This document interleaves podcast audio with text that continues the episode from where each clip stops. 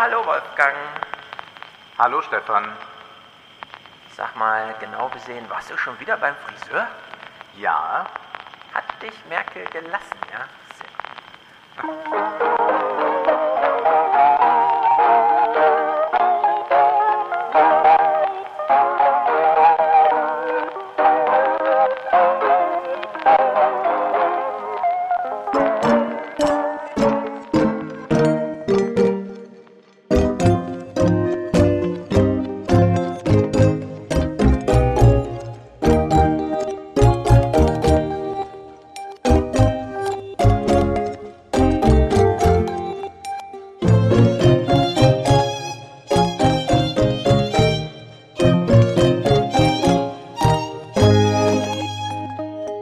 Okay, du warst beim Friseur. Warum?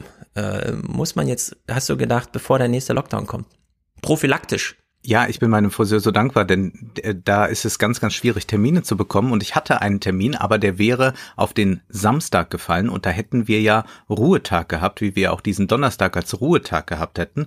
Und als das bekannt gegeben wurde, wurde ich sofort morgens dann von meinem Friseur kontaktiert, ob wir das vorziehen wollen um ein paar Tage. Und so war ich dann vorgestern wieder beim Friseur. Und der hat mir dann mal erzählt, was an dem Tag passiert ist. Also die haben ja dann Termine gemacht und natürlich ist jetzt noch ganz Also viel, an- was an nachgeholt wird. Montag an dem Dienstag war das, ne? Dienstag, angekündigt. Montag. Ah, Dienstag, genau. Montag haben die getagt bis in die Nacht hinein und dann war das Dienstagmorgen klar und dann müssen die halt 250, 300 Termine ändern.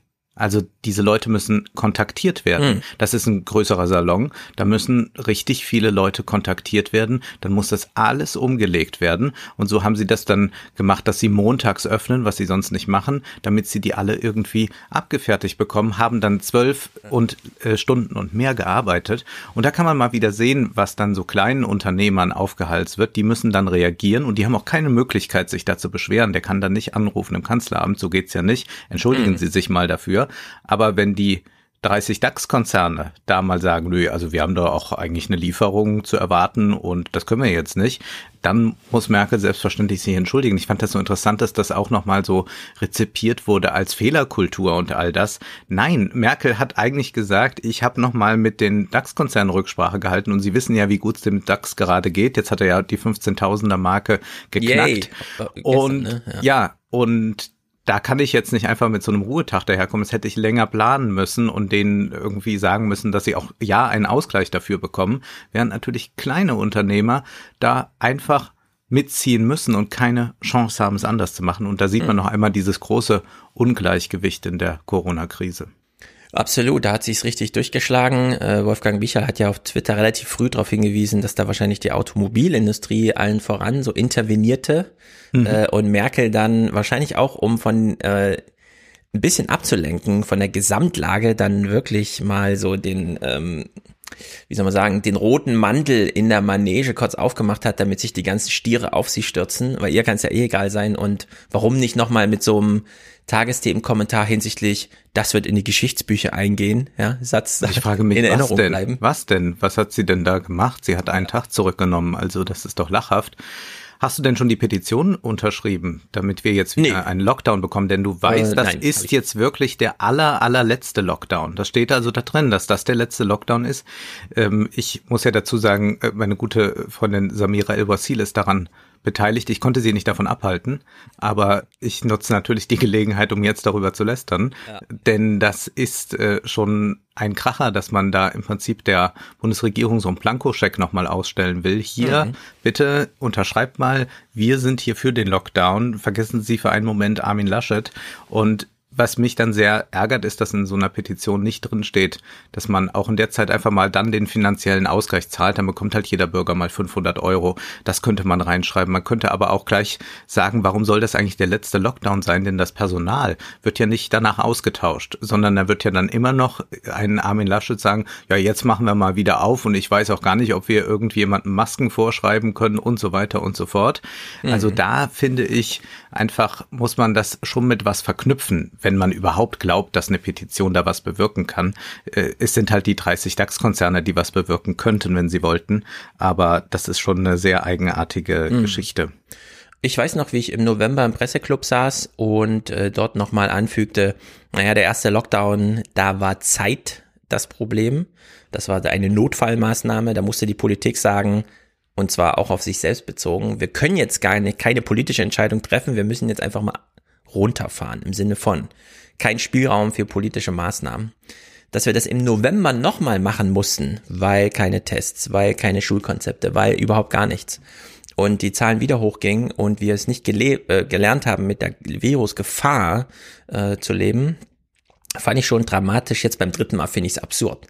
Es ja. ist wirklich absurd, vor allem wie man es äh, öffentlich, medial und äh, auch in der Privatmeinung, die bei vielen ja bei Twitter heute so auftaucht, wie es begleitet wird, dass man nämlich einfach akzeptiert, dass die Regierung jetzt sagt, ähm, wir müssen das jetzt wieder machen ohne dass man, wie du es eben schon angedeutet hast, von der Regierung ähm, eine Gegenleistung bekommt.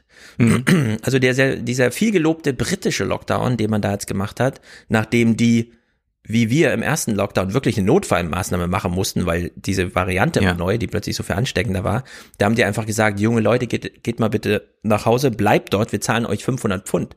Wo sind eigentlich meine 500 Pfund? Mhm. Also ich finde, dieser Lockdown sollte jetzt von mir abgekauft werden. Äh, dann bin ich auch motiviert, äh, das mitzumachen. Auf der anderen Seite unterscheidet sich der Lockdown nochmal so sehr von dem, was wir eh machen. Also bei mir nicht. Äh, meine Kinder sind in der Schule. Es gibt, gab dann dieses kleine, ähm, ja, Donnerstag keine Schule äh, die Elterngruppen bei WhatsApp explodierten hinsichtlich der Frage, jetzt wo gerade sich eingespielt hat, dass die Kantinen zu sind in der Schule, weil es sich nicht lohnt, für die halbe Schule jeweils zu kochen, äh, sondern deswegen dann so Mittagstütchen ausgeteilt werden, wo irgendwie ein Brötchen und ein Obst und ein Joghurt drin ist. Und dann die Frage aufkam, ja, was ist denn mit dem Donnerstag? Kriegen wir die 2,50 Euro dann wieder oder nicht? Ja, das sind so die Fragen, die dann die Eltern da beschäftigen. All das äh, wurde überhaupt nicht thematisiert. Merkel hat tatsächlich äh, die Spannbreite der Effekte ihrer Ansage nicht bedacht. Äh, wie es zustande kam, diese Entscheidung, ist nochmal für sich Klamauk. Da sollte man auch mit einem Drehbuch das nochmal nachschärfen, damit es wirklich jeder versteht, wie diese Verhandlungsnacht ablief, in der Bodo Ramelow irgendwie sechs Stunden vom Bildschirm sitzt, Scherze macht mit äh, Rainer Hasselhoff und Peter Tschentscher auch noch da ist. Ja, und weil sie nur gesagt bekommen haben, die Kanzlerin ist in 15 Minuten zurück, ich muss mich mal ausruhen oder was weiß ich oder anderweitig besprechen ja. und dann klingt sie sich einfach sechs Stunden aus. Also ja, das dann ist einfach 400 Minuten, ja, statt 15 und sie ist dann einfach nicht da. So, so kennt man sie halt. Malu Dreyer führt schon eine Telefonkonferenz nebenher, vergisst aber Tschentscher und Bodo Ramelow mit dazu zu holen, sondern die scherzen weiter darüber rum, dass ja Rainer Hasselhoff hinter sich das Bild ausgetauscht hat, das er in der Videokonferenz benutzt, äh, benutzt hat und dann so aussah, als würde er in der Elbe versinken. Also es ist äh, grotesk. Und dieser dritte Lockdown, ähm, um der, sagen wir mal so, der ist alternativlos, weil wir ja viel verpennt haben. Mhm. Er ist trotzdem nicht einfach so zu akzeptieren. Denn ja. ich will ja noch mal, äh, wir haben jetzt ein Jahr Corona hinter uns, ja. Und es gibt hier einen Clip, der ist jetzt 238 Tage alt und ich will ihn einfach nochmal so kalt reinspielen im Sinne von, könnte man auch jetzt einfach spielen und sagen, wäre vielleicht eine Chance für in einem halben Jahr oder so. Aber nein, dieser Clip ist schon fast ein Jahr alt. Der ist vom äh, 5. August 2020. Hier im Abwasser der Kläranlagen. Auch hier sind Coronaviren zu finden und daraus will Professor Jörg Dreves ein Frühwarnsystem entwickeln, wo sich Infektionen häufen. Dazu untersucht er die DNA des neuartigen Coronavirus im Abwasser. Ja, es ist relativ früh, dass es äh, tatsächlich anfängt, im Stuhlgang dann aufzutreten, äh, wenn die Symptome sich auch noch nicht ganz entwickelt haben. Für die Studie sammelt er aus sechs Kläranlagen in Bayern Abwasserproben. Gestern ist der Probenehmer aufgestellt worden und ist eingestellt worden, dass er viertelstündlich eben Proben zieht. Und dann haben wir eine 24 Stunden Mischprobe, zeitproportional. Und wenn tatsächlich dort ein Trend sichtbar wird, dass sich was ändert, dann können wir natürlich auch näher hinschauen. Wir können in die Kanalisation gehen, wir können es rückverfolgen bis in einzelne Straßenzüge oder Stadtbezirke und schauen, ob das ein lokaler Herd ist, der dort äh, greift oder ob es äh, flächendeckende Infektion ist. Die Wissenschaftler wollen derzeit herausfinden, wie sich das neuartige Virus abbaut in der Kanalisation. Mit den Erkenntnissen könnte man auch eine Prognose von Infektionszahlen erstellen. Vorteil, das Ganze ginge viel schneller, als wenn ein Patient mit Symptomen zum Arzt geht, ein Corona-Test ausgewertet wird und die Infektion dann bei den Behörden erfasst wird. Und wir erfassen natürlich auch die Gesamtheit aller Ausscheider oder Patienten, auch die, die asymptomatische ähm, Symptome haben, die normalerweise gar nicht zum Arzt gehen würden und sich nicht testen lassen. Die werden auch erfasst. Die Studie dauert noch einige Wochen. Möglicherweise können die Verfahren dann flächendeckend angewendet werden. So, das ist ja nur ein Beispiel, ja, wie man so ein Screening straßenzügeweise irgendwie macht oder Altenheime dann besonders mal hier drauf screent. Ja, taucht da irgendwie ein Virus auf im Abwasser, zack, sofort reingehen, Antigen-Tests, alle jeden Tag, morgens, abends und so weiter und so fort. Als wir das im November, Oktober irgendwie, äh, als ich es anbahnte, dass es wieder nach oben geht und Merkel ihre tolle Rechnung, Merkels Beitrag war ja diese tolle Rechnung, du weißt noch, ja. äh, wenn ja. sie es verdoppelt so und so weit, dann äh, alle mal, mal zwei und so weiter, ne? Äh, Mathematik, zweite Klasse, wir waren alle aus dem Häuschen. Da habe ich ja gedacht, naja, es kommt jetzt die Winterwelle, wir werden ja wohl bis Weihnachten alle Antigen-Tests zu Hause neben der Zahnbürste im Bad liegen haben, oder? Und wenn es heißt, äh, deine Corona-App schlägt an, dann wirst du dich ja in dem Moment selber testen und dann wird sich ja wohl das Cluster ganz einfach durchscreenen lassen, das davon betroffen ist. Nichts davon, ja. Wir haben heute keine verfügbaren Antigen-Tests in den Badezimmern, die da einfach so rumliegen. Es gibt keine Antigen-Test-Geschenke an irgendwen, alles muss gekauft werden. Wir haben diese Maskenmisere da mit diesen zwei Milliarden Extrakosten ja. Weil der Bund irgendwie meinte, nee, das muss alles erst äh, in der Bundesdruckerei ausgedruckt werden, während man für die zwei Milliarden Masken ab Werk einfach, äh, also für die zwei Milliarden Euro zwei Milliarden Masken hätte kaufen können, äh, womit wir das Problem zumindest schon mal gelöst hätten. Aber nichts davon. Wir haben heute äh, Schulen offen, ohne dass es die eigentlich verfügbaren medizinischen Masken mal in Kindergröße gibt. Daran hat die Bundesregierung noch gar nicht gedacht. Ja, das wundert mich auch, dass man nicht da also die Kinder sind ja sowieso die vollkommen Vergessenen. Also Absolut, man geht ja. schon mit allen Marginalisierten und äh, allen, denen äh, nicht äh, viel Einkommen zuteil wird, schlimm um. Aber die Kinder werden ja eigentlich gänzlich ignoriert und dort äh, freigegeben zum Abschuss, wenn man so möchte. Und man kann nur dann hoffen, dass es nicht irgendwie schlimm wird äh, für Kinder, dass nicht doch noch irgendwelche Symptome sich einstellen könnten, von denen man jetzt noch nichts weiß. Also das ist äh, so desaströs und das ärgert mich dann auch extrem extrem, dass äh, die Kanzlerin dann einfach nur eine bunte Bühne geboten bekommt bei Anne Will, sitzt da sonntags ja. und Anne Will ähm, tut so, als wäre sie kritisch. Das ist so eine interessante pseudokritische Pose, die sie einnimmt. Gibt es nicht auch andere Dinge, für die Sie sich hätten entschuldigen können? Haben Sie nicht auch bei anderen Dingen? Ja. Und so kommt immer diese Frage, dann denkt man, oh, sie stichelt aber jetzt, jetzt ärgert sie. Aber was antwortet man auf eine solche Frage? Äh, wenn ich jetzt sage, Stefan, hast du dich aber nicht auch in der Vergangenheit mal geirrt, dann wirst du sagen, ja, es ist immer ein Kompromiss und es ist immer eine Komplexität aus Wissen und so. Aber wenn mhm. ich dir einfach mal genau nachweise, wo hast du Fehler gemacht, wenn ich genau sage, warum ist das denn jetzt mhm. noch immer so, dann kommt man wirklich in einen kritischen Modus. Das andere ist nur so eine Stichelei. Und mein Gott, Merkel hat mit Putin, mit Trump, mit allen möglichen es aufgenommen. Da wird sie es auch noch mit Anne Will fertig bringen. Ja, vor allem Anne Will hat ja wirklich einmal explizit in dem Gespräch sagt, ich will hier nicht einfach nur die Gegenposition einnehmen, wo ich dachte, ja. warum denn nicht? Es muss ja. doch jetzt mal jemand die Gegenposition einnehmen. Oder man sagt, liebe Frau Merkel, ich habe gar keine Fragen vorbereitet. Ich habe mir gedacht, Sie kommen bestimmt hier, um jetzt ihren Plan darzustellen. Sie haben jetzt eine Stunde Zeit, ihren Plan darzustellen. Stattdessen liefert sie äh, einen ähm, Dialog ab, bei dem dann äh, viele Journalisten im Nachhinein so raunen und ganz beliebt Twitter-Threads schreiben, wo mhm. alles nochmal dargeboten wird, wie sie so feststellen, dass Merkel sehr klug und zuweilen auch direkt mit den Ministerpräsidenten eigentlich sprach und gar nicht mit uns. Da frage ich mich, ist zwar eine tolle Erkenntnis, wenn man das so raus analysiert in seiner ganzen journalistischen Qualität, die man da rein investiert, in so einen Erkenntnisprozess, den man da ableistet, aber äh, nee, wenn man feststellt, Merkel hat eigentlich mit dem Ministerpräsidenten gesprochen, dann muss man sich doch ein oder andere Fragen stellen. Ja, wenn wir als zusehendes Publikum nur noch so Schwungmasse sind, damit Politiker untereinander äh, mal äh, Gewichtsverhältnisse miteinander klären, ja. Ja, damit Laschet mal ein bisschen nervöser wird beim genau. nächsten Auftritt. Deshalb wird's dann gemacht, ja. Und das ist tatsächlich eine Degradierung des Bürgers zum reinen Publikum, was da stattfindet. Genau. Und man fragt sich auch bei Anne Will, ich meine, was wird sie bekommen für so eine Sendung? 40.000 Euro. Ach, 40.000 Euro. Also die Produktionen sind äh, irgendwo über 100.000 Euro für die Stunde. Da geht natürlich ja. viel für die Produktion selbst drauf, aber das reine Moderationshonorar sind ungefähr 40.000 Euro. Ja, jetzt würde ich sagen können, na, sie bekommt 40.000 Euro, da kann sie doch auch mal eine kritische Frage für stellen. Aber vielleicht ist es umgekehrt. Man bekommt 40.000 Euro, damit man keine kritische Frage mehr stellt. Tja, das ist die Rätselfrage, die können wir natürlich jetzt hier offen lassen. Die lassen wir offen.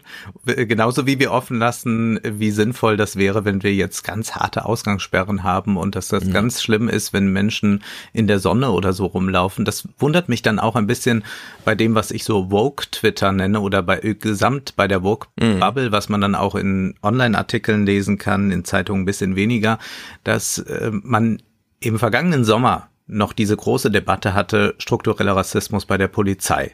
Dann hat man gesagt, der Seehofer soll unbedingt jetzt mal diese Studienauftrag geben. Ja. Dann gab es diesen Slogan, All Cops are Bastards, äh, all diese Geschichten, ja. Und jetzt fordert man Ausgangssperren, schärfere Kontrollen in Parks.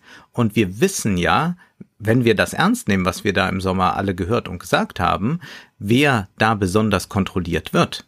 Und wir hatten ja schon beim ersten Lockdown also März, April letztes Jahr Fälle von Racial Profiling, ja. Also mhm. ich will da mal sagen, diese Woken sind ziemlich verlogen, weil sie jetzt eigentlich nach der Polizei rufen und das dann auch noch äh, großartig finden, wenn Lauterbach bei Stern TV bei RTL sagt, nee, nee, das ist aber auch schon gut, dass da Leute in Düsseldorf von der Parkbank vertrieben wurden. Ja, äh, da merkt man dann schon einfach, wie, wie äh, furchtbar verlogen das ist. Und bei Lauterbach kann ich es auch nicht mehr so ganz nachvollziehen, dass man auf der einen Seite so hart für den Lockdown immer plädiert und jetzt noch strikter und all das und dann Lauterbach aber selbst nicht nur in Polit-Talkshows auftritt, da kann ich ja noch sagen, gut, er will da mhm. informieren. Da kann man sich auch zuschalten lassen, aber lassen wir das mal dahingestellt. Aber wenn man dann auch noch jetzt Unterhaltungsformate besucht, wie RTL mhm. exklusiv mit Frauke Ludewig, übrigens da auch auf der Parkbank sitzt, wenn man zu äh, Kurt Krömer geht, dann werde ich auch langsam ärgerlich, denn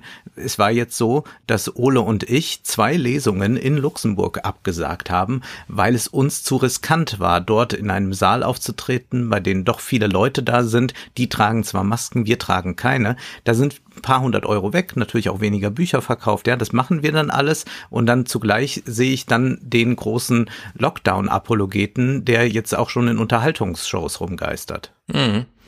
Ja, das passt alles nicht mehr zusammen. Es ist sowieso viel Verlogenheit im Spiel. Äh, da will ich ganz explizit, ja, weil auf Twitter immer so, hm, ja, haben die sich überworfen. Also wenn Thilo Jung die ganze Zeit eine No-Covid-Strategie fährt und dann noch ganz suffisant und die Konzerne sollen sich jetzt plötzlich auch mal beteiligen und wollen dann nicht, ja, während er selber als Wirtschaftsbetrieb natürlich alle zu sich einlädt und dann freitestet und gleichzeitig noch niemals Homeoffice gemacht hat und die Bundespressekonferenz, die das ja durchaus anbietet, da wahrzunehmen, dann passt alles nicht mehr zusammen.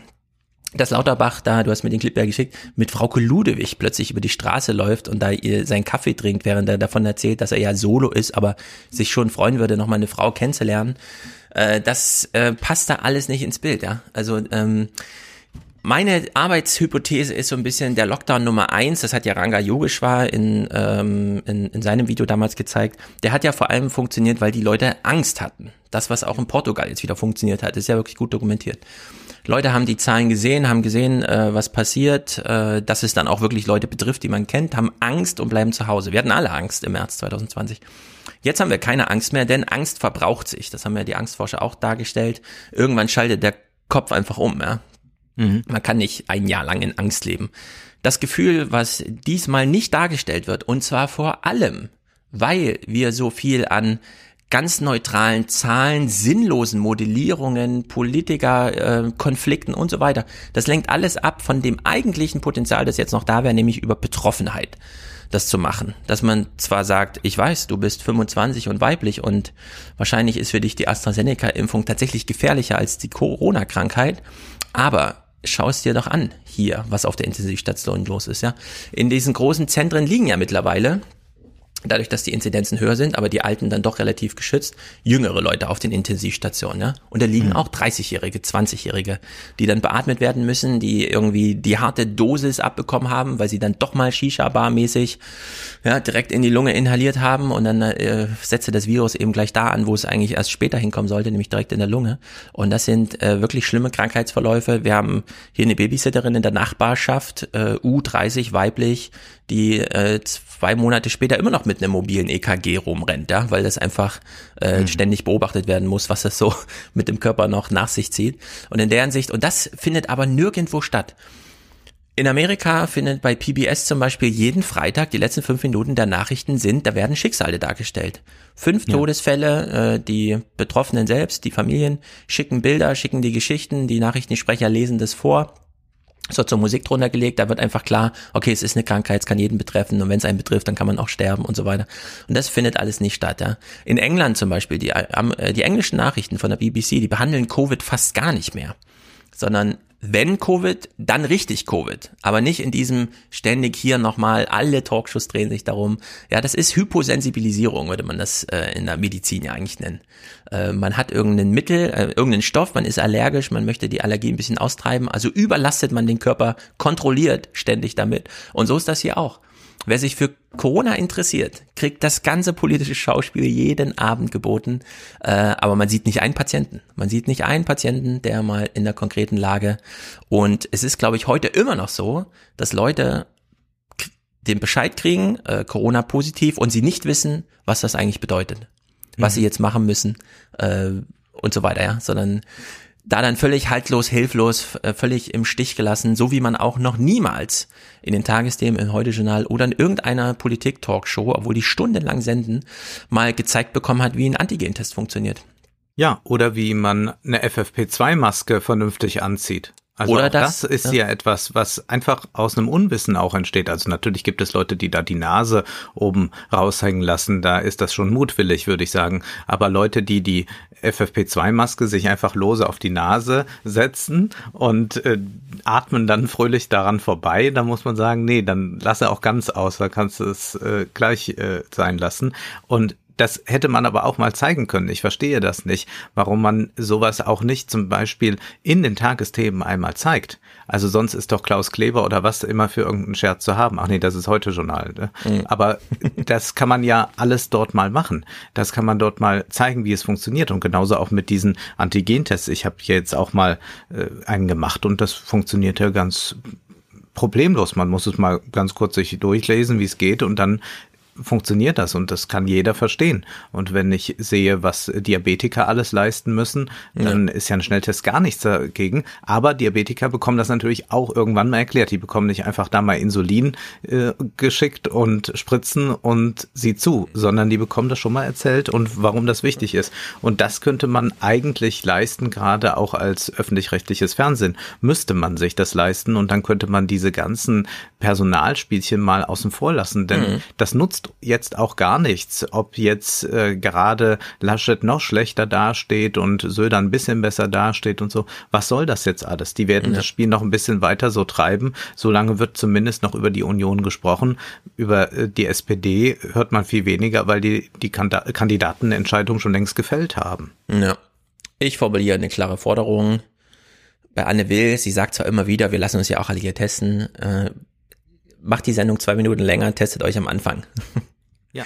Zeigt euch, zeigt uns, wie ihr testet, denn dieses Gejammere darüber, dass sich ja im Supermarkt auch schon wieder alle so verhalten, als wäre nichts gewesen. Ja, im Fernsehen auch. Im Fernsehen sieht man nichts von Corona-Maßnahmen. Da sitzt man ein bisschen weiter auseinander, da trägt keiner eine Maske, da macht keiner einen sichtbaren Antigen-Test, da zeigt auch keiner sein Ergebnis hoch, kann man ja mal machen.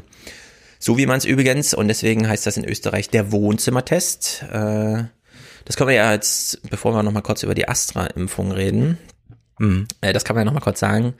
Äh, die Ärzte sind mittlerweile eigentlich alle einig, dass es mit der Corona-Bekämpfung ziemlich einfach ist.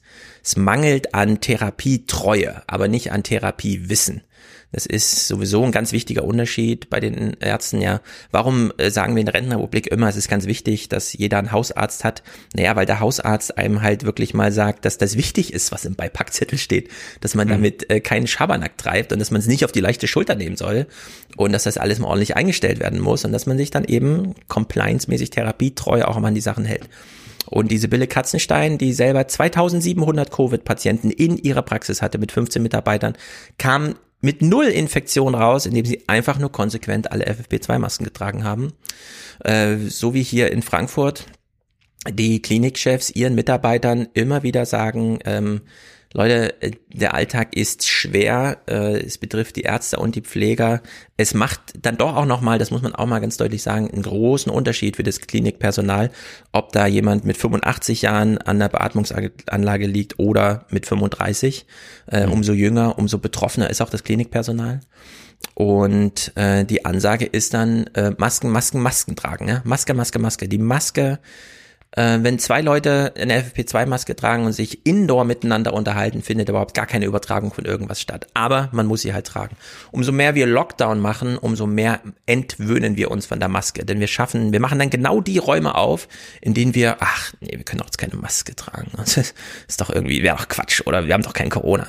Wo man sich genau in dieser falschen Sicherheit wiegt. Deswegen geht der Lockdown mit einem falschen Beipackzettel einher. Und mein Appell an alle, tragt immer indoor, außer wenn ihr bei euch zu Hause seid, Masken und lasst niemand sonst zu euch nach Hause.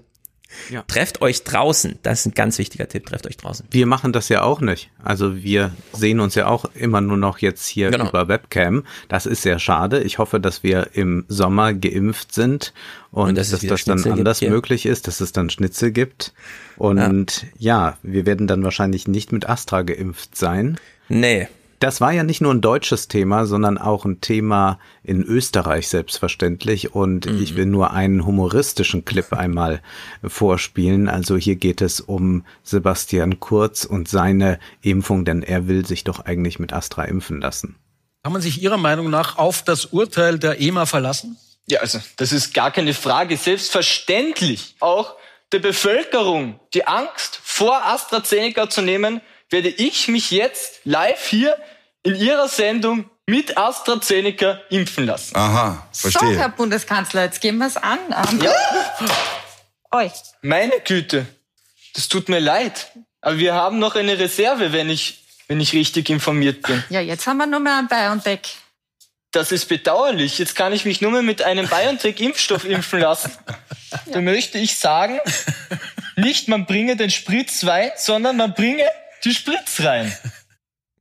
Wer war Johannes das? Häfele war das. Das ist ein äh, Junge, der ist, glaube ich, sogar noch Schüler oder so und der kann Sebastian Kurz grandios nachmachen, denn Kurz spricht ja immer so ein bisschen wie Jungs, die noch im Stimmbruch sind. Und mhm. er hatte auch mehrere Videos, Kochshows mit Sebastian Kurz und all das. Und hier, das war jetzt ein Auftritt bei Willkommen Österreich und da fällt dann zufälligerweise die Astra-Spritze mhm. runter und dann, ja. Naja. Also der AstraZeneca-Impfstoff hat sich einmal komplett gewandelt. Die Ständige Impfkommission hat jetzt empfohlen, nur noch Ü60 zu impfen, statt wie vorher nur U55. Das ist natürlich äh, zum einen irgendwie witzig, zum anderen auch leicht zu erklären, denn am Anfang gab es keine Daten für die Älteren, jetzt gibt es Daten für die Jüngeren. Und es mhm. gab neun Todesfälle bei zwei Millionen Verimpften. Das kann man natürlich sagen, ist ja statistisch kaum auffällig, aber trotzdem vermeidbar. Äh, es ist ein bisschen wie beim Lockdown. Wir wissen, wie wir es vermeiden können, also machen wir es auch. Ja. Äh, klar, der Lockdown, es sind nur 0,4 Prozent der Deutschen gerade infektiös und trotzdem müssen 99,6 Prozent Lockdown mitmachen. Und genau so werden jetzt alle nicht geimpft, die halt ins Beuteschema von dieser komischen äh, Thrombose im Gehirn da fallen. Mm, ist es jetzt ein Impfstoff zweiter Klasse? Deswegen, ich äh, äh, finde weiter der Kikole-Spruch, es gibt gute und sehr gute Impfungen. Zeigt sich mal wieder umso mehr, denn wir haben von BioNTech nur Erfolgsmeldungen durch ja. die Bank. Ja. Äh, man spritzt ihn, man hat keine großen Nebeneffekte im Sinne von Impfwirkungen, im Sinne von äh, das Immunsystem spricht an. Es, es funktioniert. Ähm, wir haben nicht nur eine Verhinderung von allen Krankheitsfällen und vor allem Schwere und Tod, sondern wir haben auch eine totale Unterbindung von Infektiosität. Das ist ja das größte, wichtigste Ziel. Klar, man kann sich individuell schützen mit einer Impfung, aber man will ja dann auch Herdenimmunität herstellen. Für viele, die nicht impfbar sind, äh, da gibt's ja einige, Mhm. Es gibt zum Beispiel, habe ich bei Dreisat Kulturzeit gesehen, ganz interessanten äh, künstlerischen Ansatz, das Archiv der lebenden Toten. Da sind drei junge Theatermacher, die sich mal mit den jungen Risikogruppen befassen und die einfach mal so eine Ich-Botschaft auf Video aufnehmen lassen. Das kann man sich dann gesammelt angucken. Äh, da fallen auch viele darunter, die gar nicht geimpft werden können, äh, die gar kein Immunsystem haben zum Beispiel. Äh, sehr viele Therapien gehen ja heute immer noch einher mit, wir schalten das Immunsystem aus. Kannte man früher von äh, AIDS Therapien, heute immer noch bei vielen Krebstherapien und so weiter, dass man einfach das Immunsystem wirklich mal ausschaltet, damit sie es nicht wehrt gegen den Körper und die Therapie akzeptiert. Nur dann wird halt alles akzeptiert und äh, da gibt's dann auch nichts zu aktivieren mit einer Impfung. Mhm. Also in der Hinsicht äh, ganz viele dramatische Fälle und diese RNA-Sache sind, na klar, irgendwie ein, äh, eine Divine Intervention, ja, das ist wirklich göttliche Fügung, muss man irgendwie so sagen. Das hätte es vor zehn Jahren so noch nicht gegeben. Jetzt ist es Jetzt da. erstmalig Gewinn schreiben. Da, gestern haben die ja die Bilanzen veröffentlicht. Ah, ja. Also jetzt haben sie äh, mal 16 Millionen oder so Gewinn hier in Mainz und davor waren das noch 180, 280 Millionen Verlust im mm. vergangenen Jahr und da ist man jetzt sehr froh und hofft vor allem, dass das jetzt über diese Corona-Bewältigung hinaus ein Wirkstoff oder eine Technik sein wird, mit der man dann Krebs äh, bekämpfen kann, effektiv bekämpfen kann, sich schnell anpassen kann. Denn das zeigt sich ja gerade äh, bei dieser Frage erster, zweiter Klasse. Was denn nun? Ja, erster Klasse auch deshalb, weil es so wunderbar anpassbar ist und schnell mhm. anpassbar ist, dieser mRNA-Impfstoff. Und deswegen, ja, kann man natürlich äh, sich jetzt da heroisch geben und sagen, nee, nee, das ist aber doch Astra und äh, ja. so. Aber da sind ja jetzt auch, als das dann nun rauskam, äh, wie heikel das vielleicht dann doch ist äh, mit dieser Hirnthrombose, da sind dann doch auch die, die sich gebrüstet haben damit, ja, also ich würde mir das ja dreimal spritzen das ist so ein bisschen ruhiger geworden. Mhm. Genau, Astra, Sputnik, äh, Johnson und Johnson, das bedeutet, wir spritzen Viren. Und das ist jetzt vermeidbar. Klar, man tauscht die wirklich krankmachenden Viren, die man bekämpfen will, gegen irgendwelche etwas günstigeren Adenoviren oder wie auch immer aus. Aber problematisch, unproblematisch ist das alles nicht. RNA-Impfstoffe heißt, wir spritzen tatsächlich keine Viren, sondern einfach nur die Information. Sie ist ständig updatebar. Der Körper baut keine Resistenz dagegen auf. Ähm, das ist nochmal, das ist vielleicht Sputnik V äh, gilt ja auch deswegen als so überzeugend, weil sich das Forscherteam gedacht hat, wir nehmen zwei verschiedene Trägerviren. Bei der ersten Impfung gibt es eine andere als beim zweiten, so dass mhm. beim ersten der Körper schon eine Resistenz gegen das Trägervirus ausbaut und beim zweiten wird dann nochmal überlistet. Das kann man nochmal als, das ist ja eine tolle Idee, Magic und so weiter, aber das war jetzt hoffentlich das letzte Mal. Demnächst keine Trägerviren mehr. BioNTech plant dieses Jahr insgesamt 2,5 Milliarden Impfungen herzustellen. CureVac will 300 Millionen herstellen. 2022 finde ich äh, nur noch RNA. Das wäre auch so ein Traum, ja, dass wir dann, wenn die südkoreanische und diese P1-Variante dann hier nochmal, dass man dann noch einmal, hat ja Drosten gestern an einem Podcast gesagt, dass man noch einmal ein Update bekommt für die folgenden Coronaviren und wir dann einfach durch sind. Und für den Fall, dass es mal wieder auftritt, haben wir dann schon eine Basis. Den Text haben wir im Salon gelesen. Und dann muss nicht nochmal das Trägervirus durchgetestet werden, ein Jahr lang, sondern dann wird einfach der RNA-Strang auf seine Wirksamkeit getestet. Das dauert zwei Monate. Und danach wird Impfstoff produziert, geimpft und fertig ist die Soße. Und dann schafft man, äh, das ist da wirklich der Quantensprung, ja. Also Quanten im Sinne von groß. Der Sprung in die Zukunft, dass man das dann wirklich bewältigt, so Pandemien. Und dann kann es auch Lesungen vor großem Publikum geben? Richtig. Ich kann möchte euch herzlich gratulieren zu eurem Buch. Dankeschön. Äh, du siehst es hinter mir liegen, von einem Krokodil wird's gerade verschlungen. Es ist kein echtes Krokodil, müssen wir dem Publikum dazu sagen. Es ist ein Stofftier und das hat jetzt das Influencer-Buch im Maul. Was immer genau. das heißen mag, was immer du uns damit sagen magst. Das lag einfach und ich habe es kombiniert. Das Krokodil ist ja kein übliches Influencer-Accessoire, sondern man hat so pinke Flamingos und mit denen posiert man sehr gerne mhm. im Infinity Pool. Darüber schreiben wir zum ich Beispiel. Ich halte ja mal in die Kamera meine kleinen Influencer hier. Oh, was ist das? Das ist das eine ist ein Überraschungsei Krokodil mit Fotoapparat in der Hand. Sehr schön, ja. Einer der frühesten und Achtung, noch eins. Ähm, die muss man jetzt kombinieren, ja. Das eine Krokodil sitzt auf einem Bücherstapel und das andere hat ein Fotoapparat in der Hand. Das sind sozusagen Fabelhaft. die Bücherverschlinger. So, Fabelhaft. ich bin noch nicht dazu gekommen zu lesen. Äh, ich habe die Salonlektüren auch noch nicht richtig gelesen, aber ich verbringe ja Ostern bei der Großfamilie, die allerdings mhm. schon geimpft ist. Und werde dort dann ausführlich, da ich dann nur ein Sofa habe, kein Computer, kein nichts, was mich ablenkt, äh, alles verschlingen, so wie dieses Krokodil. Das heißt, ich bin noch unbefleckt, was Influencer angeht. Ich habe aber schon gesehen, dass ihr schon die große Runde gemacht habt. Ihr wurdet schon im Kanon aufgenommen, würde ich sagen. Das könnte sein, ja.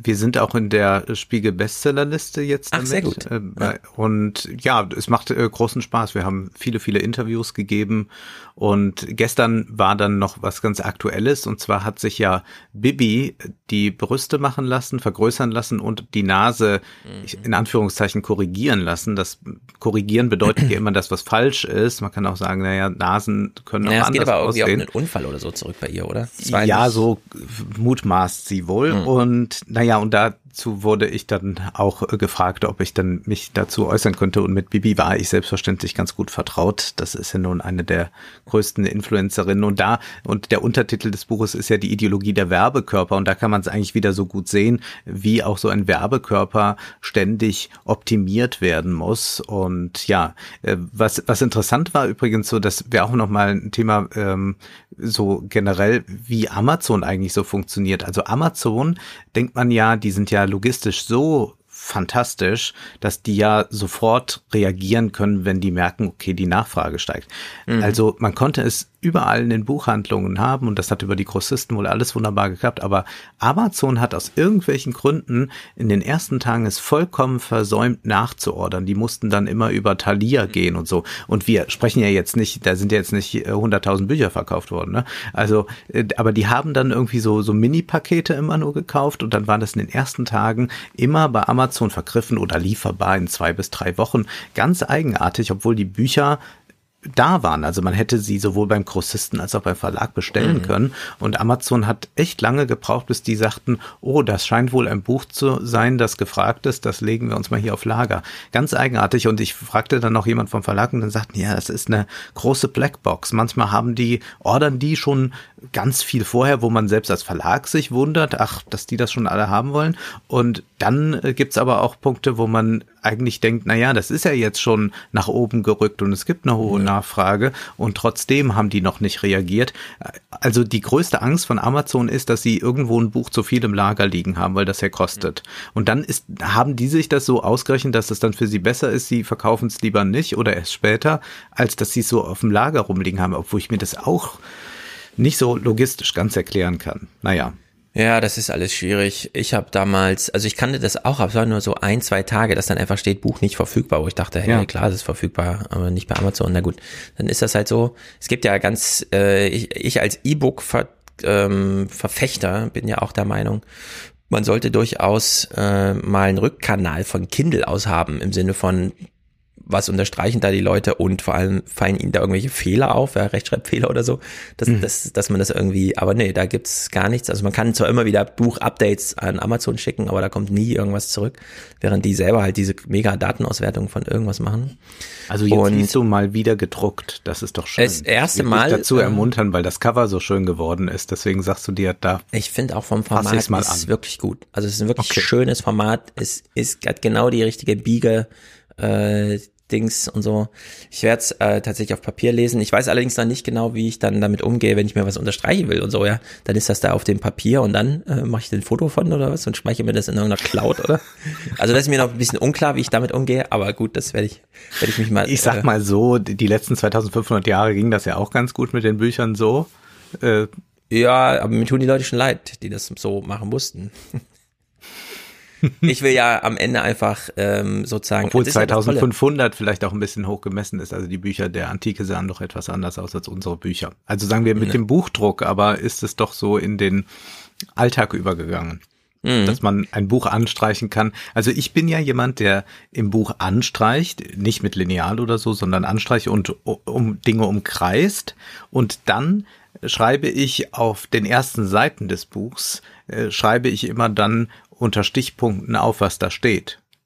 Und so habe ich dann immer die Seitenzahl da und dann kann ich da irgendwie nachvollziehen, aha, äh, Julia Friedrichs schreibt hier über die Lindenstraße und dann weiß ich direkt, Nee, nee, nee, nee, nee, das ist ja wirklich Mittelalter, was du mir da äh, erklärst. Also, wenn ich ein Buch lese, dann äh, digital, dann mache ich da Unterstreichungen in verschiedenen Facetten, Farben, wie auch immer. Und füge dann auch meine Notizen da dazu direkt äh, an die an die Stelle. Und wenn ich das Buch fertig habe, sage ich bitte einmal diesen Gedankenapparat äh, exportieren. Und dann bekomme ich eine E-Mail und dann ist das alles und zwar nicht als PDF oder so, sondern schön HTML, so dass ich das dann äh, gesammelt vor mir habe und dann noch einfach suchen kann statt äh, vorne selber Zeile zu Zeile durch meine Notizen gehe. Und äh, das werde ich dann wahrscheinlich nicht so in dieser aber mein Gott, jetzt merke ich aber wirklich, wie altbacken das ist, was ich mache. Aber naja, ich bleib jetzt mal dabei. Man wird sehen. Ja. Apropos altbacken, äh, um mal äh, auf die Wahlen noch ganz kurz zu sprechen zu kommen im März. Es wurde gewählt. Ja. Bei uns bleibt es in Rheinland-Pfalz Malo Dreier, was äh, schon mal sehr gut ist, dass es nicht die CDU geworden ist. Ich hatte da im Januar Befürchtungen, das sah mal kurz mhm. so aus, Gott sei Dank nicht. Die CDU Rheinland-Pfalz ist nämlich besonders furchtbar. Julia Klöckner und auch ihr Kollege ja. Christian Baldorf. Dann haben wir auch hier nochmal äh, einen Direktkandidaten, der noch Bäumchen gepflanzt hat mit Julia Klöckner. Also es ist alles sehr furchtbar und das ist dann Gott sei Dank nicht passiert. Und dann in Baden-Württemberg bleibt auch alles beim Alten, insofern, dass alles beim Alten bleibt bei Winfried Kretschmann. Und hast du gesehen, dass Harald Schmidt in der ARD das kommentiert hat? Nee, das habe ich nicht gesehen. Ja, da habe ich einen Clip mitgebracht. Und zwar wurde Harald Schmidt von Herrn Frei plötzlich da mal zugeschaltet, denn der kommt ja aus Nürtingen. Ah, und ja. da hat man sich gedacht, da kann doch Harald Schmidt mal gerade die Wahl kommentieren. Ich glaube, wenn man äh, einen, einen Schwarzwälder Schnitzer beauftragen würde, den idealen Baden-Württemberger zu schnitzen, dann käme Winfried Kretschmann raus. Also das ist, er bringt alles das mit, was sich die Baden-Württemberger innen wünschen. Wie wird denn bei Ihrer Mutter beispielsweise, um ein bisschen indiskret zu sein, welchen Stellenwert genießt denn der Ministerpräsident dort? Verehrung. Ich, ich, ich, muss es so sagen. Ich bin ja gerade zu Besuch bei meiner Mutter, deswegen bin ich ja hier noch vorbeigekommen, um die Fahrtkosten mitzunehmen. Und äh, wir junge Leute sind verrückt nach dem Ministerpräsidenten. Ja, ja. Das ist doch, ähm, ja, so wird eine Rentenrepublik gewählt. Das ist immer noch genau die richtigste, also am richtigsten, äh, die richtigste Beschreibung ja. von allem, was ich am Wahlabend sah. Hier in Frankfurt wurde ja auch gewählt, Kommunalwahl. Mhm. Durch die Bank ist Frankfurt eine grüne Stadt, so wie alle urbanen Zentren wirklich grün werden jetzt. Und wir Ach, wissen, ja. dass die urbanen Zentren wachsen und ist ganz erstaunlich. Ich bin mal gespannt, ob es so eine Revolution von unten nach oben gibt. Also dass dann und ja, hier denke ich ist aber der Faktor Rentnerrepublik ganz eindeutig bei Baden-Württemberg. Ja. Naja. ja, man kann das auch anhand eines Briefs lesen, äh, Briefs sehen, den ich eingelesen habe. Und zwar habe ich mir erlaubt, einen Brief von Franz Josef Wagner einzulesen. Das ist der von der Bildzeitung. Und der Mann ist 77 Jahre alt, das möchte ich dazu sagen. Und jetzt hören wir uns mal, wie er die Baden-Württemberg-Wahl kommentiert. Alle lieben Kretschmann. Ich auch. Er ist unser aller Großvater. Weißhaarig, bald 73 seit 46 Jahren mit Großmama Gerlinde verheiratet, zwei Enkelkinder. Er liebt das Wandern und das Heimwerken. Er spricht behutsam. Er ist Katholik. Er steckt Opferkerzen in Kirchen an. Er hat zum dritten Mal mit überragender Mehrheit die Wahl in Baden-Württemberg gewonnen. Warum ist er so beliebt, unser grüner Opa? Als unser Opa jung war, gab es noch Forellen im Bach, gab es Bienen überall. Unser Opa hat das alles noch miterlebt, die Schönheit der Natur. Unser Opa ist ein Grüner geworden. Grün bedeutet mehr als eine Partei. Grün bedeutet ein guter Mensch sein. Der zweifache Großvater sitzt zurzeit am Krankenbett seiner Frau. Sie hat Brustkrebs. Der Wahlsieger von Baden-Württemberg ist ein Mensch, der Schönes und Schlimmes erlebt hat. Ja, er ist alt, 73 bald. Wissen Sie was? Ich wünsche mir einen Großvater für Deutschland. Sein Name ist Kretschmann. Herzlichst, Ihr Franz Josef Wagner. Ah, wir sind so tief gefangen in dieser ja. Republik. Das ist so schlimm. Und das trifft so den Zeitgeist, was er da schreibt. Ja. Und so wie du es vorliest. Es, es ist absolut so und ich finde es auch schon, dass eine Wiederholung drin ist, dass er zweimal darauf hinweist, dass Kretschmann bald 73 ist, weil man es ja dann schon wieder vergessen hat. Also ja. das ist auch für Demenzkranke noch lesbar. Wunderbar. Mann, Mann, Mann. Wenn's wenigstens, und da tease ich schon mal für später nachher, wenn's wenigstens alte Männer wie ja. Joe Biden wären, die dann so einen richtigen Dunst und Handlungskreis um sich schaffen, der auch wirklich mal was bewegt, ne? Aber nein, das ist ja, das schlägt sich ja hier nieder. Es ist ja wirklich die ganze Staatskanzlei einfach alt. Naja, ich wollte einen Scherz noch machen. Ja, mach noch einen Scherz. Äh, um dann äh, zu den Themen zu kommen. Äh, es lag eigentlich auf der Hand, aber ich habe es gestern dann erst im David McWilliams Podcast gehört, dass man nämlich diese ganze Misere am Suez-Kanal mit der Ever Given, die da quer lag, was eigentlich ein Megathema ist. Ich habe auch gedacht, ihr macht vielleicht noch einen Wohlstand für alle dazu, weil diese acht Milliarden, die da jeden Tag verloren gingen, allein, dass die Schiffe da nicht durchfahren mhm. und es sind irgendwie, äh, also da fahren ja jeden 12 Tag 100 Prozent des Welthandels. 12 Prozent des Welthandels. Jeden Tag 100 Schiffe mit im Schnitt 10.000 Containern und die Durchfahrt kostet 250.000 Dollar. Das kann man ja mal durchrechnen, was das so mhm. bedeutet. Allein die äh, Mehrkosten tanken, ja, um Afrika drumherum kosten irgendwie dreimal so viel. Also werden einfach Millionen pro Schiff verpulvert nur äh, durch Treibstoff. Und gestern im David McWilliams Podcast haben sie von einer Herzattacke der Globalisierung gesprochen. Und dann fiel es mir wie Schuppen von den Augen. Na klar, das ist eine Thrombose. Mhm, ja. Das war genau. eine Thrombose der Globalisierung. Ja. So ein kleines Klümpchen, ja, das alles ja. ins Wanken bringt. Ja. Also soll man ja tatsächlich auch im Supermarkt bei uns merken irgendwann, dass es da jetzt zu Verzögerungen kam und dass sie jetzt auch noch eine Woche brauchen, um das wieder aufzuholen mhm. und dass dann, wenn auch kein Mangel, zumindest Preisunterschiede am Supermarkt darauf zurückzuführen sind. Also in der Hinsicht äh, haben wir doch hier eine ganz interessante Verschränkung von Thrombosen im Gehirn und Thrombosen im Welthandel. Ja, und so viel auch zum Thema, die Lieferketten werden jetzt alle ganz kurz und wir werden jetzt alle wieder regional. Also solche ersten Prognosen beim mhm. ersten Lockdown. Nein, natürlich bleibt der ja. Handel unglaublich global und man sieht schon, wie komplex das wird, wenn da nur mal das kurz verstopft ist. Denn man kann ja sagen, ja. naja, ist ja noch genug in den Regalen, aber nein, das hat schon große Auswirkungen und produziert enorme Kosten. Ja. Mhm. Ja, vor allem bei, ähm, es gibt ja die Mikroökonomen auch noch als Wirtschaftspodcast, da hat der Marco das auch mal aufgedröselt, wie Welthandel eigentlich funktioniert, dass man nämlich mhm. die Lieferpapiere selber als Handelsscheine benutzt. Also in dem Moment, wo der Lieferant, der ja selber dann erstmal mit dem Schiff ewig unterwegs ist, dir die Ware abgenommen hat, gibt's schon andere Akteure, Banken, die dir dann das bezahlen bevor die Ware ankommt, bei dem, der dir die Ware eigentlich abkauft. Also in dem Moment, wo sie auf dem Schiff ist, gehört sie weder dem Verkäufer noch dem Käufer, sondern hat sie noch mal einen eigenen Besitzstand, damit beide ihre Bilanzen für diesen Moment schön schreiben können, weil da nämlich diese Verluste in dem Moment nicht drinstehen. Mhm. Und das ist wirklich grotesk, was da mittlerweile abläuft. Und in deren Sicht kann man sich auch die Finanzströme nochmal angucken, was das eigentlich bedeutet, wenn die Dinger dann länger unterwegs sind ja. und dadurch vielleicht auch in einem anderen Zustand was Wert angeht, ankommen, als sie losgeschickt wurden.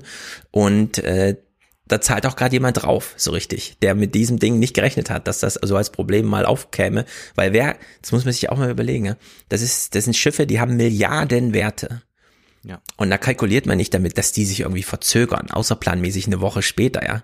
Das, also da arbeiten Militärs dafür, damit das nicht passiert. Am Suezkanal steigen Militärs mit in die, äh, äh, in die, in die Touristenschiffe, damit da nicht einer vom Rand mal irgendwie kurz rüberspringt und die alle ausraubt und so. Mhm. Äh, und plötzlich gibt's aber solche Verzögerungen, gegen die man nichts machen kann selbst wenn man jetzt gesagt hätte, okay, ich zahle halt fünf Milliarden, das Schiff hätte trotzdem dort noch drei Tage länger festgesteckt. Also man ja. konnte sich da mal nicht freikaufen und in deren Sicht mussten jetzt auch Preise gezahlt werden von irgendwem an irgendwen und es ist alles dann doch sehr interessant, wenn man sich es mal so im Detail anschaut. Naja, gut. Thema Nummer eins. Die Demokratie, Bürgerräte, die Demokratie, Demokratie okay. die Demokratie muss man eigentlich sagen. Wir haben jetzt schon gehört in Baden-Württemberg, da ist der grüne Oper und das ist mhm. doch alles so schön, wenn das so operhaft da läuft. Aber man könnte ja auch sagen, muss die Demokratie nicht einmal eine Verjüngungskur jetzt durchmachen? Und dann gibt es ja immer wieder diese Vorschläge der direkten Demokratie. Und da gab mhm. es jetzt im Monat März den Vorschlag von der AfD, direkte Demokratie. Und wir hören da mal rein, was Roman Reusch von der AfD von Demokratie so versteht, oder nicht? Wir wollen mit unserem Gesetzentwurf dem Volk die Mittel geben, diese Macht, die es haben sollte, auch auszuüben. Im Kern unseres Entwurfs steht, dass die, der geäußerte Wille des Volkes das oberste Gesetz sein muss. Mhm. Die Volonté Générale schon immer missverstanden, auch bei der AfD wieder sehr gut.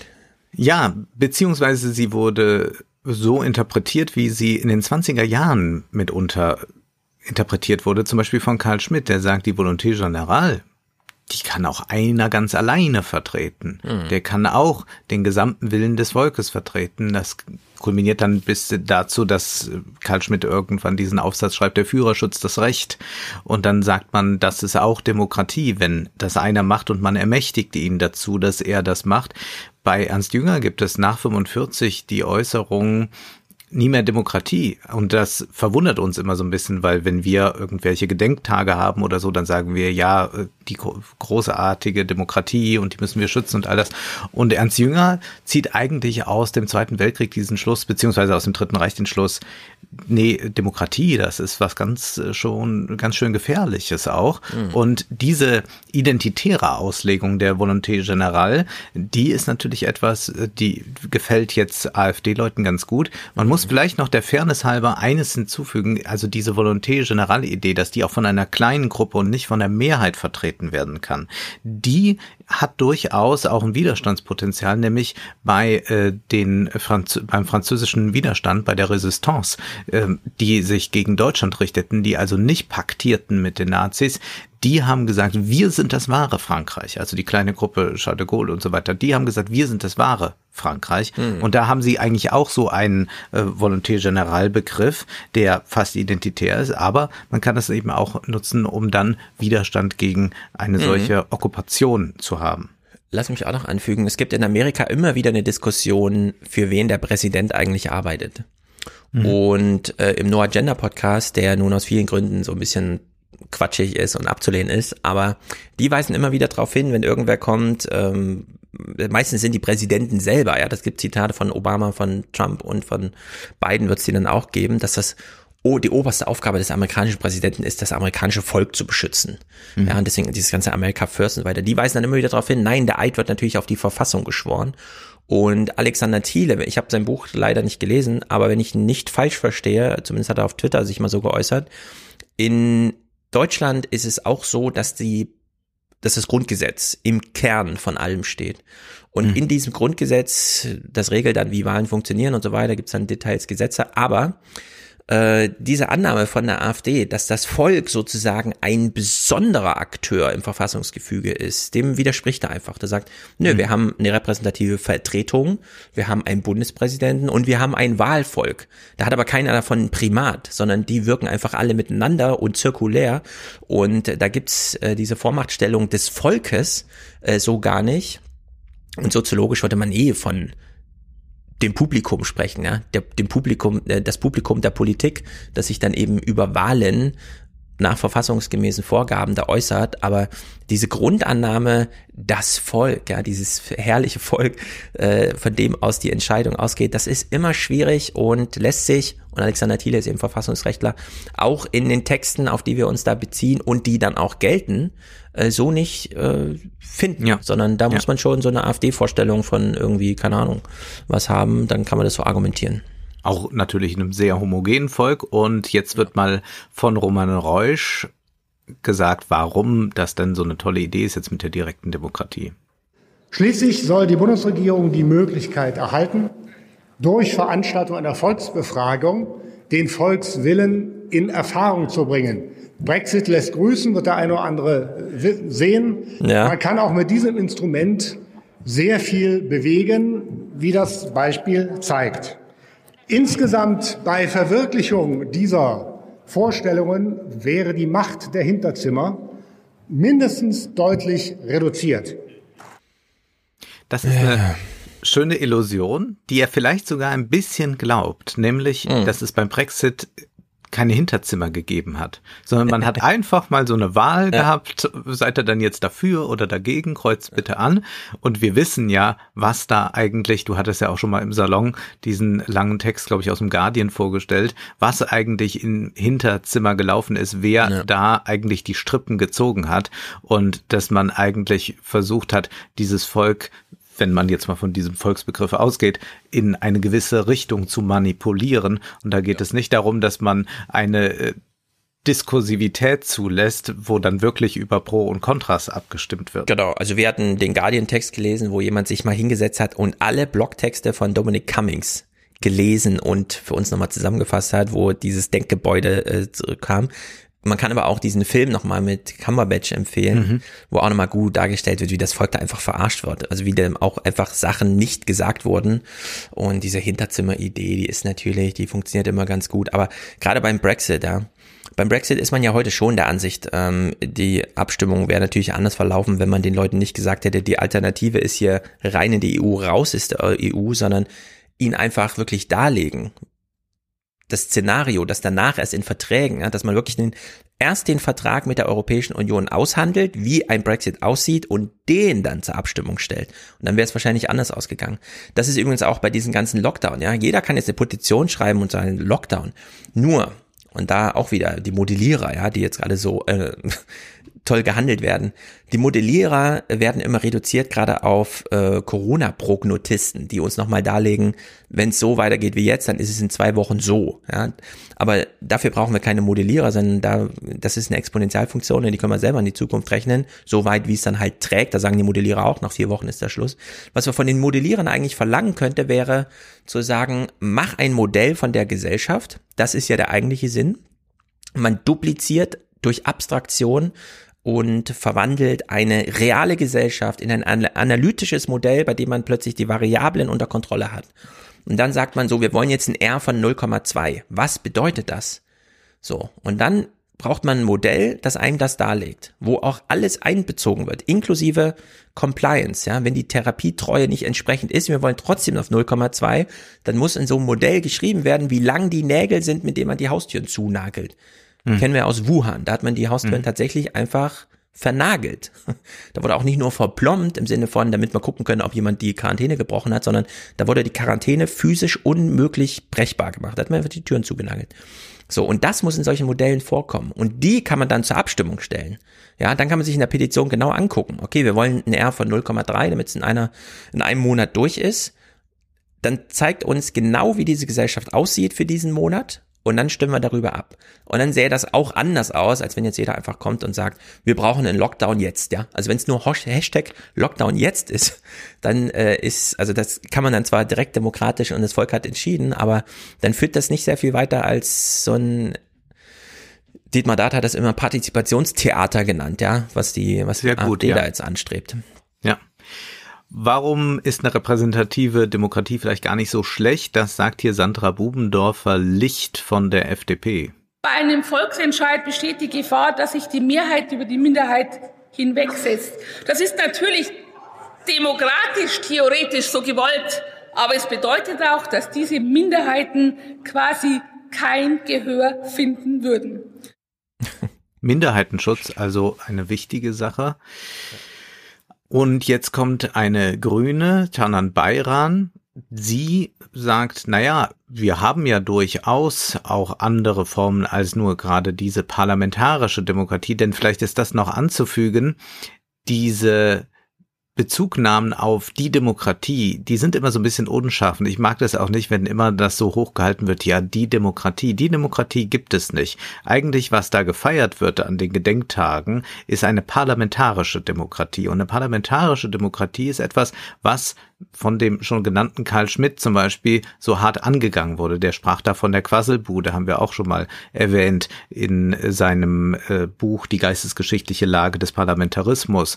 Der sagt, das bedeutet nur ewige Diskussion, das kommt nie zu einer Entscheidung und das sei doch das Wichtige, dass man entscheidet. Ja. Und dieser diese Ablehnung des Parlamentarismus, das ist, glaube ich, etwas, was wir momentan auf globaler Ebene sehr gut erleben mit den neuen Autoritäten, äh, autoritären Personen, die dort auftreten, die genau immer darauf aus sind, das Parlament zu entmachten. Und äh, Bayram stellt jetzt mal hier heraus, dass es durchaus ja auch noch andere Möglichkeiten der Partizipation gibt. Wir Grünen sind für Demokratie in all ihren wunderschönen Formen und damit auch für die direkte Demokratie. Das kann ich schon mal vorwegschicken.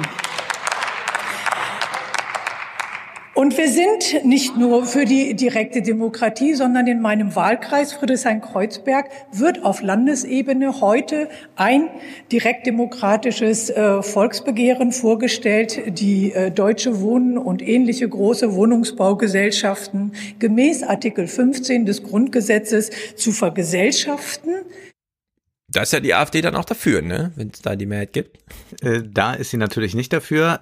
Bayram ist hier nicht ganz ehrlich, was diese direkte Demokratie anbelangt, denn das ist rausgeflogen bei den Grünen. Äh, das wurde bisweilen auch kritisiert. Also die Grünen haben nicht mehr in ihrem Programm jetzt, dass sie äh, direkte Demokratie wollen, sondern sie sagen dann, es muss andere Möglichkeiten geben, Bürgerräte, zu denen wir jetzt kommen werden, das ist etwas, was sie jetzt stark machen. Also sie wollen schon mit den Bürgern stärker in den Dialog treten und all das, aber diese äh, vorher wohl sehr klar benannte Idee der direkten Demokratie ist jetzt erstmal rausgeflogen. Vielleicht auch, weil man erkannt hat, dass man damit vielleicht nicht auf so sicherem Boden steht oder dass das auch von anderer Seite sehr gut äh, benutzt werden kann.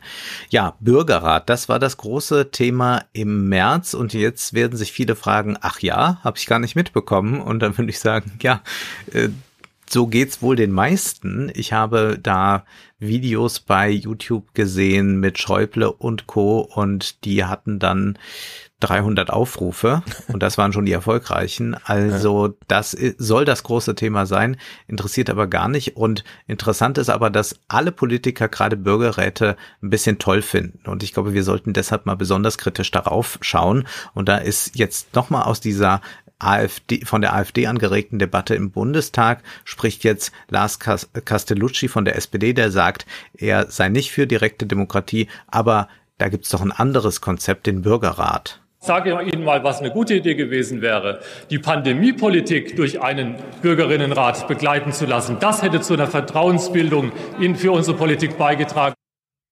Bloß hm. nicht, sage ich da schon mal. Ja, Aber also. es gibt diese Idee und sie wurde zum Teil auch umgesetzt. Wir hören jetzt mal die Bundespressekonferenz mit Claudine Nied, die saß daneben Schäuble und Claudine Nied ist von dem Verein Mehr Demokratie, die das jetzt organisieren, den großen bundesweiten Bürgerrat. Und was soll dieser Bürgerrat entscheiden? Die Rolle Deutschlands in der Welt.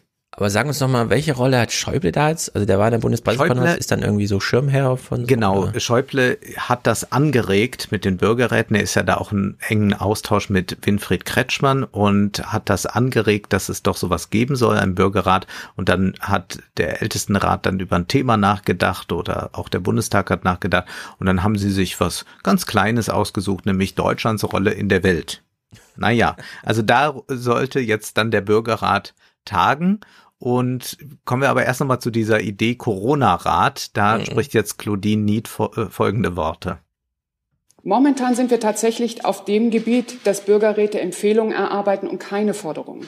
Ich fände das aber sehr durch, durchaus sinnvoll, wenn wir zum Beispiel die Kombination mit direkter Demokratie auf den, in den Bundesländern ähm, mal erproben. Denn da wäre es ja genau die Situation, die Landesregierung, ich glaube, Baden-Württemberg hat zum Beispiel jetzt einen Bürgerrat eingesetzt, um sich in der Corona-Politik über zwölf Monate beraten zu lassen. Und in Baden-Württemberg wäre es zum Beispiel möglich, dass wenn die Ergebnisse nicht übernommen werden, dass sich eine Initiative aus dem Volk bildet und ein Volksbegehren dazu macht. Wie? Wie schief gewickelt muss man eigentlich sein, wenn man jetzt sagt, das wäre doch toll, wir haben einen Bürgerrat und die machen dann Vorschläge und wenn die Politik sich nicht daran hält, dann machen wir noch ein Volksbegehren. Also wir merken ja gerade, wie wenig Zeit wir haben. Man diskutiert ja. jetzt darüber, darf Merkel noch drei Tage länger warten oder muss da eigentlich jetzt schon vorgestern der Lockdown gewesen sein? All das wird gerade diskutiert und jetzt stelle ich mir das vor, wie das mit so einem Bürgerrat geht. Und dann können wir 2024 mal zur Abstimmung über das Ganze kommen, mhm. ob das sinnvoll ist, doch vielleicht keine Schnelltests bei Kindern durchzuführen oder was auch immer. Ja, das ist ja auch äh, das Denkgebäude von der AfD. Die haben ja Themen, die sie beschäftigen, weshalb sie auch auf die Straße gehen, da irgendwas organisieren, bei denen sie gerne mitentscheiden würden.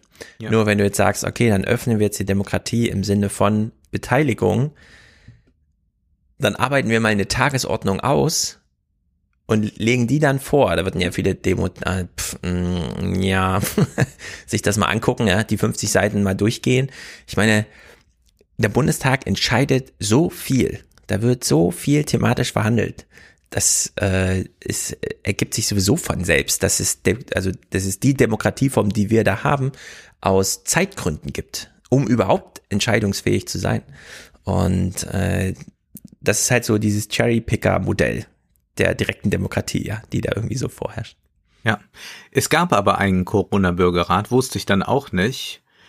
Hätte ich auch besser nicht gewusst, nämlich in Baden-Württemberg. Und da spricht jetzt Gisela Erler. Sie ist von den Grünen. Sie ist mit Kretschmann seit eh und je befreundet und sie leitet jetzt diese Bürgerratsgeschichten dort in Baden-Württemberg und sie stellt jetzt mal vor, was dieser Corona-Bürgerrat so zum Thema Impfen sich ausgedacht hat. Sie sind so verunsichert. Ähm, und das geben sie sehr stark auch als, naja, die Medien, die viele von denen lesen ja keine Zeitungen mehr, sondern äh, sie sie äh, konsumieren halt soziale Medien und, und so weiter und dann Talkshows. Und sie sagen halt, was von den Medien, was sie mitkriegen, ist nur Verunsicherung. Und nicht irgendwie, sie haben nicht das Gefühl, dass sie informiert werden. Da sind wir jetzt alle ein bisschen ratlos, weil dann sagt das Sozialministerium, lest doch unsere FAQs, Frequently Asked Questions. Und das ist natürlich viel zu unübersichtlich und kein Mensch sucht im, beim Sozialministerium die FAQs, außer es ist schon jemand, der gut informiert ist. Aber so der, äh, da aus Freudenstadt, der Mann mit Migrationshintergrund geht entschieden nicht auf die FAQ-Seite vom Sozialministerium. Ja, also das war, das war ganz wichtig, nochmal zu sagen, wie kann man die Kommunikation nochmal für solche Menschen breiter verobjektivieren und und äh, da gibt's, es gibt ja schon auch beim SWR und so weiter ganz ordentliche Infos, aber die, die, die, die, Aufnahmekanäle sind so unterbrochen. Sie haben dann gesagt, bitte geht doch über Influencer. Jetzt rätseln wir also, über welche Influencer wir unsere Impfbotschaften absetzen können. Das ist der Corona-Bürgerrat. Ja, sehr gut. Ja, bloß nicht, also das ist ja das Schlimmste, aber die Bundesregierung hat ja solche Ideen auch schon, Impffluencer, also da werden dann diese ohnehin schon viel zu reichen Leute nochmal mit Steuergeldern ausgestattet, damit sie äh, Werbung für sich und das Impfen noch nebenher machen können. Also ein totaler Unsinn, da merkt man einfach, nee, da wäre auch mal besser, man würde keinen Bürgerrat abhalten und ja, wer sich jetzt da informieren will. Du hast uns ja auch schon die Clips gezeigt äh, von Florida TV oder wie sie heißen, diese Bleibt zu Hause Kampagne und so weiter. Ja. Wäre ja auch denkbar, ne, dass man jetzt einfach ja, das Impfen auch in dieses Format steckt. Ja, das, ich halte das für durchaus möglich, dass das kommen wird. Also der, ganz klar, auch Malo Dreier hat sich ja auch mit Influencern getroffen oder ich fand das auch so amüsant, dass dann so ein Duell war und dann haben CDU und SPD gesagt, und da brauchen wir mal junge Leute, äh, die jetzt das auch danach kommentieren und einordnen. Das war dann auch zwar Wolfgang Bosbach zu Gast, aber man braucht jetzt auch mal für die Jungen, ne? Und das wird dann im SWR übertragen, ne? Ja. Und wer war da? Diana Kinnert, die mit dem Hütchen ja. und äh, äh, Lilly Plauzun. Und ich weiß, ganz genau, wie das SWR-Publikum darauf reagiert. Die gucken, wundern sich ein bisschen und sagen, was machen denn Beatrice Egli und Udo Lindenberg da? Mhm. Also das ist für die überhaupt keine Kategorie. Ja. Und jetzt mit diesen Influencern anzukommen, ja, im Gegenteil. Also ich würde sagen, wenn ich jetzt noch sehen würde, dass irgendeine Influencerin, irgendeine Diana zu Löwen oder was mir Astra unterjubeln will, dann würde ich sagen, gut, dann auf keinen Fall. Dann mhm. nehme ich lieber den Strick. Die Kinnert muss ich hier ein bisschen in Schutz nehmen, denn die kümmert sich, seitdem sie jetzt immer Hut und nicht mehr Baseball-Cappy schief aufsetzt, sehr um die Generation Fragen und zwar gar nicht so schlecht. Und Ach. ja, ja, doch, doch, doch. Und ich glaube, es liegt eine Chance für die äh, ähm, äh, politischen Verantwortlichen darin zu sagen, wir machen das mit den Influencern, weil es die Bürger in den Räten so empfohlen haben. Also ja. dass man sozusagen die Entscheidungsgewalt darüber abgibt und darüber dann die Möglichkeit schafft, das zu machen, weil man selbst ja, nicht ich würde einfach äh, drastisch sagen, dann saßen wohl Deppen im Bürgerrat. Aber kommen wir mal zu Baden-Württemberg. Also das ist das Bürgerratsland überhaupt und das liegt an Gisela Erler, die das ganz großartig findet. Und das muss man sich jetzt vorstellen. YouTube gibt's ein Video, dort stellt sie das jetzt vor und eigentlich soll das eine Diskussion sein unter vier Leuten. Da ist Gisela Erler, da ist der Abgeordnet, ein Abgeordneter, Martin Krath, auch Grüne. Dann gibt es dort einen jungen Mann, der den, den Stream eingerichtet hat. Heißt es auch, ja, der muss ja immer stundenlang da arbeiten, bis der Stream eingerichtet ist. Äh, naja, so viel Ahnung von Technik hat man dann dort. Und äh, Martin Krath um die 60, Gisela Erler über 70. Und jetzt hat man einmal diesen jungen Mann, der den Stream einrichtet. Und dann hat äh, Gisela Erler auch noch eine Assistentin, die immer die Folien weiterklickt. Die mhm. Sheila, die muss immer die Folien weiterklicken. Wer glaubst du denn, kommt da überhaupt zu Wort? Natürlich nicht der junge Mann, natürlich nicht die junge mhm. Frau, die darf eine einzige Frage vorlesen. Und sonst spricht Gisela Erler wie ein Wasserfall ohne Punkt und Komma, was diese Bürgerräte alles können. Und am Ende spricht auch dann nochmal Martin Krath. Und wir sollten da mal reinhören, um mal ein bisschen diese Argumentationswege, warum jetzt Bürgerräte so toll sind, nachzuvollziehen. Und da wird auch ins Ausland geblickt. Allerdings sagt man nicht, Brexit war doch so ein schönes Beispiel, sondern man schaut nach Irland ein Bürgerrat hat. So war es in Irland, äh, steht da oben rechts Citizens Assembly. Die haben einen großen Bürgerrat gemacht zu zwei ganz, ganz, ganz heftig umstrittenen Themen. Einmal die Abtreibung und einmal die homosexuellen Ehe. Und äh, in beiden Fragen war die Bevölkerung und waren die Teilnehmer vorher ganz skeptisch. Und dann haben die ein Jahr lang getagt und haben dann gehört zum, zur Abtreibung zum Beispiel erstmal die Zahlen. Man macht immer einen objektiven Input. Und dann haben sie aber auch gehört die katholische Kirche. Und die Lebensschützer konnten dann erklären, warum sie dagegen sind. Dann haben sie aber auch Frauen gehört, die nach England gefahren zur Abtreibung. Ja, das ist ja eh so ein ganz beliebtes Thema. Diese irländischen äh, Samples, die es da gab, die sind ja auch ganz gut dokumentiert wo man aber dazu sagen muss, ja, thematisch, das ist einfach thematisch dort wirklich ausschlaggebend gewesen, denn bei der Ehe für alle, äh, wo, da trafen ja wirklich äh, Boomer, die Angst um ihr Leben hatten, wenn sie auf einen Homosexuellen trafen, das erste Mal in ihrem Leben auf einen schwulen Mann, wurden in ein Gespräch verwickelt und wie verzaubert kamen sie aus diesem Gespräch wieder raus. Wenn man sich diese Stories dazu anhört, gibt es auch gute deutsche Podcasts für. Ähm, Geschichten vom Hass oder so heißt es eine, äh, dann kann man sich auch fragen, musste es ein Bürgerrat hinsichtlich, hier wird aber auch entschieden sein, oder hätte man diese Treffen mhm. nicht anders organisieren können? Also hier wird so eins plus eins gerechnet und dann so zwei draus geschrieben. Aber das ähm, zeigt zum einen, da gab es diese Gespräche vorher nicht. Und wenn man es dann nur in so ein Gespräch schafft, die Leute zu motivieren, indem man ihnen sagt, hier darfst aber auch mitentscheiden, hier darfst auch ein bisschen mächtig sein, ne?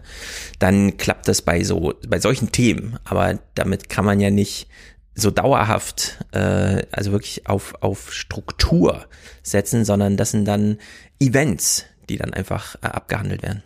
Das hat aber offenbar Kretschmann vor. Er sagt Folgendes. Wir hören da mal rein der, der Winfried verkündet jetzt, ähm, Zukunft wird es kein großes Projekt mehr ohne Bürgerräte geben. Ähm, ja, das ist ein großes Wort und es wird wahrscheinlich noch nicht ganz so umgesetzt, aber das ist schon im Kern so, dass wenn du was wie ein hast, wie ein Gefängnis oder die Opernsanierung oder andere große Bauprojekte, wo auch die Kosten immer sehr strittig sind, dass man dann einen Bürgerrat macht, der sehr genau sich informiert, ja, das äh, klar, man kann sich die Themen, die man will, raussuchen und dann sagen, mhm. dazu machen wir jetzt einen Bürgerrat und die anderen, da lässt man die Politik wieder im Stich, ja? Also ja, schon richtig. Das ist äh, sehr schön. Man will das jetzt bei diesen Projekten machen und will sich eigentlich damit legitimieren. Man möchte nicht nochmal so ein Fiasko haben wie mit Stuttgart 21. Mhm. Und dann äh, spielt man ein bisschen Demokratie und sagt, naja, guck, ihr habt's doch gewollt. Und ich weiß auch gar nicht, wer soll da jetzt zusammensitzen und entscheiden, ob es ein Opernhaus gibt. Das ist eben eine relativ kleine Gruppe, die sich dafür generell interessiert und Opern, darüber kann man auch nicht mehrheitlich abstimmen. Also das ist auch eine, eine ganz, ganz komische Idee, dass man immer glaubt, dass man äh, dort äh, jetzt mal gucken muss, ob da auch alle dafür sind. Also das ist äh, vollkommen illusorisch. Also das erinnert mich immer so daran äh, an Leute bei Twitter, die auch so ein bisschen aufzeigen jetzt gerade, was ist jetzt was sollte man jetzt machen während Corona und was nicht. Und dann spottet man immer so gern über die Hobbys der anderen. Ja, ja, das merkt man so bei Twitter und da muss ich einfach sagen, nee, das kann man halt nicht machen. Also man kann jetzt nicht äh, da alle immer äh, darüber diskutieren lassen, was jetzt gerade sinnvoll ist. Die einen fahren gerne Inline-Skates, die anderen essen Eis oder sonst was. Mhm. Also ich, die Leute wollen ja gar nicht wissen, was ich von irgendwas halte. Und das halte ich auch einfach zurück. Das kann man den Leuten nicht zumuten. Ich kann hier unter uns sagen, ich werde in meinem Leben nie mehr auf ein Fahrrad steigen. Das, sie wissen nicht, was passieren soll, dass das passiert. Äh, Aber hm. ich finde es einfach so, so, so idiotisch, dass man jetzt glaubt, die stimmen jetzt auch mal ab darüber, ob ein Opernhaus gebaut wird oder saniert ja, wird. Also wenn man die Details gerade kostenmäßig von Opernhäusern kennen würde mhm. und das dann äh, dem äh, Volk zur Abstimmung vorlegt, vielleicht noch mit so einer Auflistung, was man stattdessen kaufen könnte. Kindergärten würde, ich, und kein, sowas, ja, ja. Kein Opernhaus überleben in Deutschland. Ganz genau, das hat man ja auch mal in Bonn so gemacht. Das ist also ganz äh, desaströs, wenn man so anfängt. Naja, jetzt bringt sie hier so ein Beispiel wirklich mal aus der regionalen Ebene. Was kann man dann als Bürgerrat machen? Und ich glaube, so auf einer regionalen oder lokalen Ebene mag es sinnvoll sein, wenn Politiker sich auch einen Rat holen von Leuten, die damit was zu tun haben. Also hier ist ein Beispiel jetzt mal. Schwarzwald ist es so, da haben wir die Planung der Wege mit der Bevölkerung so gemacht, dass die Landkarten auch, auch virtuell, die wurden alle aufgeschlagen und dann ging es darum, hier ist ein alter Weg. Ähm, wo muss der jetzt laufen? Oder auch alte Wege, die durch den Nationalpark gingen, bitte entscheidet mit uns, welche können wir zumachen. Das ist ein ganz heikles Thema.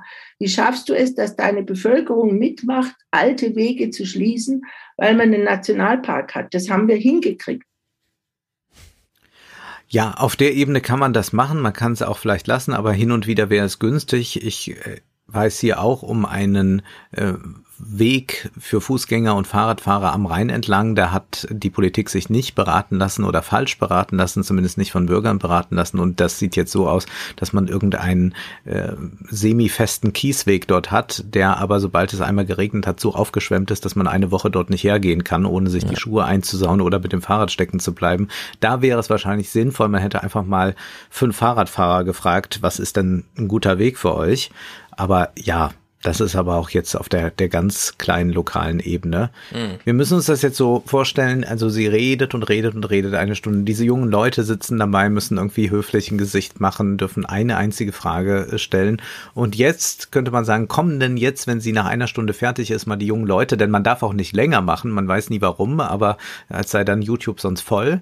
Und nein, dann ergreift natürlich nochmal Martin Grad das Wort und fasst jetzt äh, seine Idee von Bürgerrat nochmal zusammen und hebt es auf die Unternehmerebene.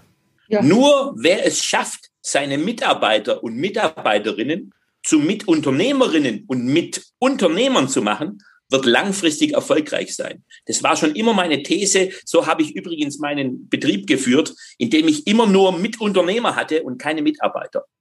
Mm, ja, ja, das ist natürlich reinste, reinste Verarsche, denn Mitunternehmer ist man nur, wenn man dann auch wirklich beteiligt ist. Daran, ja, Miteigentümer, dem, genau. Dann ist man Miteigentümer und alles andere ist einfach nur der Versuch, jegliche Kritik und jeglichen Arbeitskampf abzuwürgen und diesen Eindruck hat man bei ja. vielen Bürgerräten, dass man sagt, so, wir nehmen euch mit rein, dann könnt ihr uns auch nicht mehr gefährlich werden. Mm.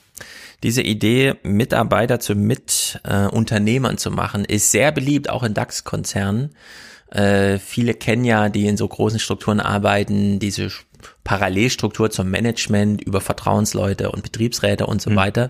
Und die Betriebsräte sind ja in der Pflicht, äh, ihren Mitgliedern zu sagen, was sie so gemacht haben das Jahr. Ne? Also gibt es da immer Betriebsversammlungen, äh, da hat man dann auch arbeitsfrei in der Zeit, das ist alles geregelt. Das muss dann das Unternehmen hinnehmen, dass da einfach ein bisschen Geld verloren geht dafür, dass sich die Belegschaft äh, organisiert. Und äh, sehr viele Unternehmen haben dann einfach gesagt, ja, wir machen jetzt auch einen Mitarbeitertag. Mhm. Ja, ähm, was bei der Betriebsversammlung gibt's immer keine Würstchen und es dauert auch alles ewig und ihr müsst da so in Stuhl reinsitzen und so weiter. Also wenn wir den Mitarbeitertag machen, äh, wird der von Thomas Gottschalk moderiert und dann tritt da irgendwer auf und so und das findet natürlich nicht hier in der Au äh, im, im Foyer statt oder so, sondern wir haben natürlich die Stadthalle gemietet, ja. Und so werden auch in Deutschland sehr viele Mitarbeiter zu Mitunternehmern gemacht, die nämlich dann mal so richtig mit dem Chef auch mal ein hartes Wort, ja, da kommt dann der Chef ohne Krawatte und trinkt noch mal ein Bier mit dir und so.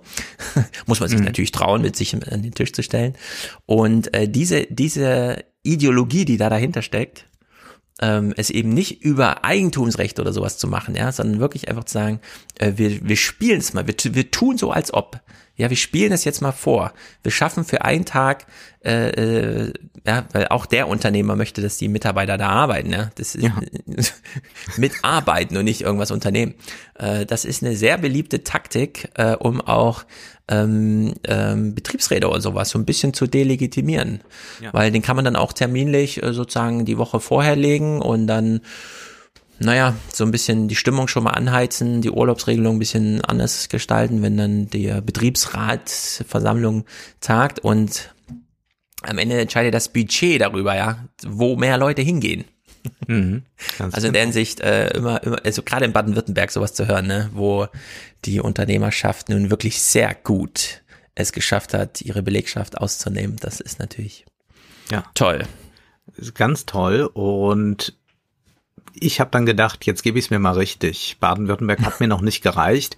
Ich blicke noch nach Aachen. Also ich dachte, man muss jetzt mal ein bisschen schauen, wo gibt's dann so Bürgerräte. Und Aachen möchte auch einen Bürgerrat haben und die hatten dann dort eine unglaublich lange Zoom-Konferenz, die aber sehr professionell aufgezogen war. Viel professioneller als das, was die Bundesregierung beziehungsweise der, der Bundesbürgerrat auf die Beine gestellt hat.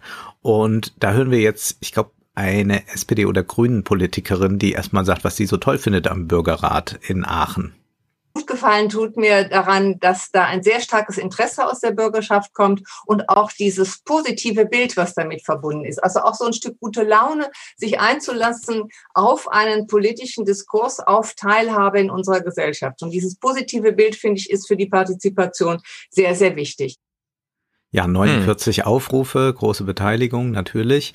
Und naja, auf lokaler Ebene kann man vielleicht das ein oder andere machen, aber gibt's ja die Frage, wie ist denn das bei so einem Bürgerrat? Man setzt ja nicht einfach zusammen, sondern da kommen ja auch Experten dazu. Und da wird hier nochmal gesagt von einem, der diese Bürgerräte organisiert und der sich das jetzt auch auf die Fahne geschrieben hat, das für Aachen tun zu wollen, wie das mit der Auswahl der Experten so gemeint ist.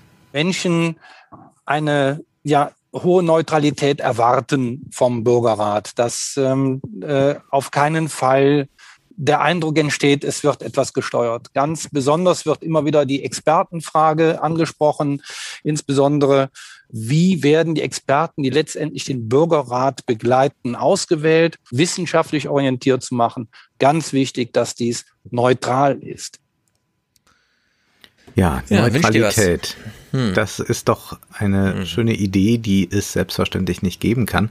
Das finde ich auch so erstaunlich, dass wenn das Leute sind, die sich mit Bürgerrechten schon länger beschäftigen, dass das nicht mitreflektiert wird. Also man kann das ja einfach sagen, natürlich gibt es keine Neutralität, aber wir bemühen uns um dies und das Ja. oder so, äh, um eine gewisse Vielfalt. Aber diese Idee der Neutralität und das ist auch, was sonst immer wieder in anderen Bürgerratsdiskussionen aufkommt, ist natürlich eine reine Illusion und das ist so diese Illusion wie reine Wissenschaft. Ja, wir haben eine reine Wissenschaft und diese Wissenschaft, die macht dann die Politik.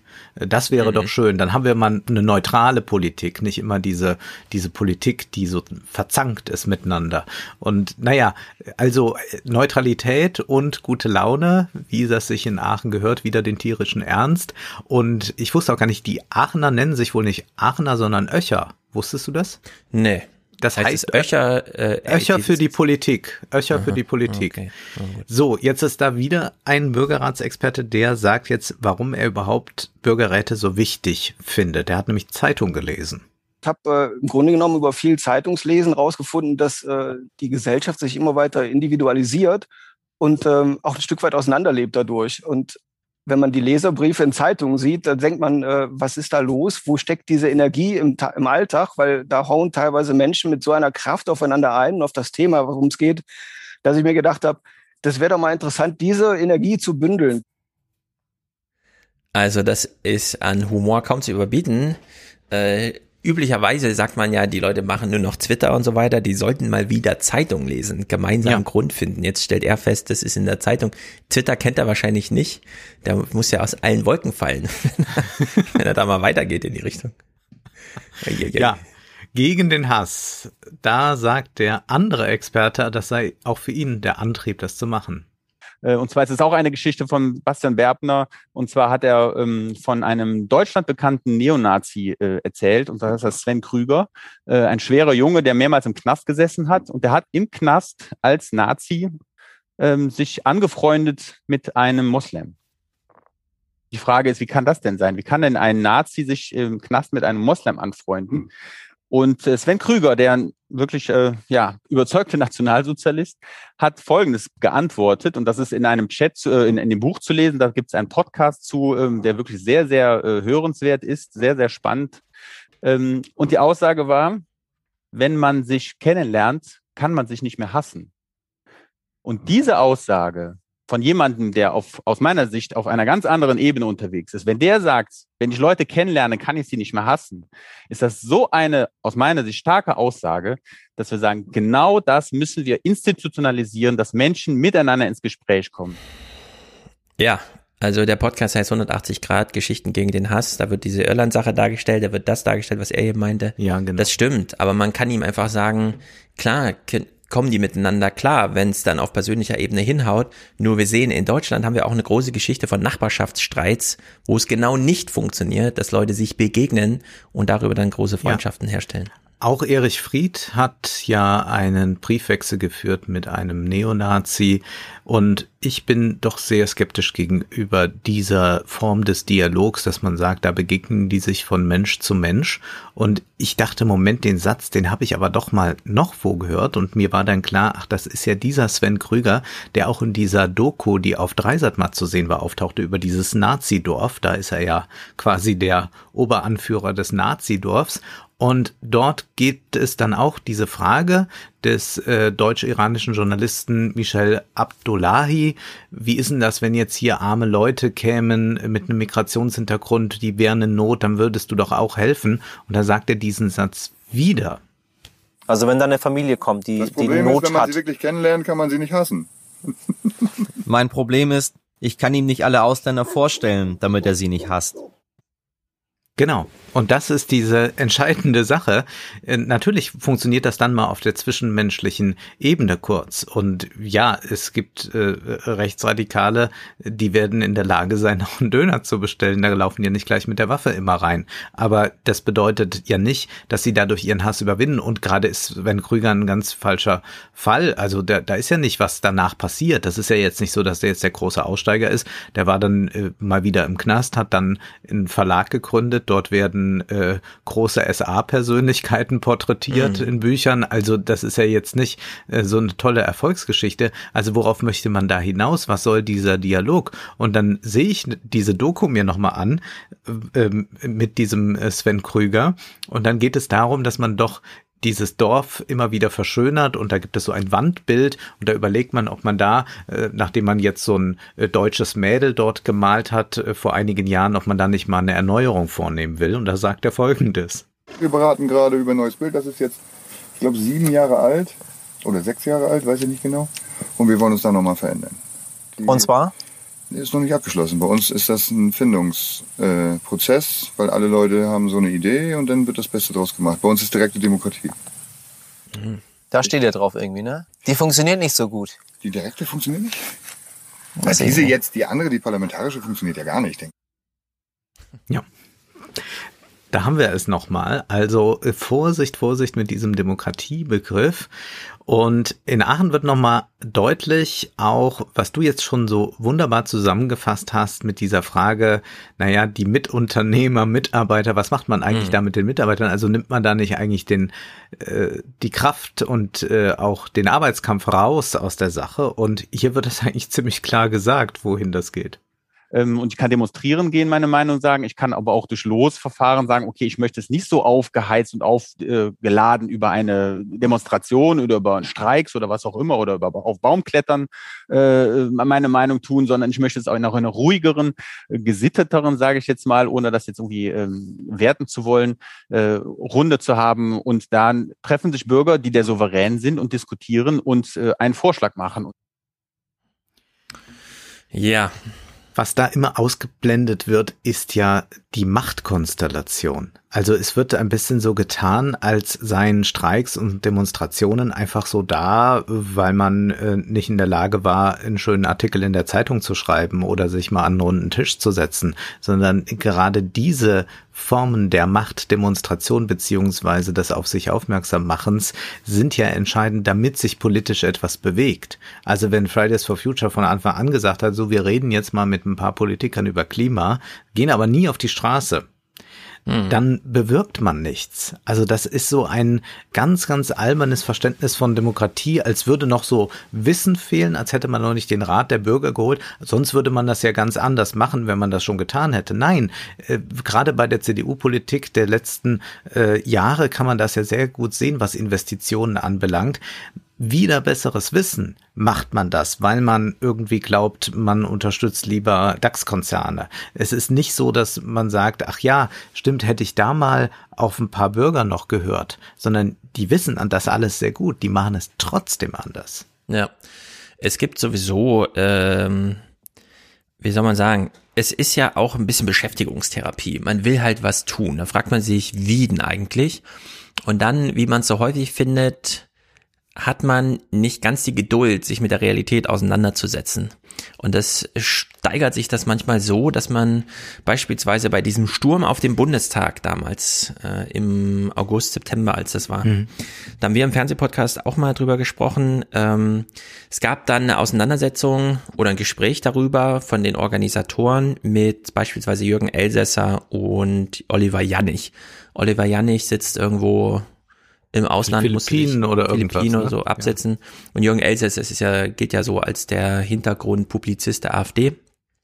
Und die beiden haben dann auch so überlegt, was machen wir jetzt? Wir haben in Berlin so viele Leute auf die Straße gekriegt und es waren ja Millionen und fast werden die in den Bundestag gerannt und pipapo und dann, äh, also es dokumentiert, ja, dass sie, also das sind dann so Videos, die gucken dann Hunderttausende bei Samuel Eckert ähm, publiziert äh, wo die darüber reden, ja, jetzt müssen wir den Schwung nutzen und die Leute in eine verfassungsgebende Versammlung äh, organisieren. Mein Vorschlag ist, und ich zitiere jetzt so ein bisschen, also ich rezitiere jetzt so ein bisschen äh, Jürgen Elsässer, ja, der immer so als der kluge Publizist und so weiter gilt, der dann äh, Oliver Janich sagt, nee, du musst jetzt den, die, den Schwung nutzen, den du hast und in jedem Bundesland organisieren sich die Leute und schicken dann so, so 15 Leute. Und die treffen sich dann in Berlin. Und dann äh, machen die da verfassungsgebende Versammlung. Und wenn die einen Beschluss fassen, dann können wir damit die Bundesregierung übernehmen.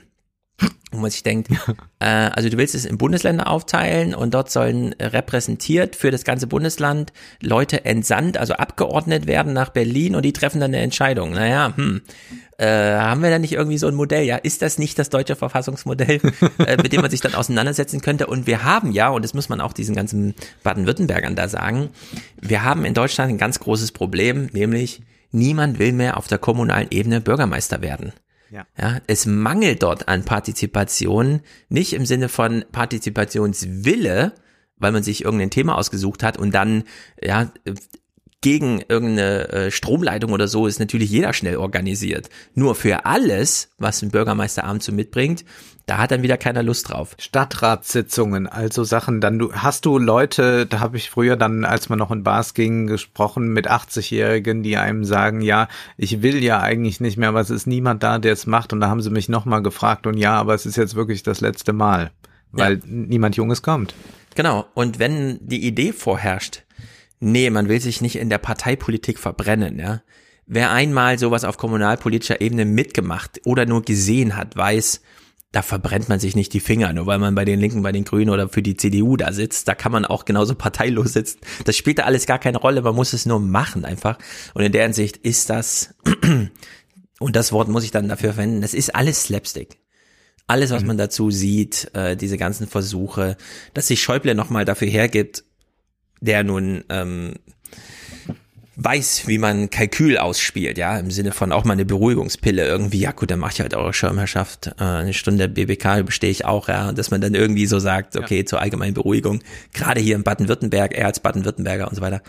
Und wir kennen ja auch so ein bisschen die Mentalität, wie es in Baden-Württemberg so zugeht, ja, dass man dann da so einen Weg findet, das irgendwie zu organisieren, aber es ist Partizipationstheater, wie Dietmar Dart sagte, das ist einfach Slapstick. Und wir gucken noch weiter. Es kommt jetzt, jetzt gehen wir auf die ganz große Bühne, jetzt gehen wir auf die Bundesbühne, also Bürgerrat. Rolle Deutschlands in der Welt. Wie sieht sie aus, die Rolle? Wir hören jetzt erstmal, was äh, Claudine Nied sich davon verspricht. Also hier geht es auch wieder darum, bitte keinen politischen Kampf. Und ich verstehe vor allem jetzt, was für Dilemmata es oft gibt äh, in der Aushandlung von äh, demokratischen äh, politischen Positionen.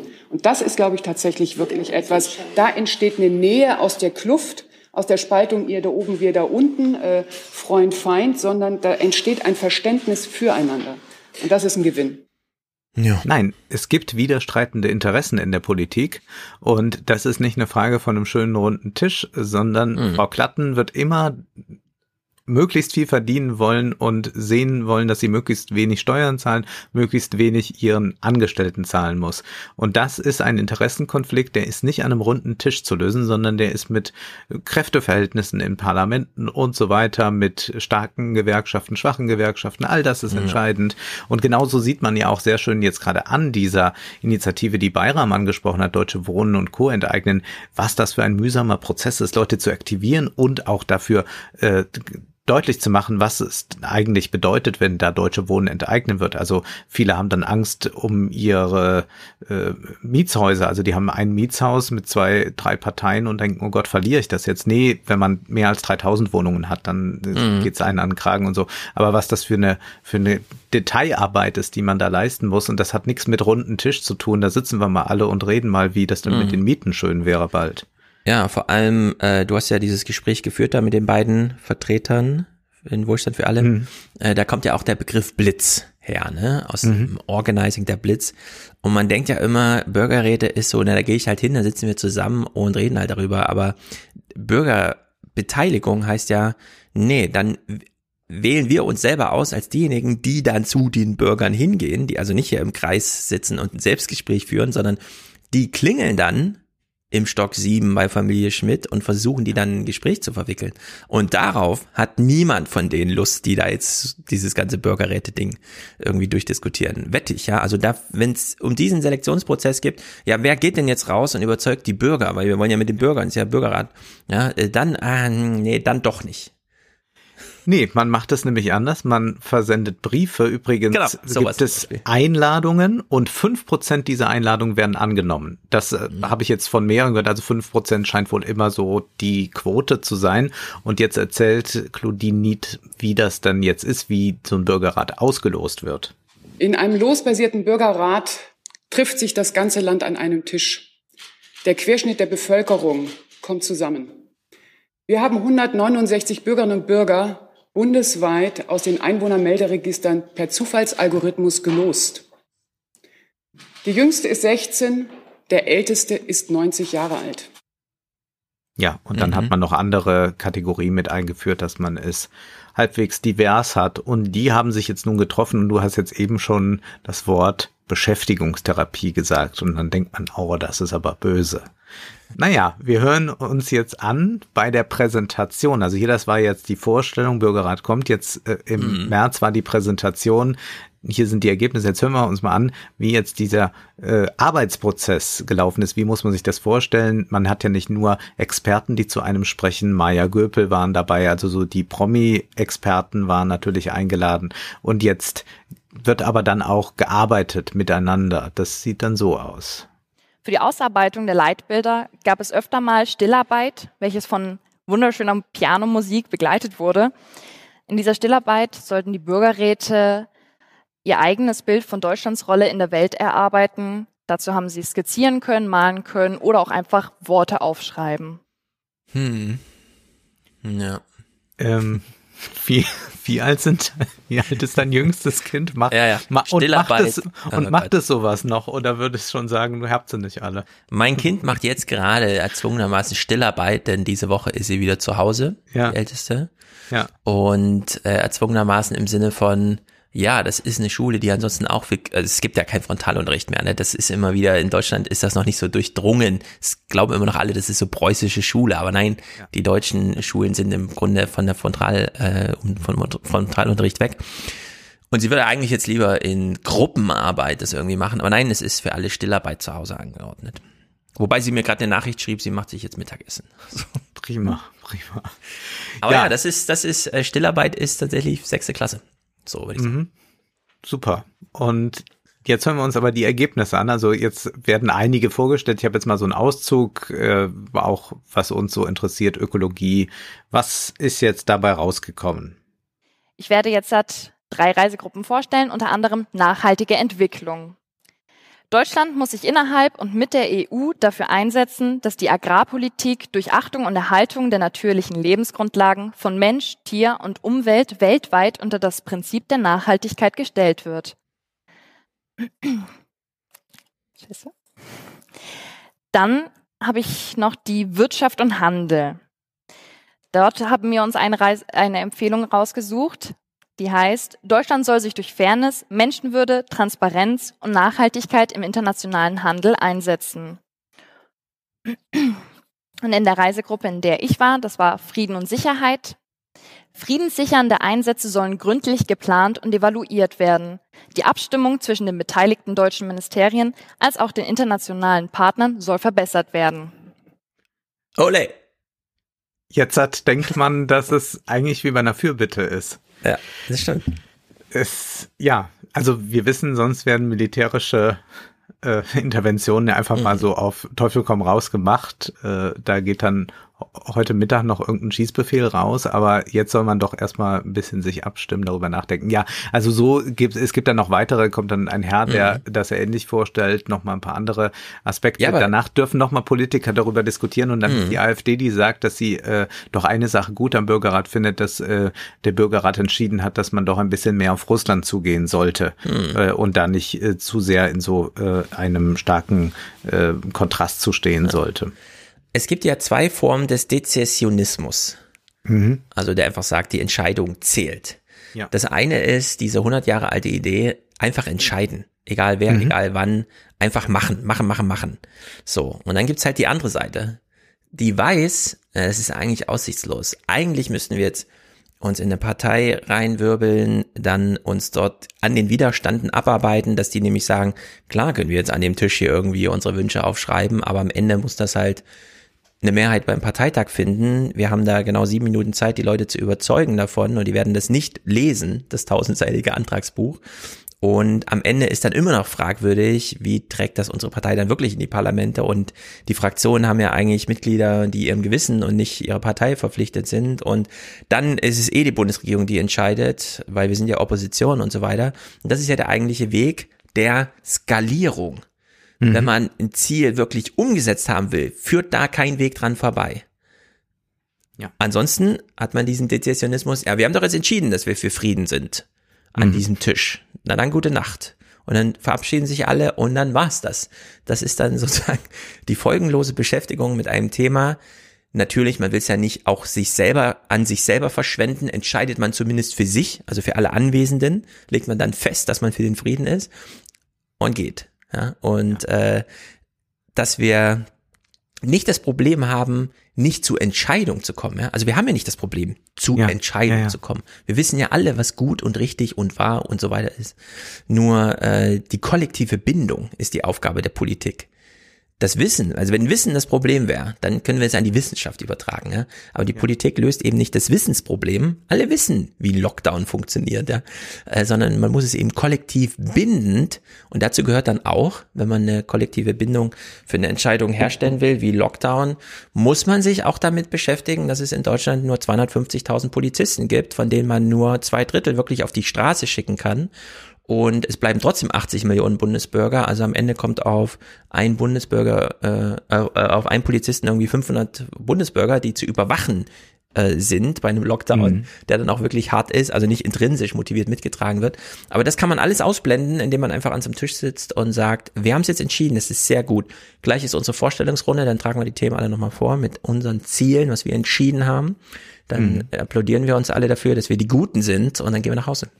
Ja, ja, ist eine sehr schöne Simulation, aber Marianne Birtler ist auch mit von der Partie gewesen bei diesen Bürgerretten, hat das mit angestoßen, ist jetzt auch bei der Präsentation anwesend von den Grünen, hat ja äh, aus ihrer DDR-Vergangenheit gesagt, äh, jetzt müssen wir nicht nur sagen, wir sind glücklich, dass wir wieder vereinigt sind, dass wir da, äh, da jetzt eine Demokratie haben, sondern auch an dieser Demokratie muss gearbeitet werden. Deswegen finden sie Bürgerräte natürlich ganz toll. Jetzt hat sie diese Ergebnisse und versucht das mal einzuordnen. Was macht man jetzt mit diesen Ergebnissen? Dennoch bleibt das Gefühl, zwar einen Einblick gewonnen zu haben, aber noch lange keinen Überblick über das Thema. Natürlich rechnet jetzt niemand damit, dass die Bundestagsabgeordneten bei der einen oder anderen Empfehlung laut ausrufen, wunderbar, was für eine tolle Idee, warum sind wir da noch nicht drauf gekommen? Das, darum geht es wohl auch nicht. Die Stärke des Gutachtens liegt vielmehr darin, dass es ein Meinungsbild vermittelt. Mhm. Ja, ein Meinungsbild. Da hätte man aber auch einfach mal Allensbach fragen können, ob die mal ja. ein Telefon Umfrage machen, wie die Leute eigentlich so zum Frieden stehen. Und das ist ja auch allgemein bekannt, dass äh, es eine große Mehrheit gibt, äh, die jetzt äh, zwar Putin nicht liebt, aber sagt, wir müssen da in irgendeiner Weise kooperativ mhm. bleiben, weil wir Angst haben davor, dass es sonst mal krachen könnte und dann haben wir das direkt vor der Haustür. Da brauche ich jetzt keinen Bürgerrat, das ist allgemein bekannt. Aber es sind interessante Fantasien, die da verknüpft sind, was jetzt mit diesem Bürgerrat passiert. Also wie gesagt, ne, so paar hundert Aufrufe bei YouTube, aber Marianne Birtler ist sich da sicher, dass wir das Netz im Blick behalten werden. Die Öffentlichkeit wird das hoffentlich genau beobachten.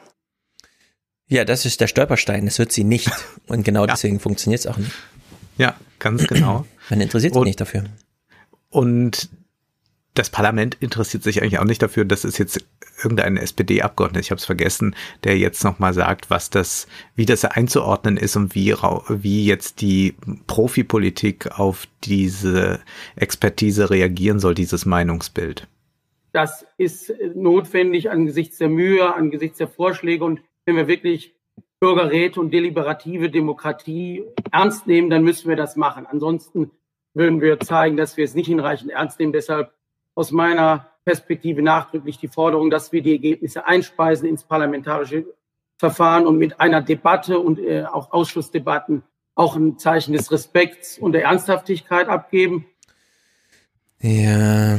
Eins, aber es soll eigentlich nur noch ein Zeichen abgegeben werden. Es soll ja. also eigentlich jetzt äh, kann man nicht sagen, wir stecken es gleich in die Schublade, aber irgendwas müssen wir noch mal machen. Irgendein Signal muss gesendet werden, aber mehr mhm. dann auch nicht. Und ja. tja, das ist eigentlich ganz äh, deprimierend und mich wundert's auch, dass man sich da so lang dran machen kann. Also man sieht dann, da ist die Robert Bosch, äh, Bosch Stiftung ist da mit drin und mehr Demokratie und dann die Open Society und all diese ganzen mhm. Stiftungen und ich glaube, da wird dann ein bisschen Geld mit verdient, dass man dann so Bürgerräte, äh, so ein Theater aufführt, aber dass man das immer so ernsthaft dann noch vortragen kann, ist eigentlich bewundernswert. Also ich möchte es nicht machen. Das hat so ein bisschen was von den Influencern, die ja. immer wieder selbst selbst überzeugt sein müssen von dem Produkt, ist, ist glaube ich, ziemlich anstrengend. Hm. Also, wenn sich jeder ehrlich mit sich selber befasst und sich fragt, wofür interessiere ich mich eigentlich, wenn ich nach Berlin schaue, ins politische Berlin, mhm. dann sind es nicht die Themen, nicht die Sachentscheidungen, denn da könnte man ja wirklich einfach die klugen Bücher dazu nachlesen. Ja? Jedes nicht politische Sachbuch zu einem Thema ist klüger als das politische Buch oder die politische Auseinandersetzung, das parlamentarische Verfahren, wie auch immer. Ja, wenn man was über Lieferketten lernen will, dann liest man die Bücher der Ökonomen dazu und die politische Diskussion spielt dann halt auch eine Rolle, weil man will ja dann mal was vielleicht verändern an der Realität, aber die Realität, das Wissen, die Fakten, die stecken nicht in der Politik. Und wenn wir vom politischen Fernsehen sprechen, dann geht es doch ehrlicherweise immer nur um eins, und das wird ja auch weiterhin kritisiert, nämlich nur um Machtfragen. Ähm, die Grünen zum Beispiel, ja. Solange die Grünen nicht entscheiden, wer von ihnen beiden äh, Kanzlerkandidat wird, sind sie weiter im Gespräch weil man sich für diese Frage interessiert. Deswegen ist die SPD gerade nicht im Gespräch, ja. weil die er hat das schon entschieden, dass es Olaf Scholz ist. Solange es die CDU noch schafft, ähm, es offen zu halten, und da muss sich Laschet jetzt sehr anstrengen, damit es nicht für jeden sichtbar ist, dass es nichts wird. Ja. Solange es Laschet noch schafft, ähm, auch neben Söder noch ein Kandidatenkandidat zu sein, so lange bleiben die auch Thema. Und sobald leichte Verbesserungen in der Corona-Lage sind, weil so ein Lockdown dann vielleicht mal Ende April irgendwie so ein bisschen wirkt oder die Impfung so weit fortgeschritten sind, dass es eben ne, im Gesundheitssystem nicht mehr zu allen großen Problemen, dann ist das Thema sofort zurück Dann ist die erste Frage an Laschet wieder, wann verkünden Sie es? Wollen Sie noch? Ja, dann wird analysiert, hat er noch den Biss in der Phoenix-Runde, wurde jetzt schon diskutiert. Die Biografin von Söder sagt, es wird wahrscheinlich Söder, denn ich habe vor zwei Wochen gesehen bei Instagram, wie er sich einen Hund angeschafft hat, ja, der mit ihm in die Kamera lächeln kann. Also es sind die Machtfragen in der Politik. So, und um diese Machtfragen äh, schlängelt sich dieser Bürgerrat drumrum. Ich krieg das jetzt hier selber mit äh, bei der Frage, äh, in meinem Stadtviertel gibt es so ein paar Probleme mit dem Verkehr.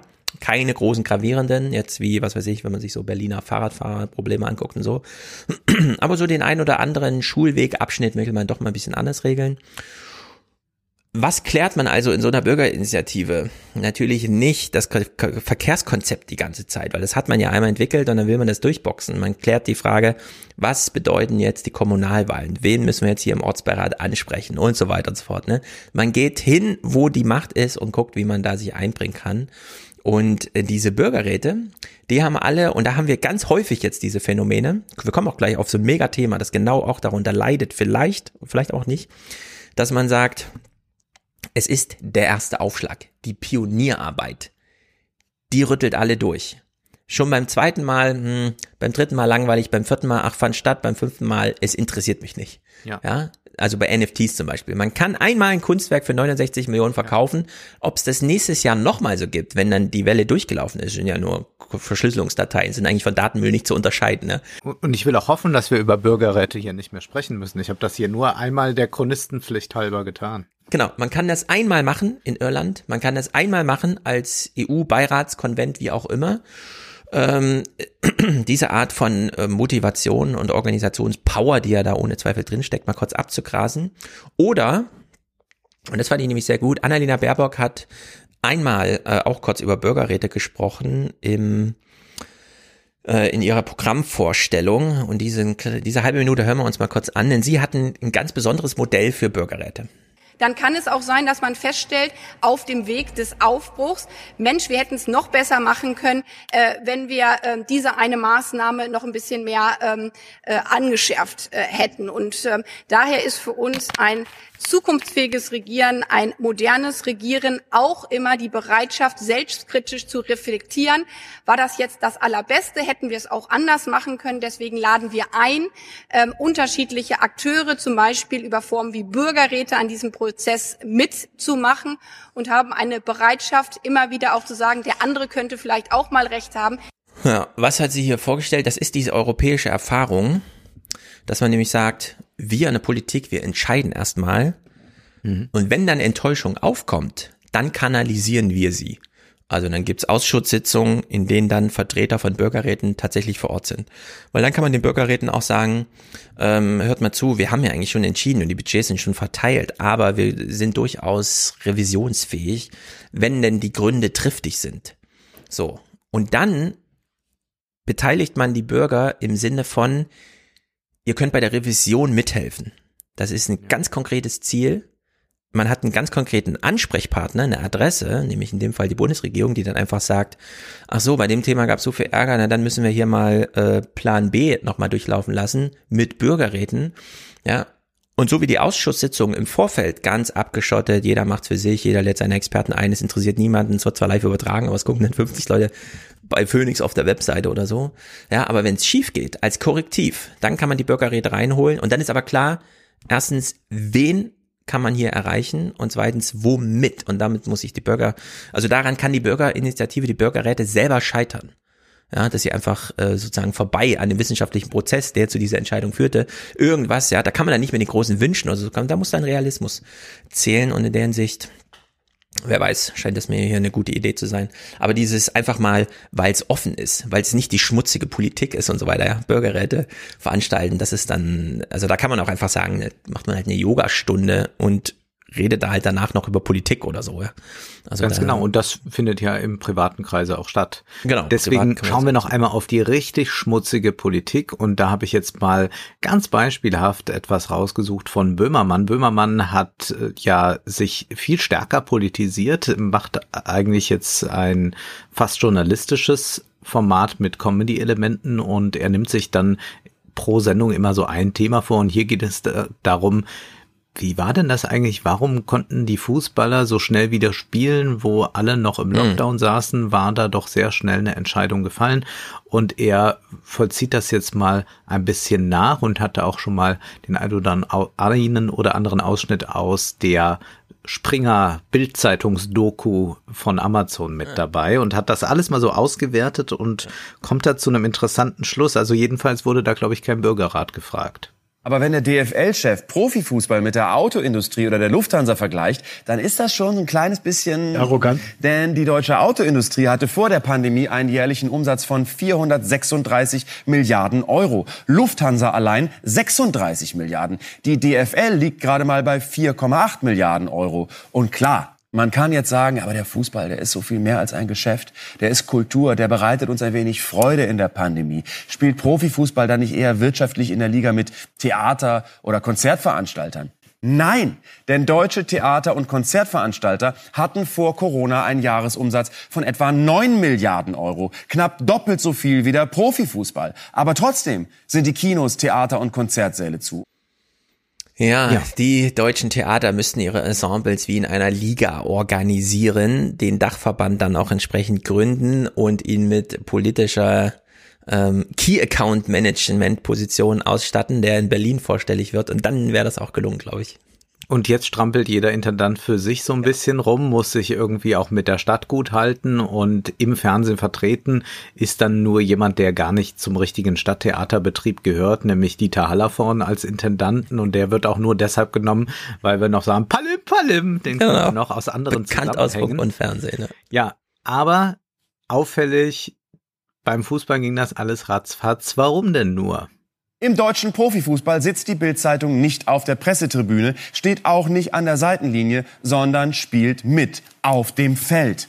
Da hatte ich schon das Gefühl, dass das ein historischer Moment war, als wir Gesundheitsminister Jens Spahn, die Chefs der Vereine Borussia Dortmund und Bayern München zu einem Hintergrundgespräch hier in den Verlag eingeladen haben. Ah, so, so. Also nicht die DFL-Zentrale von Bundesliga-Retter Christian Seifert, sondern quasi neutrales Terrain bei der Bildzeitung. Politik und Wirtschaft verhandeln Sonderregeln für Deutschlands nervigste Lobbygruppe in den Räumlichkeiten von Bild. Und keine Journalisten weit und breit, die darüber berichten könnten. Ja. Bild am Sonntag besteht zu über der Hälfte aus Fußball. Die wird nur wegen Fußball. Das ist ja. Und, und hier ist wirklich mal das Hinterzimmer. Und dann hat Böhmermann mal nachfragen lassen, wie ist denn das? Äh, haben die sich da bei Bild getroffen? Weil das wurde ja dann wesentlich, äh, unwesentlich später veröffentlicht, dass das nun jetzt wieder möglich ist mit den Spielen. Und ein paar Tage vorher waren wir noch bei Bild. Sechs Tage nach diesem Jahr, was ist es denn jetzt? Redaktionelles Vorgespräch, Geschäftsessen, Geheimgipfel, Lobbyistenmeeting bei Bild? Dann der überraschende Durchbruch. Die Ministerpräsidenten von Bayern München und Borussia Dortmund verkünden am 20. April, an Führers Geburtstag, exklusiv bei Bild Live, dem offenen Kanal des Axel Springer Verlages, Deutschland darf wieder schießen. Wir haben mal nachgefragt bei Bild, in den Staatskanzleien von Nordrhein-Westfalen und Bayern, bei der DFL und im Bundesgesundheitsministerium. Haben die beiden reichsten Bundesligavereine BVB und FCB, der Bundesgesundheitsminister und Bild gemeinsam unter Ausschluss der Öffentlichkeit die Fortsetzung der Bundesliga organisiert? Herr Ministerpräsident Dr. Söder hat am 20. April 2020 auf Anfrage von Bild Live ein Interview gegeben. Im Vorfeld dazu fand, wie bei verschiedenen Medien üblich, ein redaktionelles Vorgespräch statt. So so, ein redaktionelles Vorgespräch. Und bei Armin Laschet auch, ja? Ministerpräsident Armin Laschet hat Bild Live wie in ihrer Anfrage erwähnt am 20. April 2020 ein Interview gegeben und ist damit einer Anfrage des Mediums einschließlich der Bitte um ein redaktionelles Vorgespräch nachgekommen. Ja, in dieser mhm. Liga gibt es natürlich kein redaktionelles Vorgespräch, sondern die sagen einfach, ich gebe ein Interview und dann geben die das ja. Interview und man weiß selbstverständlich, was da eigentlich bei diesem redaktionellen Vorgespräch gelaufen ist und das sollten sich die Bürgerräte vielleicht mal komplett ansehen, diese Böhmermann-Geschichte, und dann mal darüber nachdenken, ob sie da so weiterkommen mit ihrem Politikverständnis. Ich würde sagen, nein. Und mhm. da kann man sehen, wo es eigentlich im Argen liegt.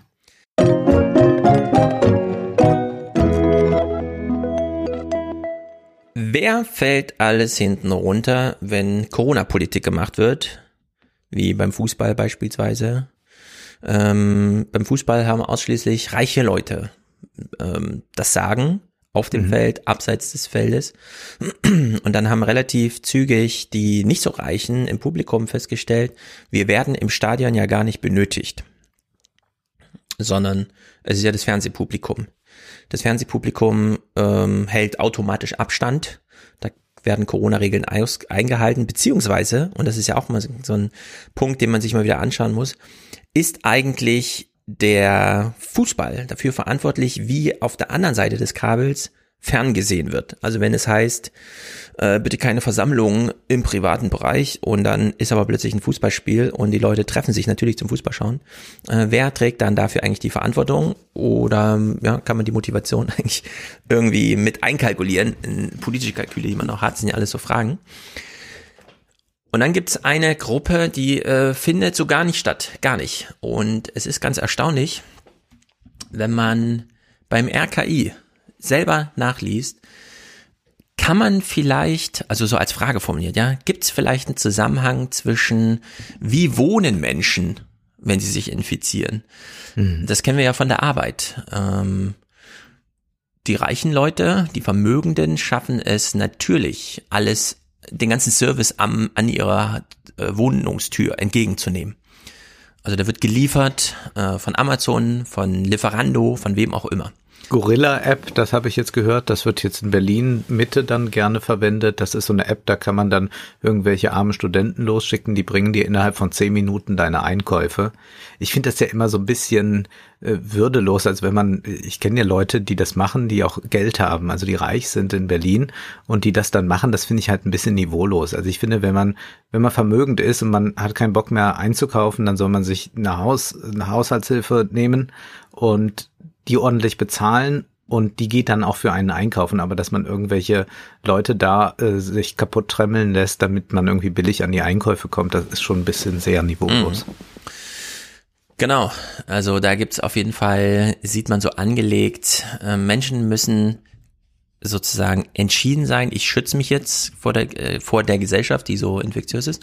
Und ich mache das über den Weg, der mir ermöglicht wird durch Geld, das mir zur Verfügung steht, um ein Mittagessen für 10 Euro an meine Zimmertür liefern zu lassen oder eben sowieso alles zu bestellen.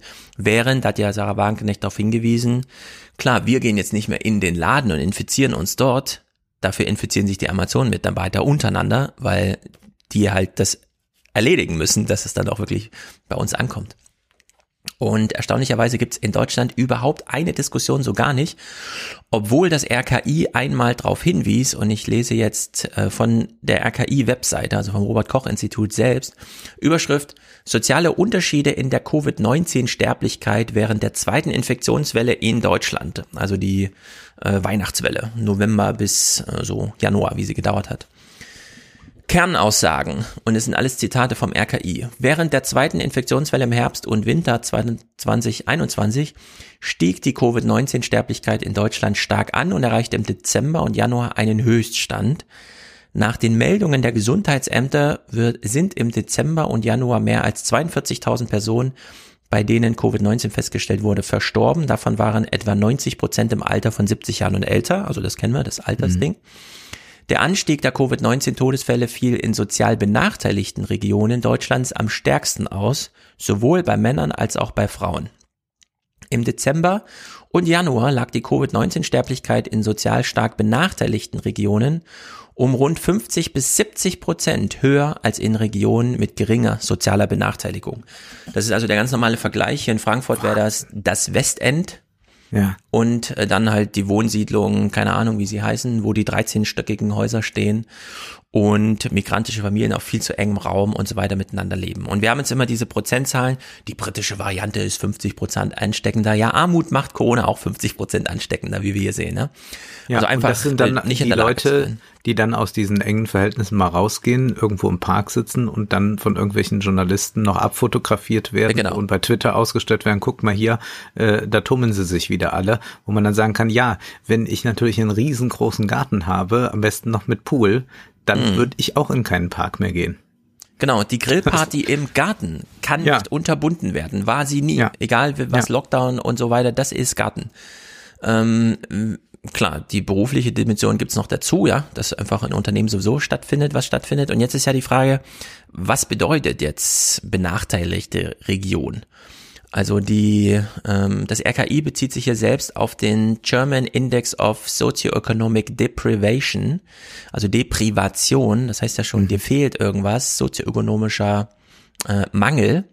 Und das ist eine, äh, ein Datenbestand, der die 401 Landkreise und kreisfreien Städte in Deutschland ähm, verknüpft. Und zwar die sozioökonomische Deprivation der Bevölkerung in diesen Regionen wird von diesem GISD eben ermittelt. Und der wurde dann vom RKI mit dem Corona-Infektionszahlen einfach mal gemappt. Und da wurde geschaut, wo infizieren sich denn die Leute? Und dann stellt man fest, ach so, in diesen Regionen, die von diesem GISD als sozioökonomisch schwach dargestellt werden. Wo also Leute auf zu engem Raum wohnen, äh, wo sie an Arbeitsstellen zu tun haben, äh, dieser ganze Servicebereich und so weiter, wo es kein Homeoffice gibt und wo man Schulter an Schulter arbeitet, wo zwar nochmal arbeitsrechtlich gesagt werden kann, aber setz bitte eine Maske auf und dann weiß man, ja gut, der Chef guckt da eh nicht hin. Also ne, steht man mhm. nebeneinander. Also der typische Fall ist, glaube ich, das Wohnhaus in Göttingen damals, was sehr für, als nirgendwo Corona gibt, gab, ja, da war ja, plötzlich ja. dieses Göttinger Wohnhaus oder die Arbeitszusammenhänge äh, bei Tönnies. Wir wissen, auch die Wohnsituation dort war schwierig, aber die war nicht ausschlaggebend, wie die Studien später zeigten, sondern es war dieses Arbeiten, äh, ja, zu Tausenden in den Kantinen sitzen, äh, die ganze Zeit bei fünf Grad, ähm, keiner kümmert sich um, also Luftzirkulation, ja, aber nicht um Luftaustausch und so weiter und die Viren gehen da einfach durch, so dass da 1900 Leute auf einmal infiziert sind und so weiter. So, und das gibt's nur in, also das hat mit Armut, das korreliert einfach eins zu eins mit Armut. Das ähm, ja, im Homeoffice äh, bei dem Lieferdienst, der dann noch mit Maske in der Hand das Ding auf die Stufe stellt und dann zurücktritt, äh, ja. ja der, der infiziert dich nicht. So, und diesem Weg wurde in Deutschland nie nachgegangen, als hätte man Angst vor diesem Thema, als wollte man sich damit nicht beschäftigen, als wäre das so, mh, hm, ach nee, die Armen wieder, haben uns schon bisher nicht interessiert, können uns jetzt auch nicht interessieren. Man kann ja mal vergleichen, so bei Twitter, wenn man die Appelle liest, ja, wer gibt die Appelle ab, an wen richten sie sich und mit welchem inhaltlichen Duktus werden die so gemacht? Das sind Leute, die halt morgen wieder in irgendeiner Talkshow rumsitzen oder irgendeinen Spotify-Podcast einsprechen, den genau. keiner braucht ganz klassische Klientel, von der wir wissen. Und jetzt gehen wir deswegen kurz nach, ähm, äh, nach England in Sheffield. Sheffield ist eine ganz normale britische Stadt. Und da würde ich sagen, wenn man sich die Zahlen anguckt, die das RKI hier ermittelt hat, anhand des sozioökonomischen Zusammenhangs, gilt das für, was für Sheffield jetzt gilt, beispielsweise für alle Großstädte in Nordrhein-Westfalen. In Bayern vielleicht nicht so sehr, aber in Nordrhein-Westfalen. Mhm. Also Sheffield ist jetzt hier Chiffre für die großen Städte in Nordrhein-Westfalen. Data from Sheffield passed exclusively to Newsnight reveals just how stark that divide is. This graphic maps how the virus spread across the city. So, wir sehen jetzt hier, also Wolfgang und ich, wir sehen jetzt hier eine Karte von Sheffield. Mhm. Ähm, da werden gleich in roten und in weißen Punkten ähm, Corona-Fälle aufgezeigt. Und die roten sind die aktiven. Und es gibt einen Zeitverlauf, äh, wo, da taucht gleich ein ganz kleiner Kreis aus. Du beschreibst uns gleich, wie klein dieser Kreis ist. Äh, das sind die Armviertel von Sheffield. Und die Punkteentwicklung stellst du uns dann gleich mal da. The first wave last year. Look at the highlighted area. It contains some of Sheffield's poorest areas. Three weeks after the first cases in wealthier areas, there has barely been a positive case in the highlighted area. But if we scan forward to the end of June, we see how the majority of positive cases are confined to these deprived districts. Ja, dieser Kreis ist sehr klein.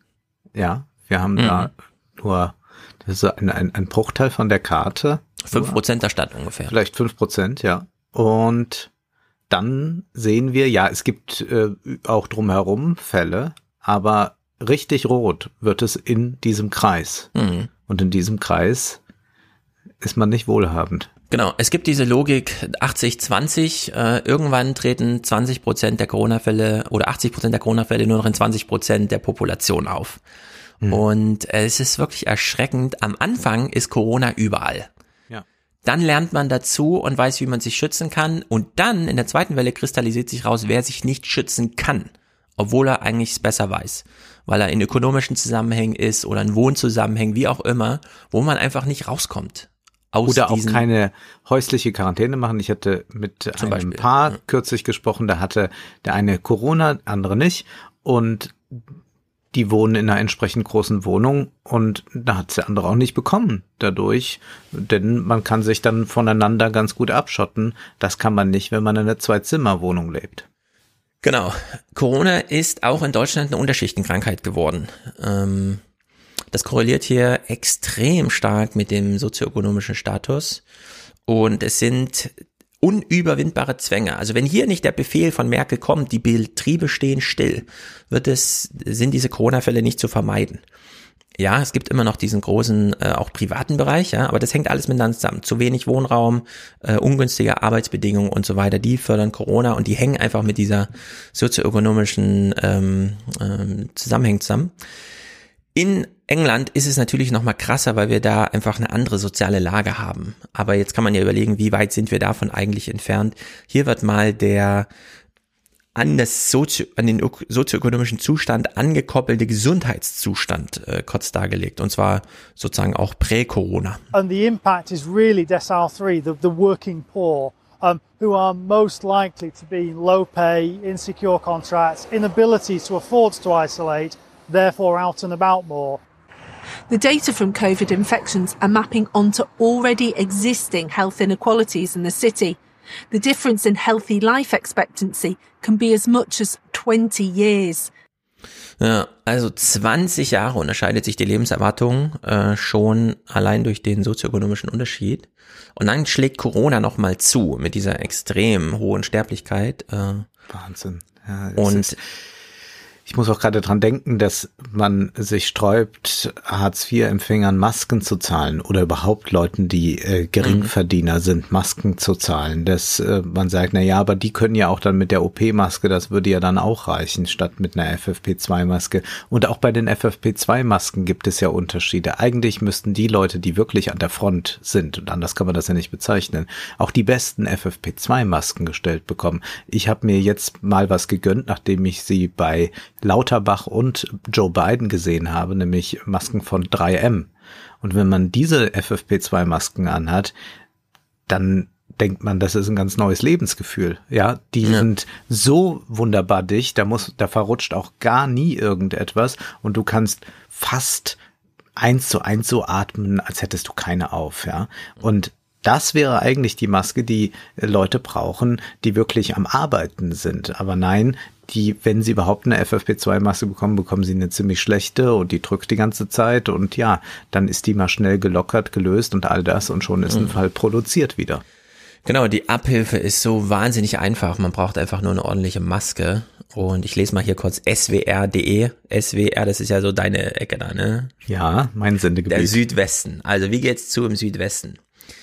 Das Sozialgericht Speyer hat den Eilantrag eines Hartz-IV-Empfängers abgewiesen. Dieser hatte höhere Leistungen verlangt, da er Mehrausgaben für Corona-Schutzmasken habe.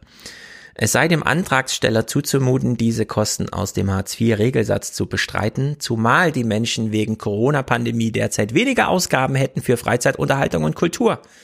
Dieser Beschluss des Sozialgerichts Speyer ist unanfechtbar. So lässt sich kein Corona besiegen und das ist auch Nee. die große Lehre in England. Und wenn man das nicht in eine Petition schreibt, dann kann man sich die Petition auch gleich übers Klo hängen. Genau. Schenkt den Leuten die guten FFP2-Masken und gestaltet darum noch eine Kultur des Maskentragens, so dass sich niemand für blöd oder so blöd vorkommt, wenn er so eine Maske aufhat, sondern die muss einfach getragen werden. Wir kennen alle noch früher, ja, wie lernt man Zähne putzen? Da, man, da kommt in die Schule so der Zahnarzt, der bringt dann diesen komischen Farbstift mit und zeigt dann, so sehen deine Zähne aus, wenn du sie geputzt hast. Jetzt putzt man mal richtig. Ja, und so muss man das hier auch mal machen. Man muss sich jetzt mal was einfallen lassen, äh, denn Corona bleibt ja noch eine Weile, dass man diese Betriebe, die man nicht stilllegen will, wo Merkel, und das war die, also das, was Merkel entschieden hat für den Donnerstag, wäre die richtige Entscheidung für zwei Wochen gewesen. Und sie konnte nicht mal einen Tag durchsetzen, wegen des Widerstands aus der Wirtschaft. Und genau darum geht's, dass in dieser Wirtschaft, wenn denn schon gearbeitet wird, ordentlich gearbeitet wird. Die Masken müssen kostenlos sein. Der Schnelltest muss kostenlos sein. Der muss morgens vor deiner Haustür liegen. Der darf dich nicht kognitiv belastend. Schon allein die Planung, wo gehe ich mir meinen kostenlosen Test abholen und der ganze Quatsch. Nein, das muss am Ende wie in Schleswig-Holstein oder da in Mecklenburg-Vorpommern, Briefkasten auf, drei Masken rein, Briefkasten zu, dann geht man zur nächsten. Die müssen, also diese Art von Verfügbarkeit ist notwendig, um diese vulnerablen Gruppen, hier die sozioökonomischen, die das Land am Laufen halten, weswegen es diesen Lockdown für die niemals gibt. Selbst wenn wir jetzt entscheiden, wir machen hier den totalen Lockdown, ja, es wird kein Supermarkt-Lockdown geben und die Amazon-Dinger werden weiter betrieben und diese ganze Verpackung und der ganze Kram. Und es wird auch weiter Eis hergestellt in Deutschland und so weiter. Ja. Diese Lockdowns wird es in dieser Art nicht geben und deswegen brauchen wir hier andere Hilfen. Wir müssen dieses Abwasserscreen, wir brauchen diese Masken kostenlos und der ganze Kram. Und das einzige Mal, dass wir jetzt einen deutschen Politiker zum Thema soziale Unterschiede hören, ist Karl Lauterbach bei Lanz am 24.03. Allerdings so ein bisschen verschätzt in der regionalen Dimension. Die Leute haben da nicht den Platz, sie haben nicht die Masken, die haben nach, nach Indien nur den, nur den Beispiel, einen ja. Satz, genau, nur den einen Satz. Also die, die also AHAL-Regeln spielen in ärmeren Ländern keine Rolle. Die können die nicht umsetzen, die leben auf engstem Raum, da kriege ich das nicht wieder. Ärmere Länder. Ja, in der Kölner Eigentumswohnung geht's natürlich noch relativ gut mit den AHA-Regeln. Äh, ja, was, was soll man dazu sagen? Das ist halt auch ein Politiker, der die Armut in Deutschland 20 Jahre lang geleugnet hat. Also, Ja. und wir Ja. haben eine Kanzlerin der sozialen Kälte, die jetzt eigentlich nochmal Bestätigung findet, indem man, indem man sagt, toll, jetzt hat's jetzt aber mal Laschet gezeigt und wenn wir sie jetzt noch mit einer Petition unterstützen, dann, dann kann sie Mhm. noch mal hier Ja, also wir haben hier ein echtes Problem mit Armut in Deutschland. Corona zeigt es uns auf. Wir wollen es nicht wahrhaben. Niemand thematisiert es. Und Karl Lauterbach, wenn er über Armut spricht, dann sind es die armen Länder, wo plötzlich AHA-Regeln nicht gelten. Ja, in Göttinger Wohnhäusern, hier in Frankfurt am Main gibt's diese Gegenden, wo das nicht klappt. In Koblenz auch, in Berlin hat man es doch wirklich vor der Nase. Aber irgendwie will man es nicht wahrhaben und nicht thematisieren. Und naja, Deswegen müssen wir jetzt alle wieder Lockdown machen und er wird wieder nichts bringen und er wird wieder zur Enttäuschung auf Twitter führen und die Realität wird dann wieder keine Rolle spielen. Ja, Aber es so ist, wie es ist. Man kann es nur So noch es zynisch beobachten. Gut, kommen wir mal in, ich weiß gar nicht, wie man das nennt, NFTs und sowas, ja. Blockchain. Was haben wir alle gelacht über die Blockchain-Lösung, die jetzt vorgestellt wird, um einen Impfstatus zum Beispiel darzustellen und überprüfbar zu machen. Die Europäische Union ist ja ganz interessiert daran, äh, den ähm, Immunisierungszustand äh, der Bevölkerung zu dokumentieren und nutzbar zu machen. Und es gibt zwei Prämissen, gegen die nicht hinterschritten wird, finde ich auch gut. Zum einen, es muss digital sein, ja, zwingend finde ich. Äh, wir können nicht immer nur von Digitalisierung träumen, wir brauchen es dann mal, wenn wir es richtig haben. Also es muss digital sein. Smartphone oder wie auch immer, also es das heißt nicht zwingend Smartphone, man kann auch die Geräte, die man dann dafür braucht, äh, die zum Beispiel ein Signal senden, die kann man auch einfach den Leuten dann schenken, wenn sie kein Smartphone haben. Aber es muss digital sein. Und zweitens, man darf nicht unterscheiden zwischen Immunisierung oder nicht infektiös durch echte Immunisierung, sei es durch Impfung oder durchgemachte Corona-Krankheit und negativen Antigentest, der auch zeigt, dass man nicht infektiös ist. Zwar nur eine, für eine begrenzte Zeit, aber das ist sozusagen das ähm, Schwierigkeitsprofil, die Herausforderung. Äh, Eine Immunisierung oder eine Nicht-Infektiosität darstellen, die zum einen zeitlich begrenzt ist, zum anderen persönliche Daten, Gesundheitsdaten zu verarbeiten hat und so weiter. Und jetzt irgendwie digital, jetzt lachen alle über Blockchain. Und auf der anderen Seite, das, was du uns dann gleich zeigen, ist der Kunstmarkt jetzt aufgerüttelt worden von Blockchain. Ja. Äh, Menschen sind tatsächlich zum drittvermögendsten lebenden Künstler Künstler, der der Welt, Welt, ja. geworden, nur Ja. weil sie äh, Datenmüll verkauft haben. Ja. Muss man so sagen. Ist da schon eine Wertung drin, Stefan? äh, nö, erstmal nur eine äh, Funktionsbeschreibung im Sinne von, die Dateien, die da verkauft werden, sind, und das ist ihre Qualität, von Zufall nicht zu unterscheiden, also von Datenmüll. Das ist ja der Sinn der Kryptographie. Die Nähe von Kunst und Müll ist ja auch ein ganz eigenes Thema, das werden wir nicht heute nochmal aufgreifen, aber man könnte auch da assoziativ weiterdenken. Genau, und jetzt haben natürlich immer alle über die Nifties und die NFTs und das ist ja auch wichtig und wir machen es auch gleich. Und ich will aber einleiten mit dem Thema E- Ethereum, Ethereum, denn ja, es geht um eine Blockchain, aber es ist diesmal nicht Bitcoin, das hier ausschlaggebend ist, sondern dieser Deal, der da stattfand. Bibel hat sein Bild verkauft und hat dafür 69 Millionen Dollar bekommen, wurde immer gesagt, aber stimmt natürlich nicht ganz. Das Bild wurde in Ether bezahlt. Ether ist sozusagen der Bitcoin, das ist der Token, die Währung in, im, im Ether Ethereum, also im Äther des, äh, der anderen Blockchain, die es da noch gibt und die auch immer bekannter wird. Ich war immer ein bisschen betrübt, wenn es hieß, ach, Blockchain, fünf Blockchains, alle machen sich lustig, denn die Konzepte sind einfach zu faszinierend, um jetzt zu sagen, die können ja nicht einfach an der Realität scheitern. Wo kämen wir denn dahin? Könnte ja mal alles scheitern lassen, aber nicht die Blockchains. Und es hat sich eben 2013 oder so jemand dieses Konzept von Ethereum ausgedacht. Der junge Mann heißt Vitalik Buterin.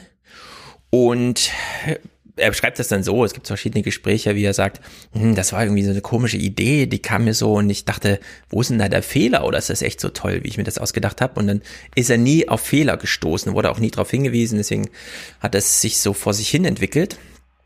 Und jetzt ist es eben dazu gekommen, dass eine Blockchain etwas ermöglicht hat, was ohne sie nicht möglich gewesen wäre, nämlich dieser Verkauf dieses, ähm, also dass wirklich 70 Millionen Euro, Dollar gezahlt wurden für ein Kunstwerk, das rein digital ist.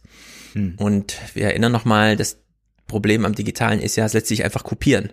Während analoge Kunst nun mal einzigartig ist, das ist nun mal das Ding. Und sobald man jemanden dran setzt, der das kopiert, dann ist es gleich eine du, ja, dann ist man gleich in gefährlichem Fahrwasser. Be, Be, Be, Be, Betracci oder wie er hieß. Äh, alle, alle Beltraki, ja. Beltraki, genau.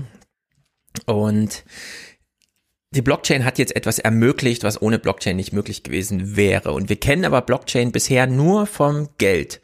Und da hören wir hier kurz Vati, äh, Vitalik ähm, in dem Gespräch schon vor Jahren, 2015 oder so, wie er nochmal äh, äh, sozusagen sich in so einem Halbsatz von Bitcoin emanzipiert. Though even the biggest the sort of contribution that Satoshi made to the uh, whole, I guess, crypto community, you know, which did, which has existed existed for many many decades, is not. I would say is not even the idea of proof of work. It's not even the idea of decentralized currency. It's the idea that you can actually do a lot more with cryptographic systems if you simultaneously think of them as being economic systems and you build the economics right in as a fundamental base layer of the system and not as an afterthought. So, es gab also lange die Idee der Blockchain, theoretisch, dann wurde sie von Satoshi, wer auch immer, Einzelperson oder Gruppe dahinter steckt, als Bitcoin erfunden wurde, die das dann mal umgesetzt haben, Blockchains zu machen. Und die haben Ökonomie schon direkt reingebaut, so sehr, die Verschränkung ist so scharf, dass wir es gar nicht mehr unterscheiden. Ach so, Blockchains sind erstmal eine Technologie, das ist eigentlich gar kein Geld, sondern man hört immer nur Bitcoin und weiß sofort, ja, das ist Geld. Ja, also das ist mittlerweile dann doch eine ganz erstaunliche Verknüpfung, die man da hat. Aber man kann eben mehr mit Blockchain machen. Es muss ja nicht nur Geld sein, denn am Wirtschaftsprozess nimmt ja auch nicht nur Geld teil, sondern da gibt's ja auch Güter, Konsumenten, Produzenten und so weiter. Kriegt man die eigentlich auch alle in eine Blockchain eingebunden? Und hier hören wir Vitalik in einem jüngeren Gespräch, nämlich von vor einem Monat oder so, in der Tim Ferriss Show, wie er nochmal darstellt, was so alles mit Blockchain ginge oder in der Blockchain ginge. Oh, oops.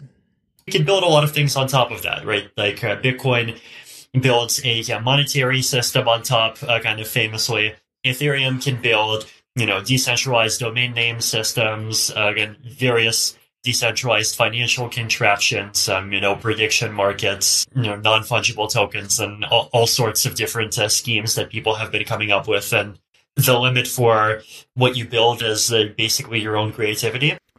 So, nur die Kreativität setzt Grenzen und die NFTs hat er hier schon genannt. aber auch Non-fungible Tokens, ja. Genau, aber eben auch Smart Contracts, also Verträge, Kataloge, Domain Name Systems.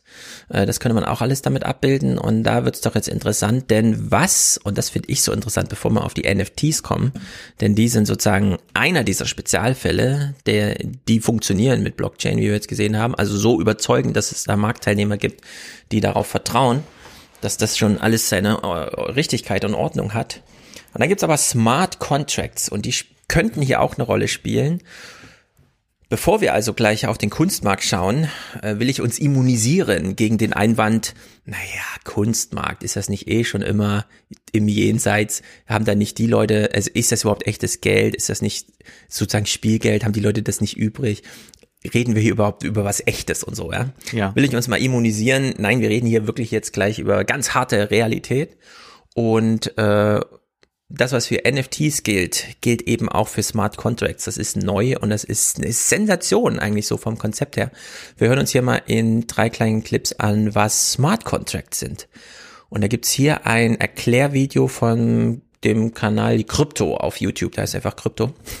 Keine Ahnung. Es haben allerdings nicht sehr viele geguckt, also 3000 Leute oder so ist jetzt kein mega erfolgreiches Video, aber hier wird ganz gut dargestellt am Beispiel von Kickstarter, wie ein Smart Contract funktionieren könnte. In diesem Video geht es um Smart Contracts, also intelligente Verträge. Den Begriff Smart Contract gibt es bereits seit 20 Jahren.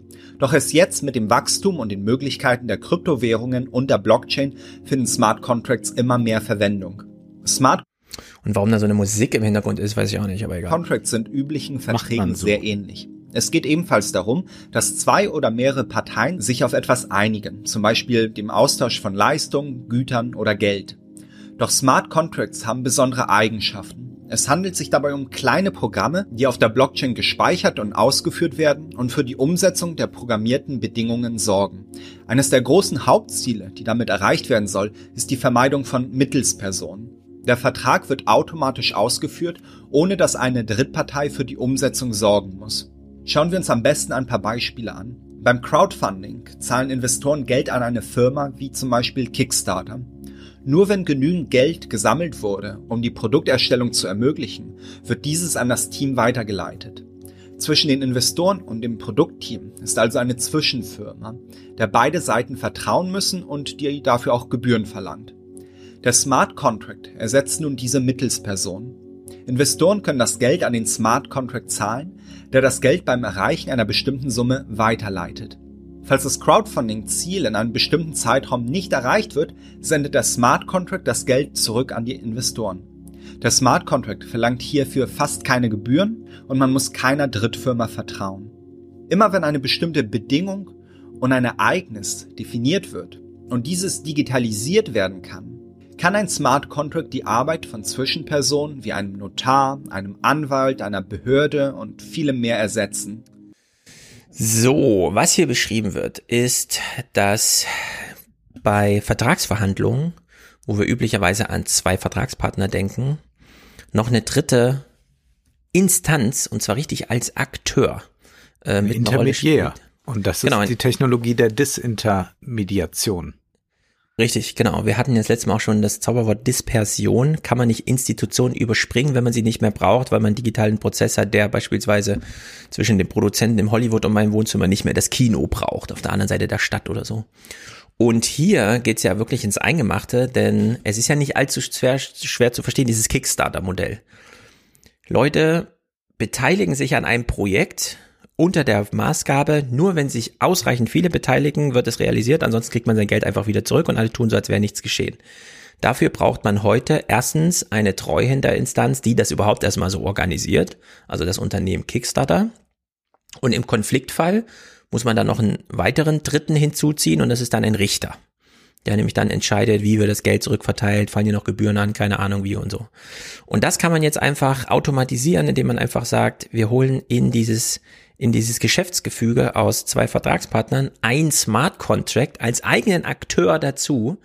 Der kann also Geld speichern, Vertragsbedingungen aufsetzen und so weiter. Und es ist aber nicht mehr Person und auch nicht mehr Institution, sondern das ist jetzt einfach Internet. Das ist dann einfach Blockchain. Und, und so sind hier auch schon Ehen geschlossen worden. Da hat man gesagt, wir brauchen eigentlich keinen Standesbeamten. Wir können das über Smart Contracts machen. Und das ist schon vor einigen Jahren mal thematisiert wurden. Ich habe das gerade hier aus dem Bücherregal gezogen. Die Blockchain-Revolution von Don Tapscott und Alex Tapscott. Das ist bei Plassen erschienen 2016. Und da gibt es solche Ideen schon, wie diese Smart Contracts zu nutzen sind. Und dann war das aber vollkommen wieder aus der Öffentlichkeit verschwunden. Das war mal mit diesem ersten Bitcoin-Hype ein bisschen da. Und dann hat man jetzt eigentlich nur noch geschaut, was macht der Bitcoin, was machen andere Coins. Und jetzt durch die NFTs sieht man mal das konkret angewendet, was heißt denn das eigentlich? Und jetzt mhm. könnten vielleicht auch manche Notare zittern und denken, oh Gott, was ja, ist, wenn es, ich nicht mehr gebraucht werde? Genau, es gibt nämlich erstaunlich viele, also klar, wir reden hier von rein digitalen Prozessen, aber welche Prozesse sind ja schon rein digital? Naja, schon ziemlich viele. Also wann benutzen wir noch Bargeld zum Beispiel? Ja? Dieses Geld könnte man ja alles, und das ist die Bedingung, es müsste halt in Ether ablaufen. Ne, das Smart Contract ist halt in, spielt, spielt sich in Ethereum ab und ähm, da kann halt die Währung Ether verarbeitet werden. Aber da jetzt selbst PayPal überlegt, ob man Bitcoin einfach als eine Währung unter vielen aufnimmt und dann kann man halt einfach klicken auf der Seite, ich möchte meine 10 Euro, die ich hier habe, gerne in Bitcoin übersetzt haben, dann wird das so umgerechnet, als würde man in Dollar tauschen. Also das ist ja jetzt schon angelegt. Und in der EU hat man doch auch Pläne für europäische Blockchain-Technologie. Genau, die Europäische Zentralbank, da haben wir die Texte auch getwittert, äh, gelesen im Salon hier vom Bankenverband, der zittert ja auch. Es wird einen digitalen Euro geben und die Frage ist, wird er allein von der Zentralbank gemacht oder haben da auch noch private Banken ihre Hand mit im Spiel? Also wird es das erste Mal eine private Währung sein? Äh, das sind ja alles so, so Fragen. Und diese Smart Contract Realität, von der sind wir jetzt gar nicht so weit entfernt, glaube ich. Wenn man sich überlegt, 2013 kam Ethereum auf und jetzt 2021 wurde der Kunstmarkt da mal so richtig aufgemöbelt. Ähm, wie weit sind wir eigentlich von Smart Contracts noch weg? Ja? Und nicht besonders weit, denn beispielsweise ist immer noch mein Lieblingspodcast, äh, mein Lieblingsthema, nämlich der Podcast. Wir nutzen ja für den Salon zum Beispiel auch eine Institution. Steady, äh, genau. Steady die organisieren für uns die Zahlungsabwicklung, äh, die Bereitstellung des Downloads und so weiter. Man könnte ja auch den Podcast einfach ähm, verschlüsseln ja. in der ähm, Blockchain. Dann lädt man den sich runter, aber man kann nichts damit anfangen, bis man ihn mit Ether, also bis man den, ich drücke auf Play, tatsächlich mit einer Überweisung von Ether. Äh, das könnte so ein Smart Contract einfach abbilden. Und es gibt jetzt keinen technischen Grund, warum man das nicht macht. Denn so wie man Bilder äh, einfach ähm, äh, kryptografisch eben einbindet und klar bei NFT erstmal nur sagt, das gehört zu dieser Adresse, das ist dann der Käufer, kann man da genauso gut einfach die Datei selbst verschlüsseln und sagen, ja, diesen Schlüssel, der wird erst generiert, wenn da eben eine Zahlung mit verknüpft ist und dann legt man den Preis einfach fest und sagt halt, das ist der Preis, ja. Und dann und das ist das Interessante, kann man es halt wirklich runterbrechen auf Mikro, Mikro, Nano, Nano-Ebene. Man könnte auch sagen, man bezahlt genauso viel, wie man hört. Ja, also man fängt den Podcast an, nach einer Stunde hat man keine Lust mehr, hat man genau diese eine Stunde bezahlt. In höherer Geschwindigkeit spart man Geld oder was auch immer, ja. Also man kann alles Mögliche da einbauen. Äh, technisch sind dem wirklich keine Grenzen gesetzt, solange es rein digitale Prozesse sind. Und wir haben es mit sehr vielen rein digitalen Prozessen. Die ganze Influencerei zum Beispiel, ja, das sind alles rein digitale Prozesse. Diese Bilder werden digital erstellt, sie werden digital transferiert, sie werden digital konsumiert. Das könnte man alles mit Smart Contracts, die alles Mögliche aussagen könnten. Aber, und das kennen wir eben von Bitcoin, ja, das Geld ist da schon einprogrammiert, äh, könnte man alles so umsetzen. Also in der Hinsicht ist das schon äh, ganz schön interessant. Sie sind, und das ist das Besondere, weshalb man auch dann keine Richter mehr braucht, diese Smart Contracts sind transparent. Warum sollten wir Smart Contracts überhaupt vertrauen? Dies liegt an den besonderen Eigenschaften dieser Verträge. Sobald ein Smart Contract erstellt wurde, ist dieser unveränderbar. Eine Partei kann also nicht im Nachhinein eine Änderung zu deren Gunsten bewirken. Außerdem sind Smart Contracts dezentralisiert und Open Source. Das heißt, dass man die Vertragsbedingungen jederzeit einsehen kann und die Blockchain die korrekte Umsetzung sicherstellt. Probleme können jedoch dann entstehen, wenn die genutzte Plattform Bugs hat oder sonstige Probleme bei der Umsetzung. Und auch wenn die Smart Contracts einfach einsehbar sind, so sind diese selbst für Programmierer nur schwer verständlich, da es viel Zeit erfordert, um den Source Code zu lesen, zu verstehen und Schwachstellen zu erkennen. Genau, gibt natürlich Hürden, so wie immer. Wer kennt schon die Verwaltungsverfahren und wer weiß, wie es vors Gericht zugeht und trotzdem lässt man sich drauf ein. Äh, Aber man kann sich da an jemanden wenden. Also hier ist es ja auch so, wenn du dein Passwort nicht hast, dann hast du es halt nicht. Genau. Also da hatten wir jetzt ja Fälle, Bitcoins da waren Leute, die haben gesagt, ich habe da äh, bin ich mehr an meine Bitcoins rangekommen. Das kann auch hier passieren. Das heißt also, äh, diese Eigenverantwortung, die damit verbunden ist, die ist nicht zu unterschätzen. Also da ist dann nicht der Anruf beim Notar möglich, äh, können Sie mir das Dokument nochmal geben oder ich glaube, hier müssen wir nochmal was ändern. Hm. Da sagen die, ja, das ist ja ganz bei Ihnen. Da ist nicht irgendwie nochmal ein Backup. Ich habe meine E-Mail-Adresse vergessen. Geben Sie mal ein Passwort ein oder wie heißt Ihre Mutter? Genau. Also in der Hinsicht äh, gibt es äh, immer noch Hürden, kleine Probleme. Man muss dann äh, darauf achten, dass man äh, seine eigene Identität nicht verliert mhm. oder von jemand mhm. anderem da eingesetzt wird. Aber das sind ja alles Sonst Probleme. Ist ein bisschen wie in Departed. Kennst du den Scorsese-Film mit Leonardo DiCaprio, ja. wo er am Ende bettelt, er möchte seine Identität wieder haben? Das scheint mir eher ein Film über die Digitalisierung zu sein als über was anderes. Genau, also hier ist doch jetzt einiges möglich und so wie wir die NFTs, über die wir gleich sprechen, äh, fürs Eigentum haben, könnten wir also demnächst dann auch Smart Contracts für Verfahren unseres Alltags haben, die wir dann einfach, und das ist dann, also da ist dann auch der Finanzialisierung Tor und Tor geöffnet, ne? einmal etabliert, kannst du wirklich an alles ein Preisschild dranhängen. Äh, bei Vitalik Buterin klingt es so. A lot of the examples of just things that people wanted to do with uh, blockchains at the time, like they just are the same as what people are doing today. Though there are also new applications, right? So like non-fungible tokens um, that I briefly mentioned, um, NFTs. The idea here is basically just create a, a, token that you know represents something other than a, a financial asset and uh, one example of this could be that an NFT can represent video game assets. An NFT could represent like a digital work of art where he wants to sell kind of like basically breaking rights as being the original owner of it. Another example of an old thing is uh, DAOs, decentralized autonomous organizations.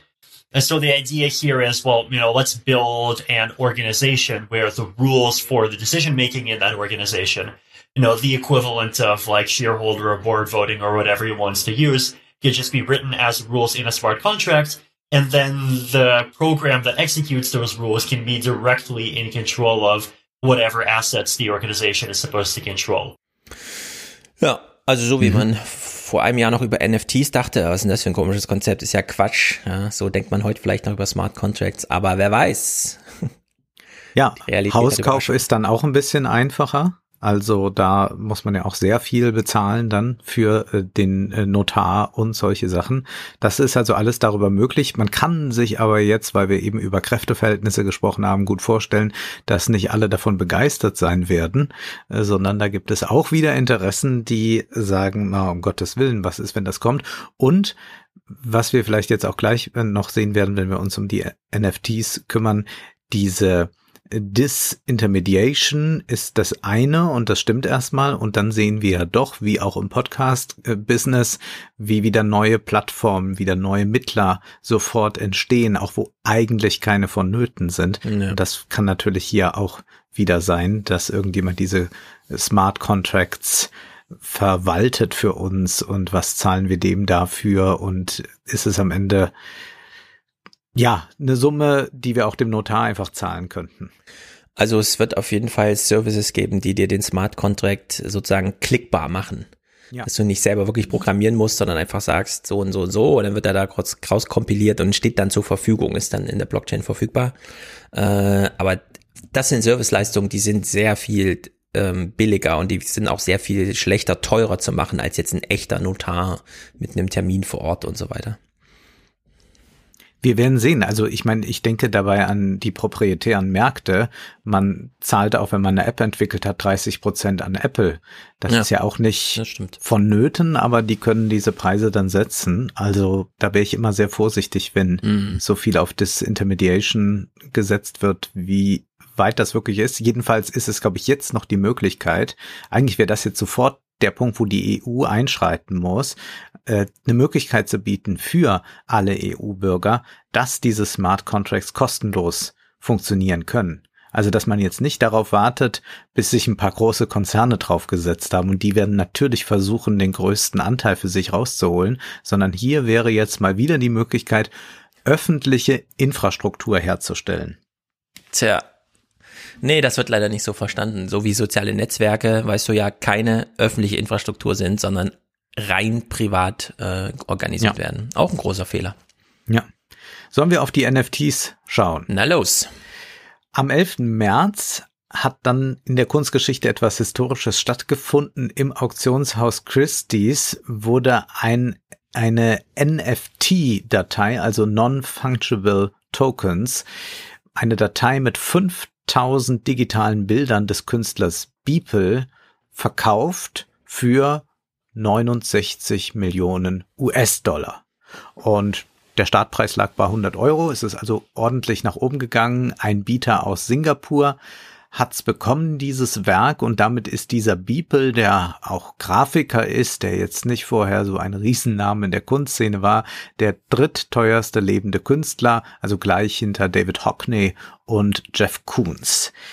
So, diese Non-Fungible Tokens, das sind also Sachen, die erst einmal unser Denken über das Digitale in Frage stellen. Nämlich haben wir immer gesagt, naja, im Netz gibt es keine Originalität. Es ist alles Copy-Paste. Also vor dem Originalitätsgedanken müssen wir uns mal komplett lossagen. Ja, das war diese große Erzählung der 90er und auch Nullerjahre oder denken wir auch an solche Plagiatsgeschichten dann wie äh, Helene Hegemann. Das war dann in der Literatur. Da sagte man, ja, sowieso ist das doch ein Zeichen der digitalen Welt, dass man nicht mehr auf Originalität sitzen kann. Außerdem ist doch der Urheber als Autor eigentlich äh, tot und all das. Und jetzt plötzlich haben wir mit diesen NFTs die Möglichkeit, ein Werk zu authentifizieren nicht nur, sondern ihm auch damit eine Originalität, ja Einmaligkeit zu geben. Das heißt, diese, dieser NFT ist zwar kopierbar in der Form, dass man jetzt von diesem Bild Screenshots machen kann. Man kann sich das überall ansehen, was auch immer. Aber es gibt nur diesen einen Schlüssel dazu. Und den hat der Mensch da aus Singapur jetzt bekommen, diesen Schlüssel. Und der ist auch nicht duplizierbar. Und diese Einmaligkeit ist eigentlich noch viel radikaler als eine Einmaligkeit bei einem Gemälde, denn das kann man immer noch ziemlich gut fälschen, so dass dann die Kunstwissenschaftler sich schon unsicher sind, ist das jetzt wirklich äh, Da Vinci? Bei Da Vinci gibt's ja äh, ganz große äh, Anstrengungen, irgendeine Zeichnung mal wirklich zu authentifizieren. Und das bedeutet aber immer, dass dann 100 damit fragwürdig werden. Also ist man da Mhm. auch vorsichtig. Und hier kann man es aber einfach sagen, hier ist dieser Schlüssel und den hat dieser Mensch jetzt für 69 Millionen bekommen. Ein einziges Kunstwerk, 69 Millionen für einen einzigen Menschen, wenngleich wir das jetzt alle sehen können. Mich hat das erstmal an Wolf Wondraschek erinnert, den äh, deutschen Schriftsteller. Der hat im Jahr 2015 einen Roman geschrieben. Und wer hat diesen Roman zu lesen bekommen? Ein einziger Mann, ein Mäzen, der hat nämlich dem Wondraschek gesagt, schreiben Sie mir einen Roman, ich zahle Ihnen 40.000 Euro. Und da hat Wondraschek gesagt, ja, das ist in etwa so viel, wie ich mit einem Buch vielleicht verdienen kann, wenn es gut läuft, Mhm. wenn es sich gut verkauft. Aber dieser Roman liegt jetzt nur bei diesem einen Mann und den hat sonst niemand gelesen. Bei den äh, NFTs ist es in der Regel anders. Dort kann man sehr wohl dann diese NFTs sich ansehen. Man kann sie auch vervielfältigen. Das ist alles gar kein Problem. Das ist auch nicht strafbar. Aber man kann ja eben nicht diesen Code vervielfältigen. So. Und jetzt gehen wir erstmal nochmal weg aus Amerika, gucken nach Deutschland. Da ist Finn Kliman, den kennen wahrscheinlich alle. Das ist dieser, ja, Heimwerker wäre doch äh, zu wenig gesagt, also auch Grafiker Mhm. und, und äh, Lebenskünstler, der da seinen eigenen Hof betreibt und Social Media Star ist. Und der hat jetzt sich auch mit NFTs beschäftigt, hat auch welche rausgebracht, dazu kommen wir gleich, aber er stellt sich erstmal so eine grundsätzliche Frage bei den NFTs. Also die große Frage immer so, wem gehört denn eigentlich ein GIF? Also wem gehört ein JPEG oder in diesem, in meinem Fall dann eben auch Musik? Alles, was nicht ähm, physisch ist, ist ja schwierig zu verpacken. Äh, da gab es dieses, diesen Beweis wie ein Fahrzeugschein oder so nicht so richtig. Und den gibt's jetzt mit NFTs. Ja, so ein bisschen, ähm, also diese Frage, äh, wem gehört, ne? Ja. bei, bei digitalen Sachen, es gibt ja auch in Deutschland diesen Unterschied zwischen Eigentum und Besitz.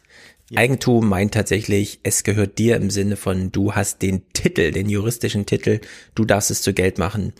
Wenn man allerdings einen Mietwagen sich holt für zwei Tage, dann besitzt man den Ja. für diese zwei Tage und kann ihn benutzen, als wäre es der eigene. Also da macht es keinen Unterschied. Und in der Hinsicht ist das bei so digitalen Sachen hier, digitale Kunst, also Film, Bild, Musik, eh immer so eine Frage. Muss man es besitzen? Wir haben ja alle akzeptiert, dass wir nur noch Lizenznehmer sind von unseren muss man Eigentümer sein, meinst Von du? unserer Ja. Spotify-Musik. Genau, wir müssen ja gar nicht Eigentümer sein. Es macht ja gar keinen Unterschied, ob wir jetzt wirklich Eigentum über dieses Stück haben oder halt einfach ähm, uns nicht verwehrt wird, es zu konsumieren. Ja, Mhm. und deswegen stellt sich diese Frage eigentlich gar nicht so sehr nicht, wie im ne? Gürtel GIF. Aber für ihn ist das scheinbar wichtig und er ist nicht der Einzige. Jetzt springen wir nochmal über den großen Teich zu Logan Paul. Das ist ein Schauspieler, eher so äh, dritte Garde, würde ich sagen, ist aber auch Influencer, ist auch Boxer, macht alles Mögliche Mhm. und ist jetzt bei den NFTs dabei. Er ist macht vor allem einen sehr Idiot. erfolgreichen äh, Podcast. Der ist, glaube ich, ein ziemlicher Idiot. Ne? Also ich habe mir diesen Podcast angehört. Ich äh, bin äh, richtig ramdösig dadurch geworden, was die da schwätzen. Aber jedenfalls auch er hat diesen Eigentumsgedanken. and the idea of being able to, you know, plant your flag in the thing and say, this is mine. Like we've stuck a fucking flag on the moon. America. Why? Maybe. Maybe. but why? And so the question of ownership, wh- why are humans so obsessed with the idea of owning Yeah, things? you took the NFT topic and got super meta on it when we were talking the other day. And I think it's uh I think it's a lot simpler than you would think. I think people like things. They enjoy things. They get a dopamine rush from having certain things or enjoying certain scenarios in life. And as a result, they want to own them. Weil es Deko ist, würde ich sagen. Weil es Deko ist, genau. Aber lassen wir das mal noch so stehen. Also man will da irgendetwas unbedingt haben, sagen die jetzt. Und das ist jetzt dieser Reiz der NFTs. Und bei Finn Kliman wird das aber jetzt noch größer. Er ist da in einem Podcast zu Gast von äh, Julian Hobbs oder beziehungsweise beim YouTube-Kanal, der sich mit äh, Kryptowährungen beschäftigt und erzählt jetzt mal, was ihn dann doch umgetrieben hat und was jetzt diese NFTs so grundsätzlich doch ermöglichen. Ich habe das Gefühl, wir brauchen das. Also wir brauchen digitalen Ownership, der irgendwas beweist ähm, und, und das mal überträgt und irgendwie unsere, wir bestehen alle zu 50 Prozent aus einer digitalen und 50 Prozent nur noch aus einer physischen Person. Und die eine digitale Person, die hat faktisch nichts. So, die hat keine Beweise, die hat keine Rechte, die hat keine gar nichts. So. Also ich habe ja auch Finn Klimans komische Doku angeguckt, im Sinne von Du die bist aber wirklich hart im 20 Nehmen. Minuten von diesem Bootding und mittlerweile glaube ich, die wollen wirklich alles einfach nur noch zu Geld machen. Ne? Also das ist so das Kalkül hier im Hintergrund. Aber man Äh, erzählt immer das in so einer merkwürdigen Art. Also der redet ja, ich meine, der Mann ist ja über 30, der redet aber mit mir, als wären wir 14-jährige Kumpels, die Naja. noch im, im Zelt gleich äh, äh, unser Lager aufschlagen. Und es ist interessant, dass das so funktioniert. Also ich würde ja jetzt als erwachsener Mensch denken, gut, warum redet der so komisch und was Mhm. will er da eigentlich mit, ja, wir haben im Digitalen keine Rechte. Nee, wir haben ganz viele Rechte. Äh, ich habe mich ja kürzlich hier noch beklagt. Jetzt muss ich überall noch dreimal mehr anklicken, ob ich jetzt irgendwo einen Cookie haben Ja. will oder nicht. Das heißt, das ist ja gar kein rechtsfreier Raum. Außerdem hat man ganz viele Rechte, die man einhalten muss oder auch äh, man hat äh, Möglichkeiten, gegen Dinge vorzugehen. Es ist also eine Fantasie, als sei das irgendwie so ein rechtsfreier Raum. Das hätte man jetzt 1992 bestimmt sagen können. Heute ist das reichlich spät und ich weiß auch nicht, was diese Ownership-Sache jetzt mir irgendwie bringt. Also ich genau nicht hier in diesem Rahmen. Ähm, Ja. Ich meine, äh, der Kevin Roos, von dem wir das Buch lesen im Salon, der hat zum Beispiel eine Kolumne von sich, also ein Screenshot von einer Kolumne für 560.000 Dollar per NFT verkauft. Das ging dann also Charity-mäßig und so weiter und so fort. Bei diesem Metier, wo wir, also wenn wir über Bibels Everydays Bild reden, über die, den Screenshot von einer Kolumne oder über alles, was Finn Kliman hier beschäftigt, da geht's ja darum, das kann man ja auch einfach juristisch absichern. Dafür braucht man keine Blockchain. Da könnte man einfach zu einem Richter gehen. Äh, ich bin der Urheber dieser Musik und ich möchte jetzt dieser Person die Rechte so und so weit übertragen. Er darf ab jetzt sagen, es ist seins. Ja, und damit ist das eindeutig geregelt. Da kann auch niemand alles im Internet kommen und sagen, ich habe es mir aber auch runterkopiert, ist jetzt auch meins. Also da äh, macht das NFT-Ding keinen Zusatz, außer es ist eine Einnahmequelle für den ähm, Emittenten, also in dem Falle dann Finn Kliman. Mal sehen, was er demnächst so verkauft, ja. Oder Logan Paul mit seiner komischen Baseballkarte. Ja. Es ergibt aber dann Sinn, diese Eindeutigkeit in Blockchains abzubilden, wenn man ähm, digitale Güter hat, die in Spielen zum Beispiel einen echten funktionalen Wert haben, eine besondere Rüstung, eine besondere Waffe oder so, die man dann auch über die Spiele hinweg verwenden kann, weil genau da braucht man diese Authentifizierung. Also es gibt sozusagen einen hohen funktionellen, sinnvollen Charakter für NFTs, aber jetzt gerade, wo sich das einspielt, sehen wir es auf so ein Metier, wo man sich so ein bisschen fragt, hm, na, biegen die da nicht auch ein bisschen falsch ab? Wollen die sozusagen, und deswegen vorhin auch, wollen die jetzt so diese Pioniere sein, ja, die ersten, die diesen großen Aufschlag machen? Denn wenn man das verpasst, interessiert sich von einem halben Jahr vielleicht keiner mehr dafür. Und das hört man dann auch so ein bisschen raus. Ja. Finn will hier einfach wieder Pionier werden und äh, auch Geld verdienen an der Stelle. Aber mehr interessiert ihn das, glaube ich, da eigentlich nicht. Genau, und dazu braucht er aber dann auch eine Galerie und da gibt es dann Online-Galerien, wo man diese Online-Kunst, diese NFT-Kunst kaufen kann und da hören wir mal rein in den Kanal Diffus, die haben das ein bisschen erklärt. Wie kann man sich ein NFT kaufen? Dafür gibt's dann so Plattformen wie Rarible, das ist sowas wie eBay zum Beispiel, kann man sich das vorstellen? Mhm. Die Käufer kaufen dann direkt vom Verkäufer und man kann sich ihre Besitztümer dann auch auf dem Profil ansehen. Das ist am Ende wie eine digitale Galerie. Da drin steckt dann nämlich auch wieder großes Potenzial, weil man kann sich vorstellen, du gehst zu jemandem hin, kaufst etwas aus seiner digitalen Galerie und führst es in deine eigene digitale Galerie über. So, das heißt, Leute können sich die Kunst dann trotzdem angucken oder die Musik trotzdem anhören, aber sehen, okay, das ist jetzt von Person A zu Person B in die Galerie übergegangen. Ja, Stefan, ich kann dann in deine Galerie gehen und kann schauen, was du da alles hast, darfst aber auch bewundern. Du Mhm. kannst dann bei mir gucken und dann können wir irgendwie schauen, wer den besseren Geschmack hat oder was weiß ich. Also ich weiß nicht, was sollen diese Spielereien? Ja, vor allem hört man hier noch, wie abhängig die noch von Institutionen sind. Ja. Das Ziel ist ja eigentlich, sie von- denen zu lösen und sagen, die Blockchain regelt. Nur People braucht da halt Christie's und die brauchen jetzt ihre komischen Galerien, die nochmal die Instagram-artige App schreiben, mit der man das dann begutachten kann. Ja? Also das digitale Museum sozusagen. Und das ist richtig teuer. Das hören wir jetzt nochmal bei Diffus. aber die Preise sind nicht nur aus Käufersicht so hoch, sondern auch bei der Erstellung. Also Finn Kliman hat das dargelegt. Allein die Erstellung seiner Collection auf Rarible hat ihn fast 2000 Dollar gekostet und jedes weitere NFT lag dann zwischen 50 und 200 Dollar. Hm, eigentlich ging es genau darum, diese Kosten zu vermeiden. Ganz genau. Und Finn Kliman hat Jingles angefertigt mit Emotionen, zu Emotionen. Er hat dann gesagt, äh, für jedes Gefühl mache ich einen Jingle und äh, diesen Jingle verpacke ich dann als NFT und dann kann man diese Jingles kaufen und natürlich ging es darum, dass man da irgendwie der Erste ist. Aber, das erklären die jetzt bei Diffus auch, bei Finn Kliman ist es nicht so, dass man das sich jetzt einmalig nur gekauft hat und jetzt ist Finn Kliman ganz aus der Sache raus. Halt die Streams. So, man könnte den Fans sagen, hey, du besitzt jetzt Musik wieder und für Musiker ist wichtig, dass die auch an dem Weiterverkauf von einem NFT verdienen könnten. Das heißt, bei Finn Kliman, der jetzt diese 100 Jingles verkauft hat, ist es so gewesen oder ist es weiterhin so, dass er an den Weiterverkäufen auch verdient. Das heißt, er wird immer prozentual äh, dran beteiligt. Wenn ich jetzt von Finn Kliman einen Jingle gekauft hätte, hätte er davon, keine Ahnung, 10% verdient. Und wenn ich dir das jetzt verkaufe, verdient er daran wieder. Ja, also da kann man zumindest Schwarzmarkt austrocknen, denn die kann man bisher Mhm. einfach so weiter verhökern. Das könnte man dann unterbinden, indem man sagt, die Übertragung kann ja nur per ne, Smart Contract abschlaufen. Also könnte man das machen. Was man auch machen könnte, fällt mir gerade ein, man könnte sagen, man äh, verkauft sein Buch digital und jeder Käufer, für jeden Käufer ist es immer 0,01 Cent teurer. Als für den, also Mhm. das ist den Early Bird besonders gefällt. Ja. Mhm. Mhm. Irgendwie sowas. Also alles möglich jetzt eigentlich.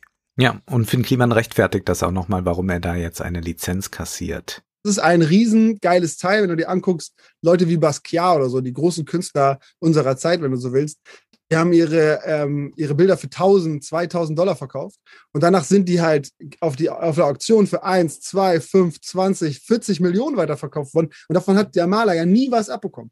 Ja. Und bei NFTs soll genau das eben durch, durch Royalty Fees geändert werden. Das ist, das ist einer der größten Changes überhaupt, dass du sagst, okay, pass mal auf, wenn das abgeht, dann möchte ich aber auch was davon. Dann machen wir das schön fair durch alle. Tja. Tja. Ein, ein guter Geschäftsmann, würde Mhm. ich sagen, und ein guter Verkäufer tatsächlich.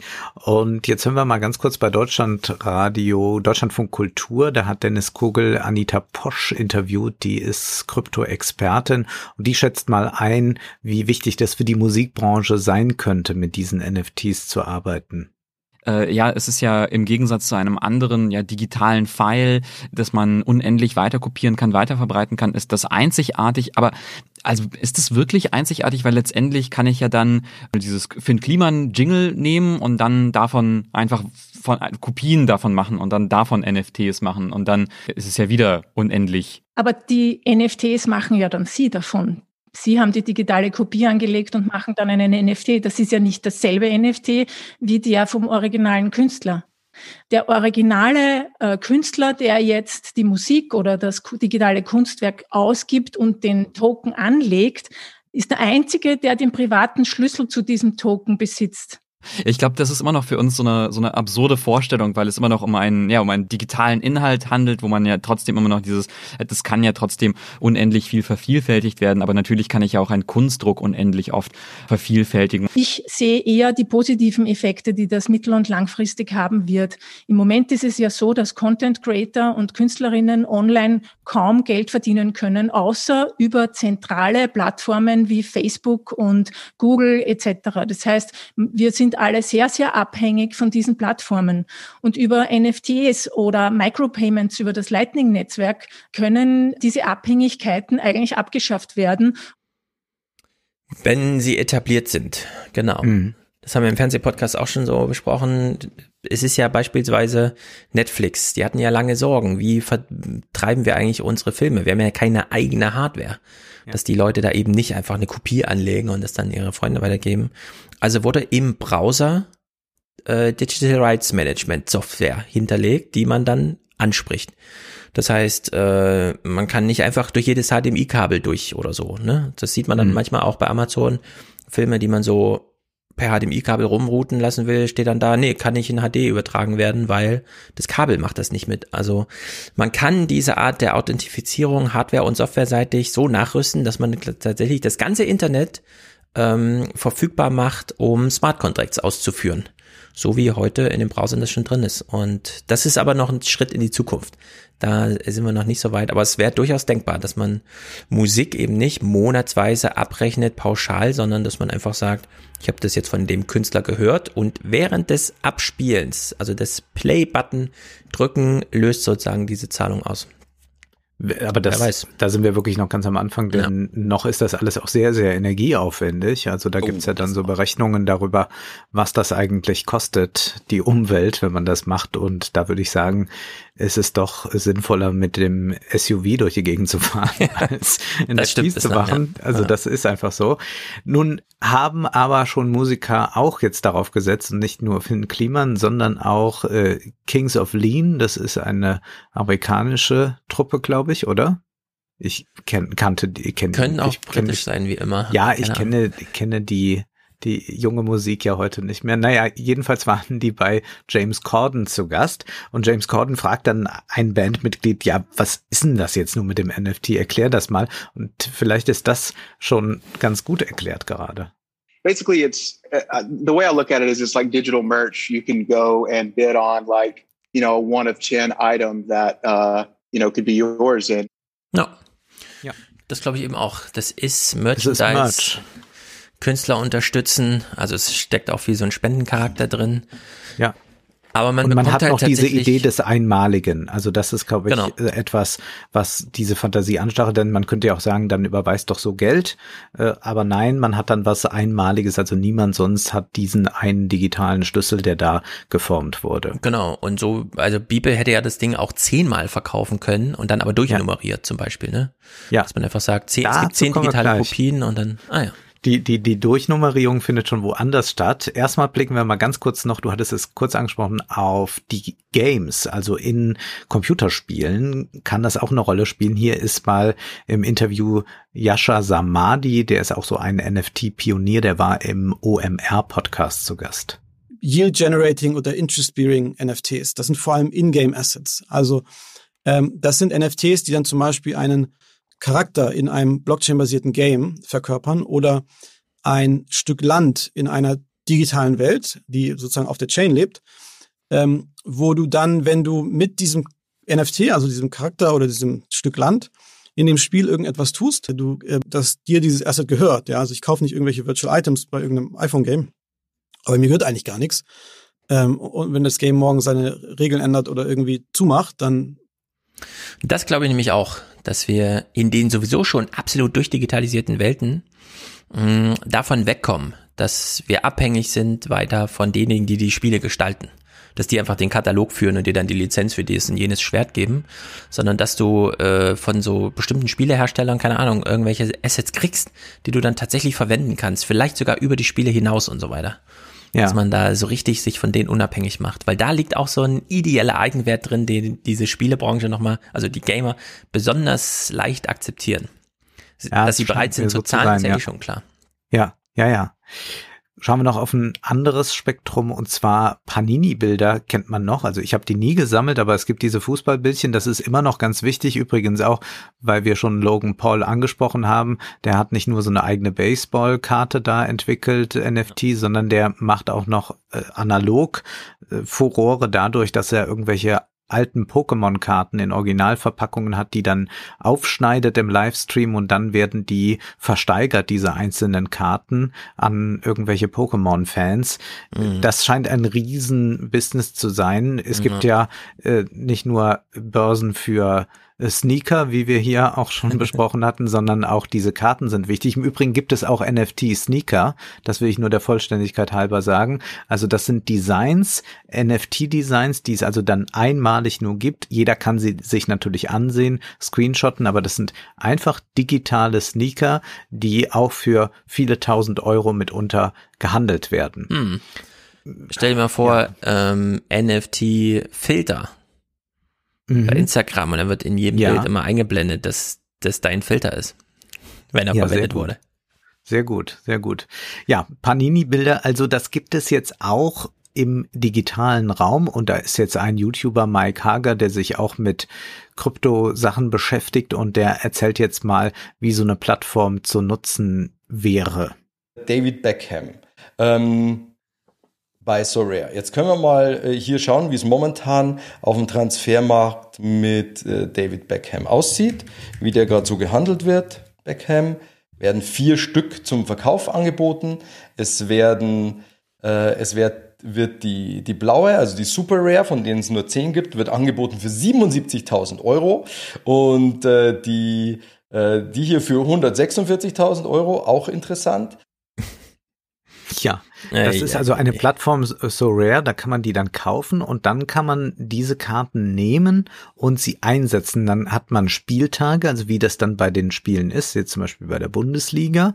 Und dann kann man sich so ein Team aufstellen mit denen, die man gekauft hat. Und je nachdem, wie viel Tore die dann schießen oder was weiß ich alles richtig machen, steigt dann die Karte, die man gekauft hat, im Preis und dann kann man die wieder verkaufen und dadurch äh, ein Geschäft machen. Und das ist etwas, was äh, wohl sehr stark jetzt schon genutzt wird. Ich meine, die, der, der Spieltrieb, der Glücksspieltrieb ist ja sehr hoch. Diese ganzen Wettgeschichten, äh, wenn man sich das nur ansieht, äh, wie wichtig das inzwischen bei der Bild-Zeitung geworden ist, Bild Online, wie groß da diese Fußballwetten gemacht werden, dass es da extra jemanden gibt, der, glaube ich, der Mhm. Wettoper heißt, der das dann immer erzählt. Also auch hier im digitalen Raum ist das nochmal vertreten und jetzt gibt dieser Mike Hager nochmal eine Idee mit auf den Weg, wie man jetzt da vorgehen könnte. Ähm, für das Spiel an sich ist es wichtig, dass du Spieler hast, die oft spielen und die selten verletzt sind. Weil du wirklich, wenn du dir dein Team zusammenstellst und dort in diesem So Rare Spiel spielst, äh, kannst du dir sehr, sehr gute Punkte erspielen und mit diesen Punkten kannst du tatsächlich Geldpreise gewinnen. Was mega interessant ist, ist junge Spieler zu kaufen, die eine große Karriere vor sich haben. Also Stefan, jetzt Ja. investieren Early Bird sein und später richtig reich werden. Naja. Das ist schon alles ein bisschen irre, muss man Es ist so sagen. extrem irre und man schaut da in eine Welt rein und kann sich gar nicht vorstellen, dass das alles auch Teil dieser Welt ist, in der ja. wir leben. Und deswegen jetzt zum Abschluss nochmal Gary Vaynerchuk. Das ist auch ein Unternehmer, Motivationscoach, was weiß ich, Hans Dampf in allen Gassen. Sehr merkwürdig, dieser Typ, aber mhm. unglaublich beliebt, wie das ja oft so ist bei so eigenartig charismatischen ja. Figuren, die natürlich jetzt auch sagen, NFT, das ist das, was man jetzt dringend braucht. Und es ist auch wieder bezeichnend, dass diese ursprünglichen Fantasien vom Internet der Freiheit, der Selbstverwirklichung mit jeder neuen Technik eigentlich nochmal so neu ganz schnell durchgespielt werden. Also das wird immer kürzer, habe ich den Eindruck. Mhm. Man macht das immer nur noch so 14 Tage und dann ist es auch wieder, ach nee, doch nicht. Äh, ist ja, ja, Internet, ist ja doch noch mit anderen Dingen verbunden. Aber man hat immer noch mal einmal so diesen Traum, als wäre 1996 hier auch. The sports car community, my home. The wine community, my home. The entrepreneurial community, a home. This is going to be a home and, and, and a home that is going to show a different side of me uh, from a creativity standpoint that has always been there. I've spoken so much about the creativity of being an actual entrepreneur, but this one's really going to be obvious and I'm going to enjoy it. And it's going to open up a whole new avenue to my life, which I can just feel incredibly excited about. Yeah, it's just an opportunity to be expressive in a different way, right? I also hope I motivate people. You know, I think I've got a lot of eyes on me. I have a communication style that lands for certain amounts of people. And I feel like somebody's going to say, wait a minute, am I an artist too? And is going to fulfill their destiny of being an art. I, I think what NFT, what, what social media did was allowed people to be personalities and experts that would have never been that. And I think NFT infrastructure is going to allow somebody who is destined to be a carpenter actually now to be an artist, someone who's destined to be a sports agent now to be an artist somebody that was destined to be a stay-at-home dad now to be a artist aber das haben wir doch im Salon gelesen zur Finanzialisierung der Welt gehört dazu dass wir alle unser Selbstwert daran knüpfen, wie viel Geld wir damit verdienen können. Und wenn uns NFTs jetzt ermöglichen, das zu erleben, etwas wert zu sein, dann will man das halt machen. Dann will man das machen. Und es ist doch ganz eigenartig, dass man wieder einmal eine Technologie hat, die auch es ermöglicht, dass Dinge, die das Netz einmal uns dargebracht hat, nämlich, dass wir nicht mehr mit Knappheit es zu tun haben, dass alles kopierbar ist, jetzt wieder diese Idee von Verknappung haben, damit mhm. man dadurch einen Wert generieren kann. Denn nur das, was knapp ist, ist auch wertvoll. Und deshalb gibt es Limited Editions von allen möglichen Sachen. Und so hat man das hier auch mit diesen äh, Panini-Karten ist es ja nochmal sehr schön, dass man die Karten hat, die im Prinzip dieselben Karten sind, nur dann mit den entsprechenden ähm, Einschränkungen, die gibt's zehnmal, die gibt's nur einmal, die hundertmal. Und Jetzt sagte aber dieser Gary Vaynerchuk nochmal, was er so faszinierend an NFT findet, an dieser Idee, dass man ganz früh dabei ist und er versucht das jetzt auch nochmal anthropologisch herzuleiten und damit kommen wir quasi so zum, zum Anfang, wem gehört was und da muss doch irgendwas sein, da muss doch irgendwo eine Flagge eingestoßen werden, da ist doch der Beginn und so sind wir Menschen. What's your favorite movie of all time? I think I'm going to have to go with Godfather 1. Great.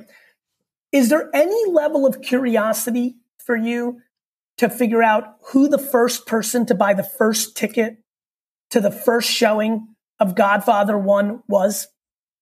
Yeah, that would be that's, interesting. That, that's all you need to know. And it's very important because I'm using a very narrow example that everybody can understand. I believe that people do not realize that we are social creatures. For example, I think, Frank, that you are, you have a mustache right now because you want to communicate to the world something about yourself with it. I'm being dead yeah. serious with you. And I think Andres has long hair. And I think people wear Gucci belts and buy Nike Air Force Ones and drive Mercedes and care about having a blue check mark on Instagram and buy Fortnite skins and Madden tokens. And I can give you 47 other trillion examples to why this is going to work out, which is the following. Humans want to communicate with humans. The biggest option, aha, to everybody. When I said everybody would online date in 1999, my buddies made fun of me so heavy Because in 2001, if you were online dating, you were quote unquote a A fat weird guy in your mom's basement. If and we- so I think I think today when them people are like, why do I care about a JPEG? I can just take a screenshot. Are going to be the same people that are going to be in 21 years being like, oh. Ja, das kann man so beschreiben, um, also das ist so amerikanische Klugheit, sage ich mal. Ja. So Oder dieser ganz, Cleverness ist, glaube ich, das bessere. ja, diese Wort. pragmatische Herangehensweise, einfach zu sagen, ne, wir sind doch eh alles Selbstdarsteller, äh, wir leben doch in einer Gesellschaft, wir interessieren uns, welchen Platz haben wir denn? Und dann, deswegen, äh, wie er hier sagt, vor 20 Jahren haben die Leute gesagt, ich bin ja verrückt geworden, wenn ich sage, die Leute werden sich alle online kennenlernen. Ich würde sagen, die deutsche Herangehensweise, so ein bisschen soziologisch-philosophisch, ist ja dann tatsächlich mal festzustellen, naja, diese Dichotomie online-offline hat sich halt überlebt. Menschen lernen sich kennen in der Gesellschaft. Da gibt's Online-Anteile und Offline-Anteile. Noch kann man die immer gut unterscheiden, weil das eine hat so mit Elektrizität und dem sichtbaren Bildschirm zu tun. Aber so langsam verschwindet das eben auch. Irgendwelche Geräte fangen an zu reden. Manche Menschen stellen gar nicht fest, dass das ja gar kein Mensch ist, der da am Telefon mit einem spricht und so weiter. Ja, und diese Verschränkung sehen wir jetzt. Und äh, ich würde als abschließenden Gedanken dazu sagen, diese NFTs sind die Verlockung, jetzt wirklich den letzten Rest noch zu finanzialisieren. Mhm. Das, was man offline niemals, wo man nicht dran gedacht hätte, das noch, äh, ja, das kriegt man jetzt mit irgendwelchen in die Nano-Partikularinteressen aufgebrochenen Smart Contracts, die sich da überall einschleichen könnten, kriegt man da noch rein. So, und jetzt kann man einfach überall ein Preisschild dran kleben. Und ja, man könnte ja auch, wenn man, äh, wenn man es richtig auf die Spitze treibt, äh, das Dating findet auf dem gleichen Smartphone statt wie danach der Restaurantbesuch und die Fahrt dahin und so weiter. Ne? Und da könnte man ja wirklich sagen, ähm, ja, dann haben wir jetzt halt so eine Art WeChat oder so, die haben einfach alles unter Kontrolle und die sagen dann, du kannst hier daten, wie du willst, wir berechnen dann den Erfolg. Äh, eine, ein erfolgreicher Abend äh, beim Date kostet dann so und so viel. Und dann willigst du da ein und dann behandelt sich sowas an und dann stellt das Handy irgendwann fest, na, du bist ja jetzt wirklich zum Restaurant gefahren und da haben sich die beiden getroffen, die sich vorher nur digital miteinander zu tun hatten. Also rechnen, stellen wir das jetzt mal in Rechnung.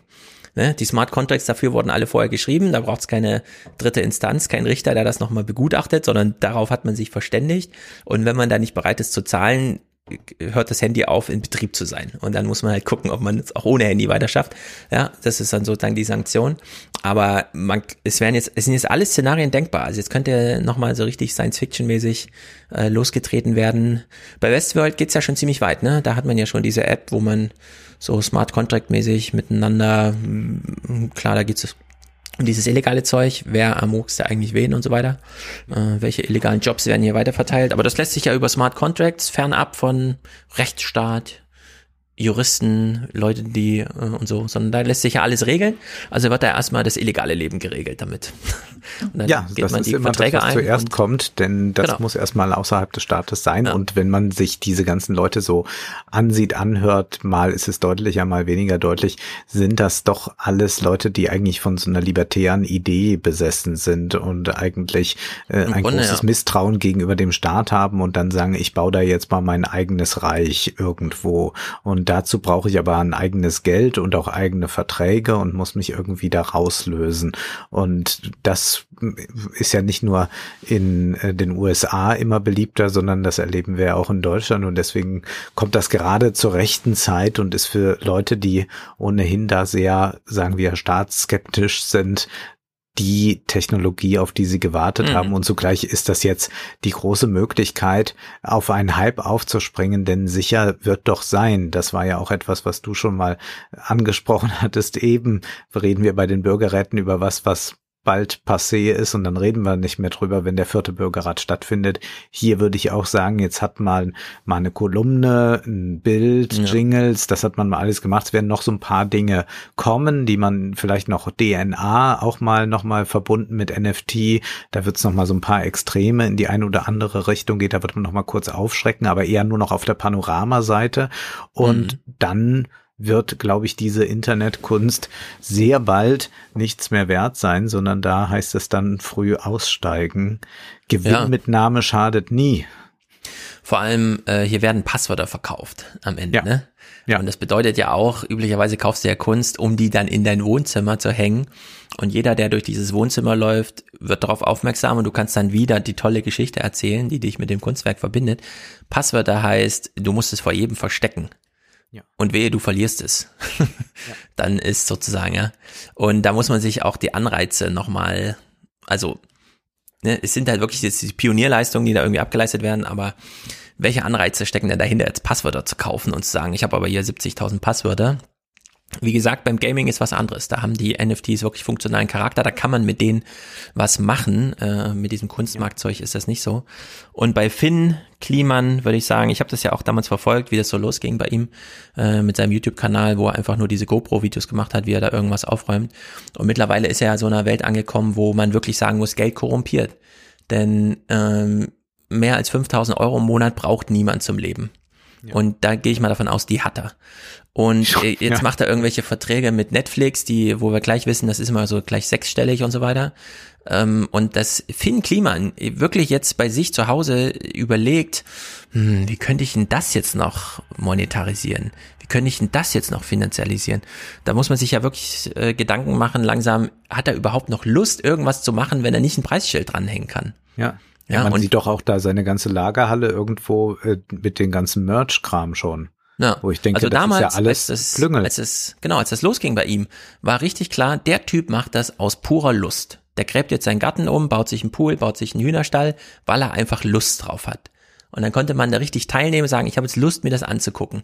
Und wenn man sich jetzt nach diesen Jahren äh, diese Doku mit Olli Schulz anguckt, äh, da kriegt man eine Gänsehaut, ja. Wenn die Du musst das beiden, kurz sagen, was da los ist. Die haben das Hausboot von Gunther Gabriel Gabriel. Hey, hey, Boss, ich brauche mehr Geld. Ja, Genau, und der hat da seit Das haben sie gekauft. seit 40 Jahren nichts mehr drin gemacht. Das Ding ist total verrottet, also mussten sie jetzt komplett aufbauen.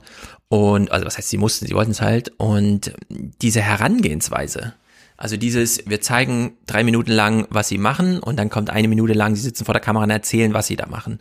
Und diese Herangehensweise, jungen 14-Jährigen nochmal tief schnaufend und ausatmend und stöhnend zu erzählen, oh, da haben uns ja ganz schön was eingebrockt hier. Und den Olli Schulz, den habe ich ja auch gerade erst kennengelernt. Das war voll die spannende, spontane Idee. Und jetzt machen wir das hier halt und so. ja. Wo du denkst, na, dann mach's halt nicht irgendwie. Das macht echt keinen Spaß, dir bei dem Scheiß jetzt zuzugucken. Nein, wie du uns ja, jetzt schauspielerst. äh, Ja, wie so Produktionen in Planung sind und alles. Ja, das genau. Ist ja, da, das ist ja wirklich, wenn, wenn ich jetzt äh, eine Home Story machen würde und überrascht wäre, wenn äh, das Kamerateam vor der Ja. Tür steht. Oh, ah, Besuch. Ja, das ist Ja. schön. Kommen Sie doch rein.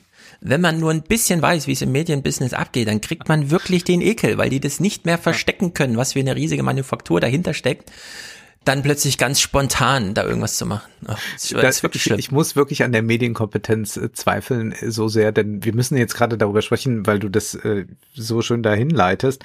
Es gibt diese NDR-Doku Love Mobil und da wird Mhm. gerade diskutiert, oh, das ist ja alles inszeniert, wie kann denn das sein? Und wir hatten gedacht, das sei authentisch. Also es geht um eine Dokumentation.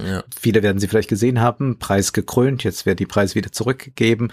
Äh, oh, äh, da geht es um Prostituierte, die in solchen Wohnmobilen sind, die zu sehr prekären Bedingungen und unsicheren Ja. Bedingungen arbeiten, für wenig Geld dann dort sexuelle Dienste ableisten müssen. Dann gibt es eine Dokumentation drüber und da hat sich jetzt nun im Nachhinein hinausgestellt, die, äh, das meiste, was dort zu sehen ist, äh, die meisten Frauen wie auch die Szenen mit den Freiern sind gestellt von Schauspielern. Das hat die Regisseurin nicht transparent gemacht.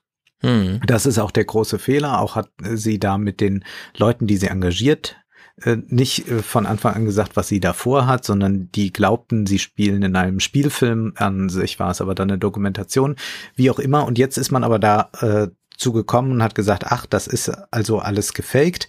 Und dann gab es so eine merkwürdige STRGF-Doku, die das jetzt aufgerollt hat, die auch in höchstem Maße fiktionalisiert ist, dass man dringend aus einem Autofahren nochmal anruft, so, ich stehe jetzt hier, jetzt werden wir Ja. den und den treffen. Also man weiß einfach, wie Kamerateams funktionieren. Da wird dann noch gesagt, kannst du nochmal die Straße runterfahren und nochmal sagen, ach, mach doch lieber so. Also jede Dokumentation äh, hat einen fiktionalen Anteil. Naja, jedenfalls ist das so interessant, dass ähm, man hier äh, natürlich hätte sagen müssen, man muss, äh, man musste äh, Dinge nachstellen und hätte das auch transparent machen können. Aber der Glaube, man kommt an was Authentisches. Ich mache jetzt so einen Faktencheck, äh, Doku als Faktencheck. Da du hattest das auch gepostet. Da gab es ein ganz gutes Interview äh, mit äh, der Holger Klein mit Dokumentarfilmerin- Sabine Rollberg mit, gesprochen. und genau, und die, und die Rollberg sagt ja äh, als Dokumentarfilmexpertin, nein, äh, das ist eine äh, unglaublich verkürzte Weise und das sieht man schon daran, dass die Leute immer Dokumentation sagen. Sie meinen einfach,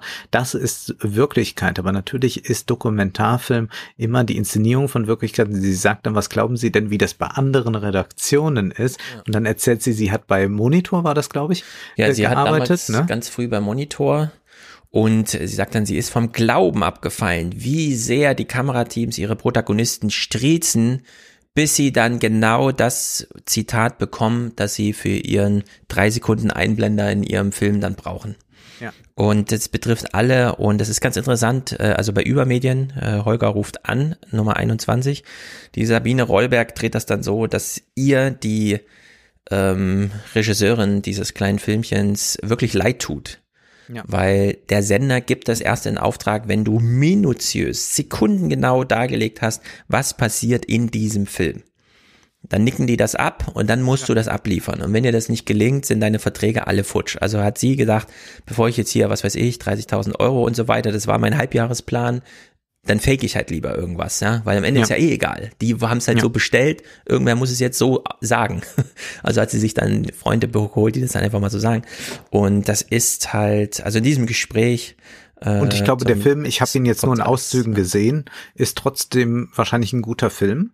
Und äh, sie hat ja dann irgendwo gesagt, dass sie da zwar auf Schauspieler gesetzt hat, aber dass ihre Fiktion näher an der Realität ist als die Realität, weil sie natürlich diese Frauen aufgrund von verschiedenen Dingen nicht einfach so filmen kann, die nicht gefilmt werden wollten. Und natürlich ganz problematisch wird es, wenn man jetzt sagt, da kommen Freier und man sagt, guten Tag, wir sind hier ein Ka äh, Mhm. Kamerateam, können wir mal dabei sein, Ja, wenn ja, äh, ja, sie äh, schon mal das Hemd ausziehen. Natürlich nicht. Man sieht es auch diesen Szenen an. Das muss ja eigentlich jeder erkennen, dass das nicht so sein kann.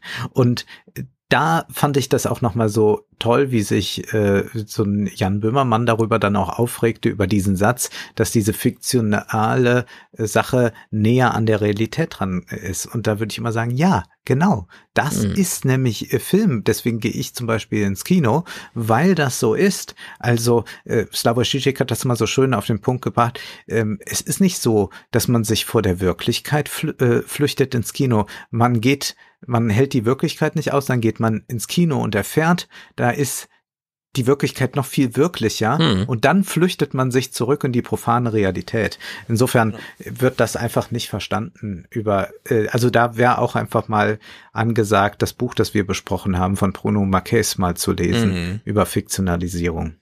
Apropos, History has begun. Mhm.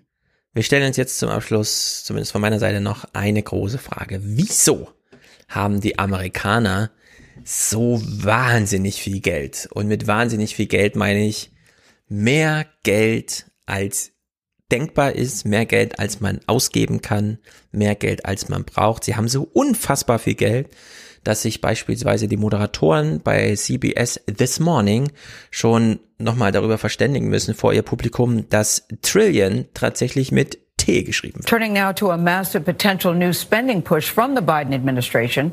We're talking about reports of up to $3 trillion, that's with a T, to be pumped into the U.S. economy. So, drei Trillionen, also auf Deutsch Billionen. In Deutschland hat man sich ja darauf verständigt, Millionen und Milliarden mit der gleichen Buchstaben beginnen zu lassen. Die Amerikaner waren nicht so blöd. Die sagen, können einfach unterscheiden zwischen Million, Billion, Trillion. Jetzt sind es mittlerweile bei Trillion angekommen. Als ich diesen Podcast hier geplant habe, ich, wir liegen ja am Ende des Monats, dachte ich mir am Anfang des Monats, da kommen die 1,9 Trillionen, Billionen von beiden, die er da schon durchs Parlament gewunken hat. Die mache ich schnell im Fernsehpodcast weg. Da ist Thomas da, da können wir amerikanisches Fernsehen gucken. Habe ich das Thema eigentlich für mich abgehakt. Wache ich am nächsten Morgen auf und lese 1,9 Millionen durch. Jetzt stehen drei Trillionen hier auf dem. Äh, das ist wirklich unglaublich, ja. Also die Amerikaner wollen, nachdem sie jetzt und Biden ist noch keine 200 Tage oder was, wie lange ist er jetzt im Amt? Also es ist im Januar, ja, und es ist jetzt März. Im Januar kam äh, Biden ins Amt und zwar Ende Januar und jetzt haben wir Ende März und äh, 1,9 Billionen Dollar sind fast schon ausgeliefert. Biden hat jetzt in seiner ersten Pressekonferenz nochmal dargelegt, ja, ja, so und so viel äh, Millionen Menschen haben jetzt ihre 1400 Dollar pro Person nicht. Kinder einbezogen, also fünf Haushalte haben jetzt einfach mal 7000 Dollar bekommen und so, ne? Also da ist jetzt doch einiges in Bewegung und jetzt stellt sich plötzlich raus, aha, drei Trillionen, sie wollen nochmal nachlegen. Die 1,9 Billionen haben nicht gereicht. Und ähm, wir beginnen mal bei der Frage, was ist das für Geld? Wo kommt denn das eigentlich her? Und das erfahren wir hier bei Fox Business und wir sagen, so ganz stimmt es nicht. Well, Joe Biden reportedly says he wants to pay for his 2.3 trillion dollars in policy proposals with higher taxes on the wealthy and corporations. So, wenn das bei Fox Business kommt, ist das als Warnung zu verstehen, weil da schauen angeblich nur die Reichen und die Unternehmer zu. So, drei Trillionen und dann übersteuern. Ach du große Scheiße. Also, wenn das wahr wäre, ja, ja. müsste Biden ganz Amerika privatisieren. Denn mhm. es ist so viel Geld, wie auch die Amerikaner nicht einfach so aus ihrem laufenden Cashflow rausziehen können, um sagen, wir schöpfen Also da müsste man schon heftig so. enteignen. Also da wäre genau. aber wirklich kein Stein so. auf dem anderen. Und es wird nicht enteignet und die Steuern werden wahrscheinlich auch erstmal nicht erhöht. Über Steuern reden wir nachher. Denn wir wissen, das ist hier ein Lieblingsthema. Wir haben letztens im Mai 2020 schon darüber gesprochen. Das ist natürlich Geld, das einfach über Schulden geschöpft wird. Das wird einfach in den Prozess hinzugeführt, addiert. Das wird niemandem vorher weggenommen. Das ist einfach neu da. Das Prinzip kennen wir. Modern Monetary Theory war lange eine Theory. Jetzt ist es aber 100% Praxis. Also jetzt ist das einfach, so wird das jetzt gemacht. Währenddessen in Deutschland Wann mit einer Entscheidung über den Antrag zu rechnen ist, ist derzeit offen. Es ist im Moment auch nicht klar, warum das Bundesverfassungsgericht es für notwendig hielt, Steinmeier explizit zu untersagen, seine Unterschrift unter das deutsche Zustimmungsgesetz zu setzen. Eine solche Anordnung des Bundesverfassungsgerichts ist jedenfalls äußerst ungewöhnlich. Eine Begründung für den Beschluss veröffentlichte das Gericht zunächst nicht, sie soll später nachgereicht werden. Die Kläger meinen, dass eine gemeinschaftliche Verschuldung auf EU-Ebene nicht zulässig ist und gegen das Grundgesetz verstößt. Die EU, so argumentieren sie, dürfe keine Kredite aufnehmen. Nach den europäischen Verträgen sei die EU vielmehr verpflichtet, ihren Haushalt vollständig aus Eigenmitteln zu finanzieren. Schulden seien aber keine Eigenmittel, sondern Fremdkapital. Im Übrigen ginge Deutschland, sollte der EU-Corona-Fonds Wirklichkeit werden, unkalkulierbare finanzielle Risiken ein. Weiterer Kritikpunkt der Kläger, wer das Geld anderer Staaten ausgeben dürfe, der neige zu Verschwendung und Ineffizienz. Dies führe letztlich zu einer Vergemeinschaftung der Schulden und damit zu einer Schuldenunion. So klingt das beim Deutschlandfunk. Wir dröseln das Die Schuldenunion. Die Schuldenunion. Oh, böse, böse, böse. Im Mai war es, glaube ich, dass wir darüber gesprochen hatten, dass zum einen Frank-Walter Steinmeier Draghi, dem ehemaligen EZB-Chef, das Bundesverdienstkreuz dafür gibt, dass er standgehalten hat, als die Märkte, also die 3000 reichen Leute, die ja die maßgebend sind, sagten, oh, pff, also wenn ihr das mit dem Euro so und so macht, dann wetten wir dagegen und dann setzen wir euch unter Druck. Und dann meinte Draghi, nee, wenn hier jemand Geld braucht, also wenn ein Staat in Europa Geld braucht, ruft in Frankfurt an, wir schicken es euch. Whatever it takes. Genau. Und niemand, Goethe hat er dann zitiert, ne? So war das er hat auch. dann nochmal in seiner Danksagung äh, die deutsche Literatur rausgeholt, genau. Ähm, und der Hinweis war immer, 2008 war ein großer Fehler, nämlich Griechenland zum Beispiel nicht mit Geld zu unterstützen, weil dann sagen die äh, Märkte einfach, ach so, auf Staatsanleihen gibt's dort 17 Prozent, na dann investieren wir doch mal da rein, aber eben nur für 17 Prozent, also gingen diese Zinsen immer höher. Und dann hat man irgendwie umgeschwenkt und gesagt, nee, das ist irgendwie nicht sinnvoll, dass jetzt ähm, alle griechischen Flughäfen plötzlich Fraport in Frankfurt gehören, nur weil irgendwer meint, wir geben euch mal kein Geld. Es ist doch Geld da. Also hat die EZB dann umgeschwenkt und gesagt, wir geben euch Geld. Dann kam Lagarde ins Amt, dann kam Corona und dann hieß es, hm, wir machen jetzt hier mal Rettungspakete, ja, Public, ähm, Pandemic, äh, Emergency und so weiter. Wir pumpen jetzt mal richtig Geld rein. Und dann hat das Bundesverfassungsgericht in einem äh, schon gar nicht mehr relevanten Fall gesagt, das äh, war falsch. Das Geld muss jetzt zurückgezahlt werden. Es ging um 500 Milliarden. Und da haben wir uns noch darüber lustig gemacht, dass Herr Gauweiler Angst davor hatte, dass er als Steuerzahler dafür gerade stehen muss, wenn die EZB von Deutschland 500 Milliarden ähm, wir haben damals schon keinen Begriff gefunden, Rückzahlung, Schuldentilgung, wie auch immer, weil die EZB hat deutsche Staatsanleihen gekauft. Gauweiler hätte es, glaube ich, fast privat auch stemmen können, ne? so Genau. viel wie der nebenher verdient. Gauweiler hat sich diese Arbeit, die er da beim, Bundesverfassungs beim Bundesverfassungsgericht gearbeitet, äh, geleistet hat, äh, gut bezahlen lassen. Äh, Professor Schachtschneider hat ihm irgendwelche Texte geschrieben, die hat er dann in Rechnung gestellt bei irgendeinem Milliardär und dann war er plötzlich 10 Millionen Euro reicher und wie auch immer. Hans-Werner Sinn, ja auch mit von der Partie, hast Auch. du gelesen. Ja, Er hat hat auch ein Gutachten geschrieben. Also man stellt sich das so Ja. vor, Hans-Werner Sinn klappt den Laptop auf, schreibt mal was nieder, was er so von der ganzen Sache hält und Vorsicht Schulden. Ja. Und was bekommt er dafür? 59.500 Euro. Genau. Da hat Ole einen sehr lustigen Tweet zugeschrieben. Das fand ich auch witzig. Also Hans-Werner Sinn, ja. Das ist unglaublich. Naja. Jedenfalls, dieser kleine Clip, den wir gerade gehört haben, der verbietet das Bundesverfassungsgericht ohne Angabe von Gründen unterbietet dem Bundespräsidenten das Gesetz zu unterschreiben, das der Bundestag schon verabschiedet hat und das Merkel letzten Sommer in Europa vereinbart hat, nämlich, dass die Europäische äh, Kommission erstmals selber Schulden aufnimmt, und zwar 750 Milliarden, ähm, Next Generation EU, äh, Corona-Hilfe und so weiter. Gab es ja dann viel Streit, weil die Ungarn da irgendwie ihren Rechtsstaatsmechanismus abwehren wollten, indem sie das nochmal mit Veto blockiert haben und so weiter und so fort. Jetzt ist das Gesetz fertig. Und jetzt äh, kann dieses Geld nicht ausgezahlt werden. Was ganz konkret bedeutet, äh, Italien kann gerade keine Kurzer Kurzarbeitgelder zahlen, weil da einfach 39 Milliarden fehlen in der Rechnung und so weiter. Ähm, uns in Deutschland betrifft es nicht allzu sehr, weil wir können ja alles selber stemmen. Äh, toll, aber Europa eben nicht. Und dem Bundespräsidenten wurde jetzt verboten, dieses Gesetz zu unterschreiben. Das heißt, bis auf weiteres erstmal, das Bundesverfassungsgericht wird dann noch nachliefern, darf die EU-Kommission keine eigenen Schulden machen. Wir haben also jetzt ein Widerspruch zwischen der europäischen und der amerikanischen Herangehensweise an die Herausforderungen der nächsten Jahre. Und der könnte nicht krasser sein. In Amerika sagt die neue amerikanische Regierung, Corona hat hier so ein paar Probleme verursacht. Wir lösen jetzt einfach mal alle über Corona hinaus. Wir gehen jetzt mal richtig all in. Wir investieren jetzt einfach fünf Trillionen, also Billionen Dollar. Ich weiß noch im Wahlkampf, war es total krass, dass ähm, Bernie Sanders meinte, wir bräuchten mal ein richtig krasses Konjunkturprogramm. Wir sollten die nächsten zehn Jahre eine Billion ausgeben, nämlich jedes Jahr 100 Milliarden in Infrastruktur investieren. Neue Straßen, neue Kabel, damit nicht in Texas zu Stromausfällen kommt und so. Und alle so, jedes Jahr 100 Milliarden. Hast du eine Meise? Wie soll das denn funktionieren? Jetzt haben sie es einfach mal mal fünf genommen und die Jahre ein bisschen zusammengedampft. Also wir sind jetzt so im Faktor 10 Ja. ist die Realpolitik jetzt angekommen.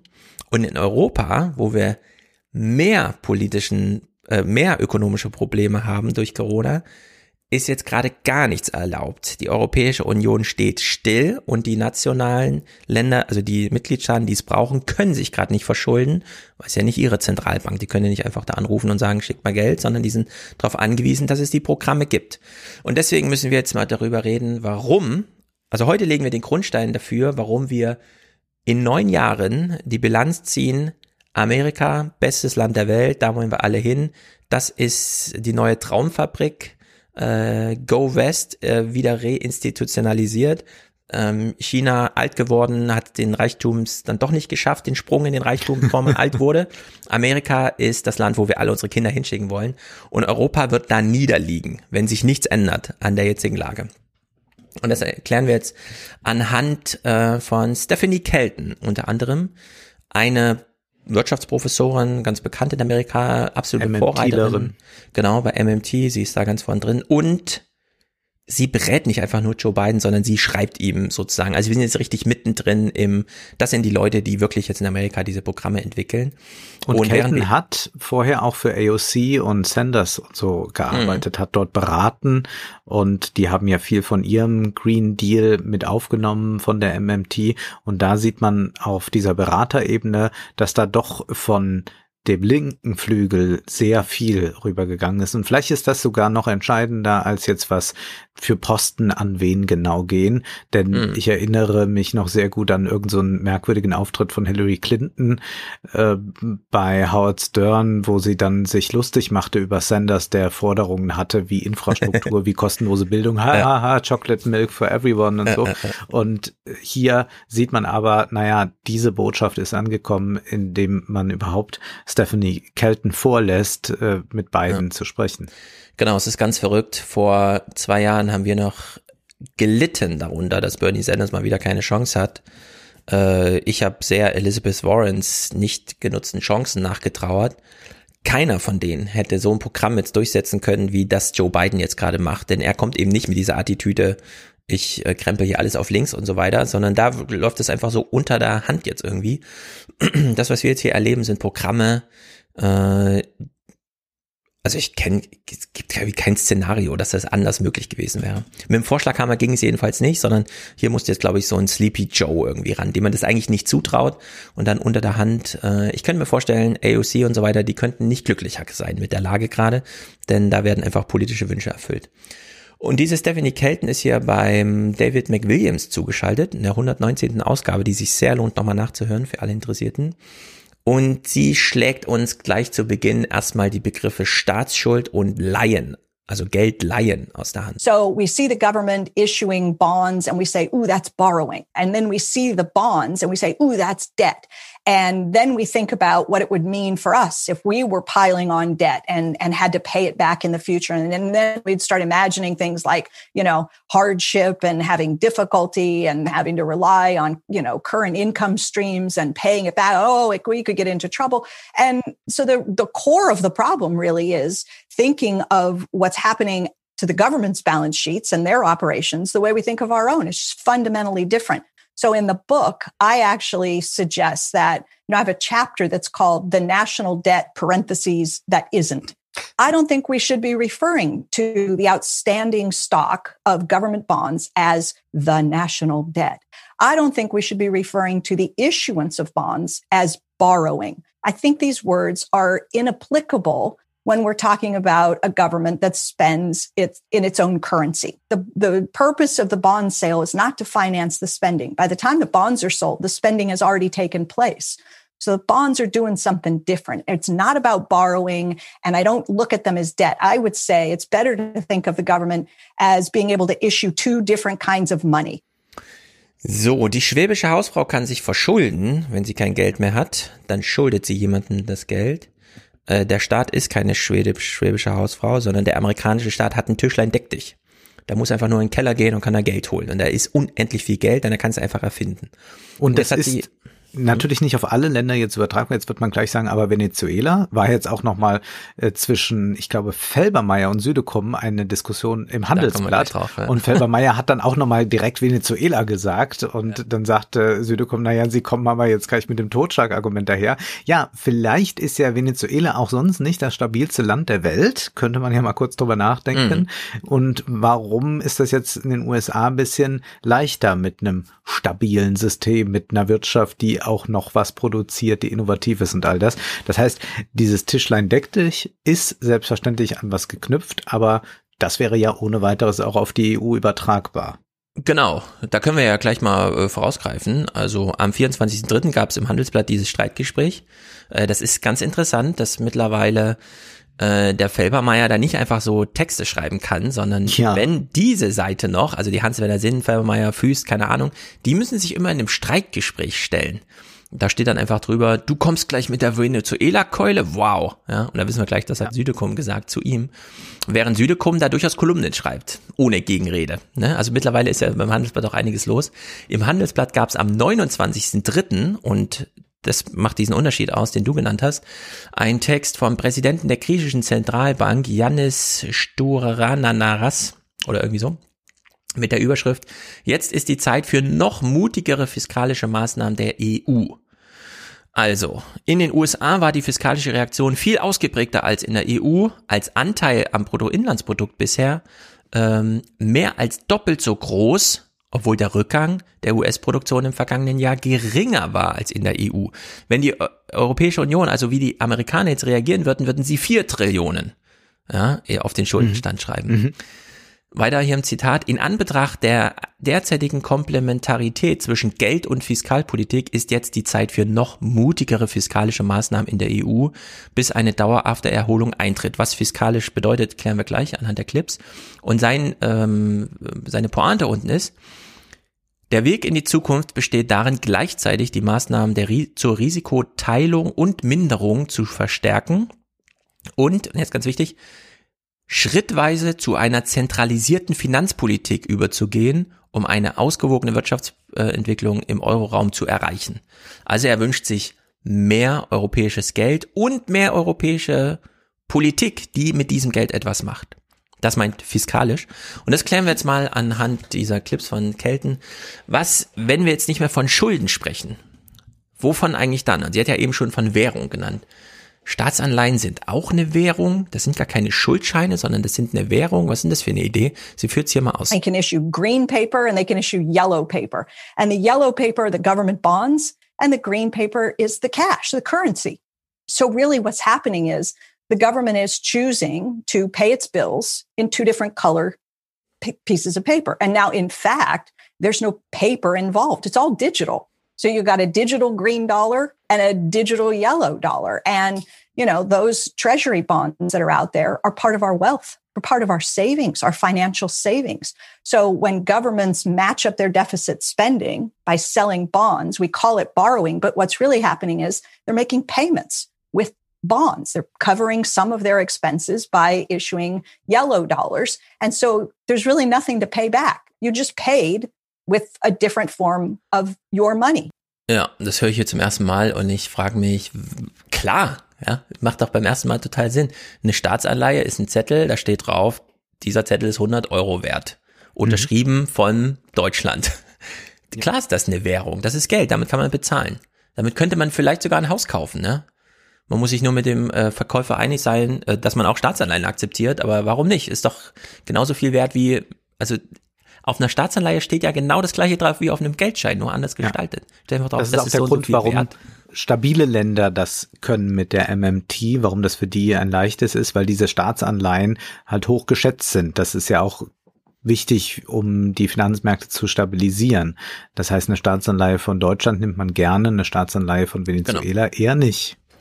Genau, hier ist einfach Vermögen da, das ist halt abgesichert äh, und dann kann man dann vertrauen, denn man muss ja immer einkalkulieren, wenn eine deutsche Staatsanleihe nicht mehr bedient wird, dann heißt das ein bisschen mehr als nur, die wird nicht mehr bedient, sondern dann ist, kam entweder ein Weltkrieg dazwischen oder eine Atombombe oder sonst irgendwas und dann ist eh egal, ja. Also das ist also das Szenario, in dem, das man da denken muss.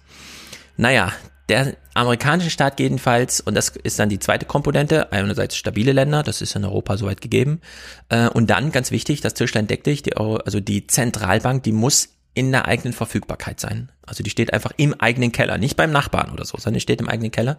Das ist ja in Washington gegeben und ich sage schon mal gleich, also in Europa nicht. Ja? Das, Mhm, wir ja. haben die Länder keine Hoheit über die einzige Entität, die Euros rausgeben darf, und das ist die Europäische Zentralbank und nicht die nationalen. If your obligation is to repay in a currency that you and only you can issue, then it should be sort of obvious that the risk of default, the risk of being pushed or forced into a situation where you cannot meet your obligation is simply not there. If, if you are the US and your promise is to pay the US dollar to a bondholder, well, you're the issuer of the US dollar. You're always going to be able to do that. As Alan Greenspan said, the probability of default in our own currency, he said, is zero. Ja, also Länder wie Amerika können einfach nicht pleite gehen, weil sie ja immer wieder einen neuen Geldschein, also Staatsanleihe rausholen können. Und sie drucken ja immer gleichzeitig einen grünen und einen gelben Dollar, also ein echtes Geld und eine Staatsanleihe. Und äh, unendlich. Lass uns ganz kurz einhaken, denn erstmal ist das so sehr verständlich und sobald man sich aber dann zwei, drei weitere Fragen stellt, kommt man schon wieder ins Grübeln und denkt, naja, aber wenn das jetzt so leicht ist, dann könnte man doch einfach so viel Geld äh, austeilen, dass alle 2000 Euro mehr haben. Also Mhm. theoretisch könnten die das natürlich machen, aber dann wird irgendwann ein System auch instabil. Denn natürlich geht es bei dieser Idee, man kann jetzt wieder Geld drucken dafür, dass man Investitionen machen kann, auch darum, dass man schaut, äh, riskieren wir eine Inflation. Also ein bisschen inflationärer darf es sein. Wir haben ja eher ein Problem der Deflation gehabt, hatten wir auch schon mhm. mal gesprochen. Aber selbstverständlich ist das nicht der Freifahrtschein jetzt dafür, dass das jetzt äh, Milch und Honig für alle laufend bedeutet, sondern auch äh, steht da noch ein Faktor Arbeit äh, da. Also das kann jetzt nicht sein, dass wir sagen, ah, wir teilen einfach nur noch Geld aus oder so. Also es geht hier ja auch immer äh, darum, äh, das an Investitionen zu knüpfen. Und das heißt, man kann auch darüber nachdenken, wie werden denn Steuern eigentlich verwendet und wofür genau. werden sie verwendet? Weil diese Rückzahlung, was ja da bei Fox, du hast das eben eingeblendet, so gesagt wird, die Reichen werden jetzt besteuert die Unternehmen werden jetzt besteuert, damit wir äh, diese Fantastereien mitmachen können. So ist es ja nicht. Mhm. Genau, wir, wir dröhnen ganz langsam auf. Auf Steuern und Inflation kommen wir beides noch zu sprechen. Denn äh, vorher ist ja noch die Frage erstmal der akuten Hilfe. Also wir brauchen jetzt ähm, nehmen wir mal den Theaterintendanten und seine Schauspieler, die können gerade nicht Geld verdienen und die brauchen trotzdem Geld. Könnte man denen jetzt einfach Geld geben ohne Gegenleistung? Und die Antwort ist bis hierher ja. ja. Der Staat muss es einfach nur entscheiden. Gibt da einfach Geld und sagt, bitte ausgeben, äh, hier habt das, bringt's in den Kreislauf, versorgt euch vor allem, bleibt am Leben, bis ihr dann wieder selber tätig werden könnt.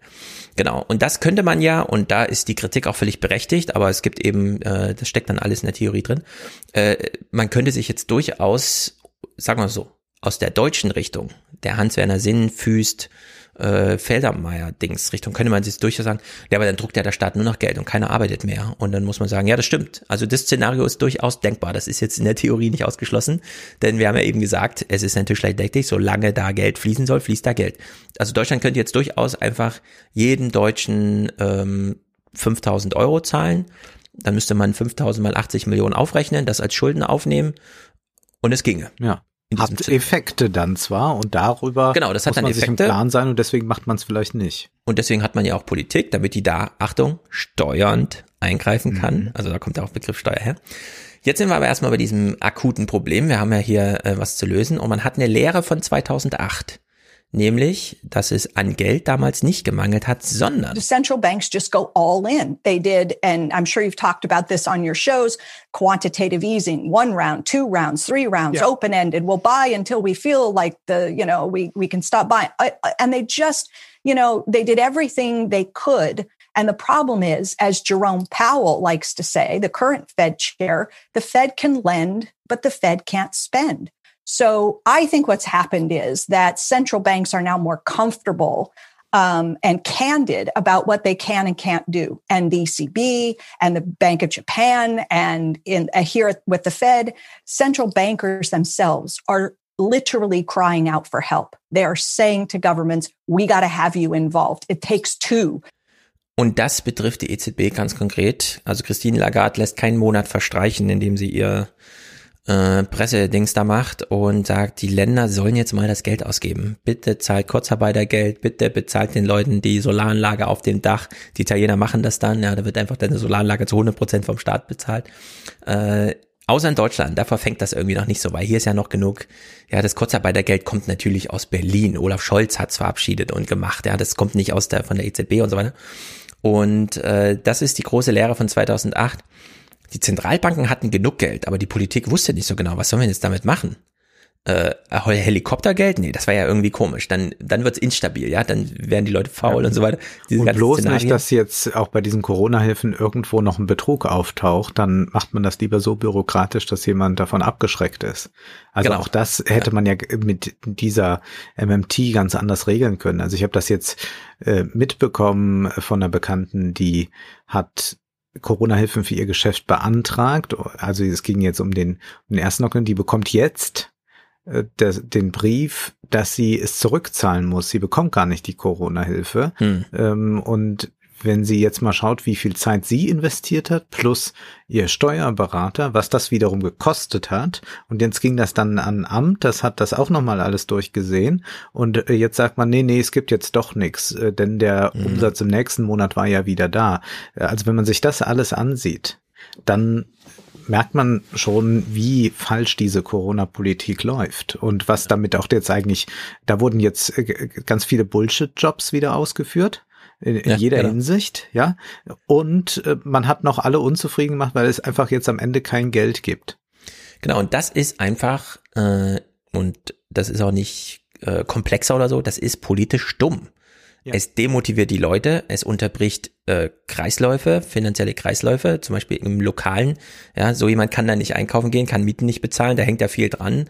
Äh, da muss sich der Vermieter dann wieder da um irgendwas kümmern und so weiter. Das ist einfach dumm. Und die europäische Politik dazu ist dumm und die amerikanische eben nicht, sondern da steht dieses Geld einfach zur Verfügung. Da bekommt man es einfach per Post nach Hause geschickt. Da ist einfach ein Scheck im Briefkasten und den kann man bedingungslos einlösen und der wird auch nicht nochmal revidiert oder so. Da kann sich jeder sicher sein. Wer den im Briefkasten hatte, ist damit durch. So, wie schaffen das die Amerikaner? Jetzt äh, wird hier nochmal abschließend zum Thema Geldschöpfung von Stephanie Kelton gesagt, wo kommt das Geld jetzt eigentlich her? In Deutschland ist ja immer noch ganz beliebt die Refinanzierung, ne? Ganz beliebter Begriff. Der, die allererste Frage, als die Grünen ihr äh, Parteiprogramm vorgestellt werden, war zum Thema, wie refinanzieren sie das denn? Ach und ja, da ja. muss man sagen, da muss man den Leuten auf die Finger klopfen und sagen, nee, hör mal zu, das also so geht das nicht, ja. Wir können es ja mal kurz hören hier. Das die Frage ist ist, die erste, unlauter, muss man Ja. eigentlich sagen. Ne? Also die beiden Grünen-Chefs sitzen auf der Bühne und sagen, wir müssen jetzt mal die Welt retten und wir wollen dafür 50 Milliarden extra, wo man sich denkt, ey, komm, 50 Milliarden, das ist ja wohl ein Pups, ja. Ja, und die haben sich ja noch nicht mal jetzt von der Schuldenbremse ganz losgelöst. Die wollen die ja ausweiten, ne? Aber, aber das ist ja die, jetzt, also von verglichen mit Amerika ist das jetzt nun mal ganz vorsichtig mal Niemand na, auf man die Füße könnte treten. vielleicht. Hm. Genau. Und die erste Frage, die die Grünen dann bekommen, ist die. Sie haben die Schuldenbremse, Steuer, äh, Steuern, äh, Steuererhöhungen da drin und die Bekämpfung der Steuerflucht. Vielleicht können Sie das mal ein bisschen gegenrechnen, wie Sie da dann sozusagen auf eine vernünftige Gegenfinanzierung kommen wollen. Ja, können Sie das mal gegenfinanzieren? So, und jetzt sagt die Stephanie Kelton, refinanzieren, haben Sie eine Meise? When we hear our politicians talk about wanting to do something ambitious, fix infrastructure, provide healthcare or education or whatever, so often the first question they're confronted with from some journalists, you know, on the morning news or whatever is, where will you find the money? That question, find the money, right? Suggests that we're on some kind of Easter egg hunt or on a gold standard. You got to go look for where is the stuff? Find it. It's in a hole in the ground. It's, and that is very broken thinking. We are in the modern era where if, in our case, the US case, if Congress um, passes a bill, the votes are the money. The votes are where the money comes from. If the votes are there, the money goes out. So this 1.9 trillion dollar COVID relief package, Congress didn't go find money to do that. They didn't go to China. They didn't come to the taxpayer and ask everybody to pony up a little bit to help out in this relief program. They appropriate the funds, which is to say they vote for it and the money goes out. And how does that happen? Because the government has a bank called the Federal Reserve and the Fed's job is in part to carry out all of the payments that are authorized by Congress on behalf of the United States Treasury. Kann man sich vorstellen, dass in Deutschland mal ein Politiker so lässig mit der Frage umgeht? Wie refinanzieren Sie das denn? Äh, refinanzieren? Was meinen Sie? Wir stimmen einfach darüber ab, wir schaffen eine Mehrheit und dann ist das Geld da. Ja, aber wo kommt denn das Geld her? Na, es ist dann einfach da. Wir haben ja darüber entschieden. Wir sind noch der Bundestag. Stattdessen wird in Deutschland ja noch anders gerechnet. Nein, es wird anders gerechnet und es ist interessant, dass das ähm, die Linken nicht aufgreifen, also sowohl die Linksparteien Ja. nicht als auch die Grünen nicht. Es ist ich hatte Versagen, ja. vor kurzem mal so einen Vortrag bei den Linken und habe ihnen eigentlich nur gesagt, ich würde mal an eurer Stelle ganz auf die äh, MMT gerade setzen. Also das ist was, womit man jetzt mal wirklich auch provozieren kann und was man auch relativ leicht verstehen kann. Also es ist ja jetzt gar nicht so kompliziert, äh, mal diese Grundprämissen zu verstehen und auch zu verstehen, dass das Unsinn ist, von der schwäbischen Hausfrau auszugehen, vom Staatshaushalt als einem Privathaushalt. Mit solchen Dingen kommt man schon sehr viel weiter und könnte auch mal so eine äh, typische Journalistenfrage wunderbar parieren und könnte ja auch mal äh, darauf hinweisen, äh, was, was ist denn diese Gegenfinanzierung? Was, was, was kommt denn dabei raus? Also wie, wie stellen Sie sich überhaupt so einen Haushalt vor?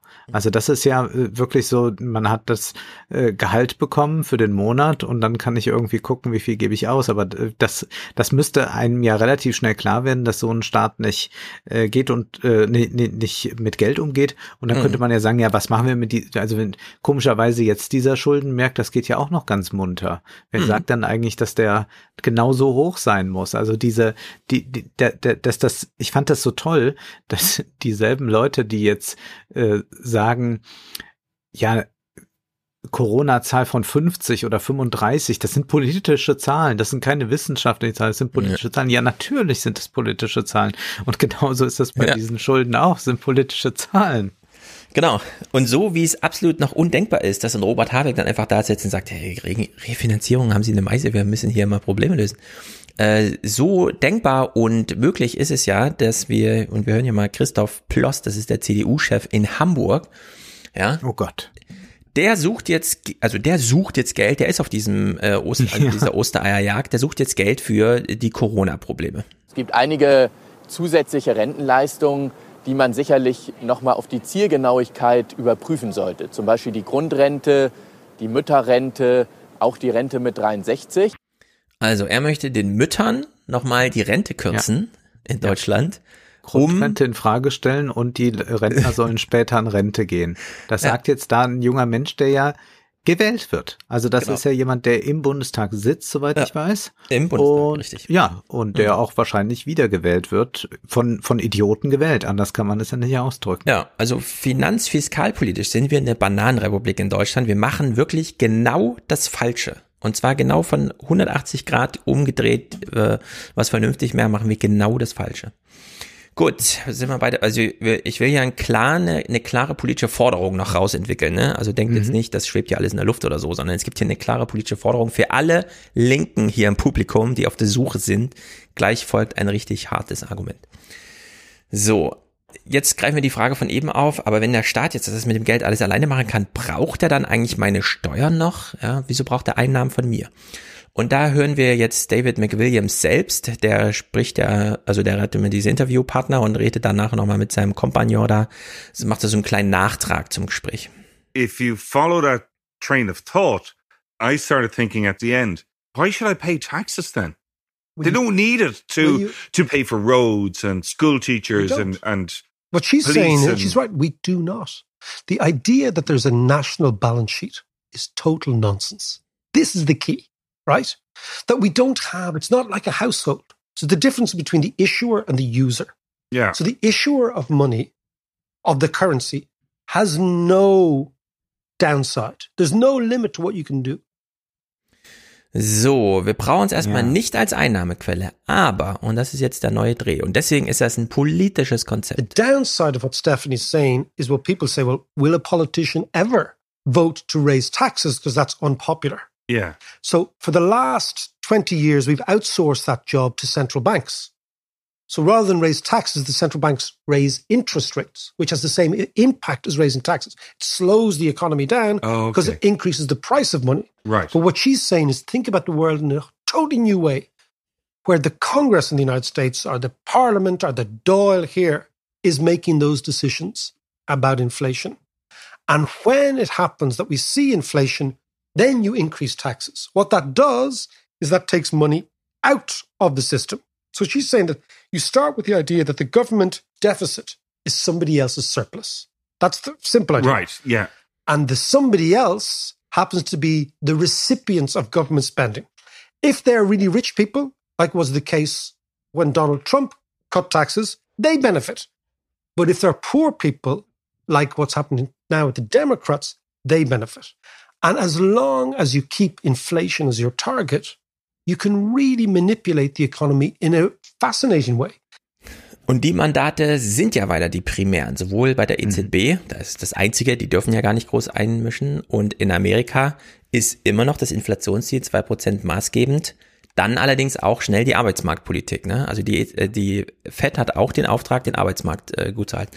Und in der Hinsicht könnte man ja hier sehen, okay, über die Finanzierung der Staatsausgaben äh, haben wir eine Verschuldung, ja, also wir geben äh, sehr viel äh, Staatsanleihen aus.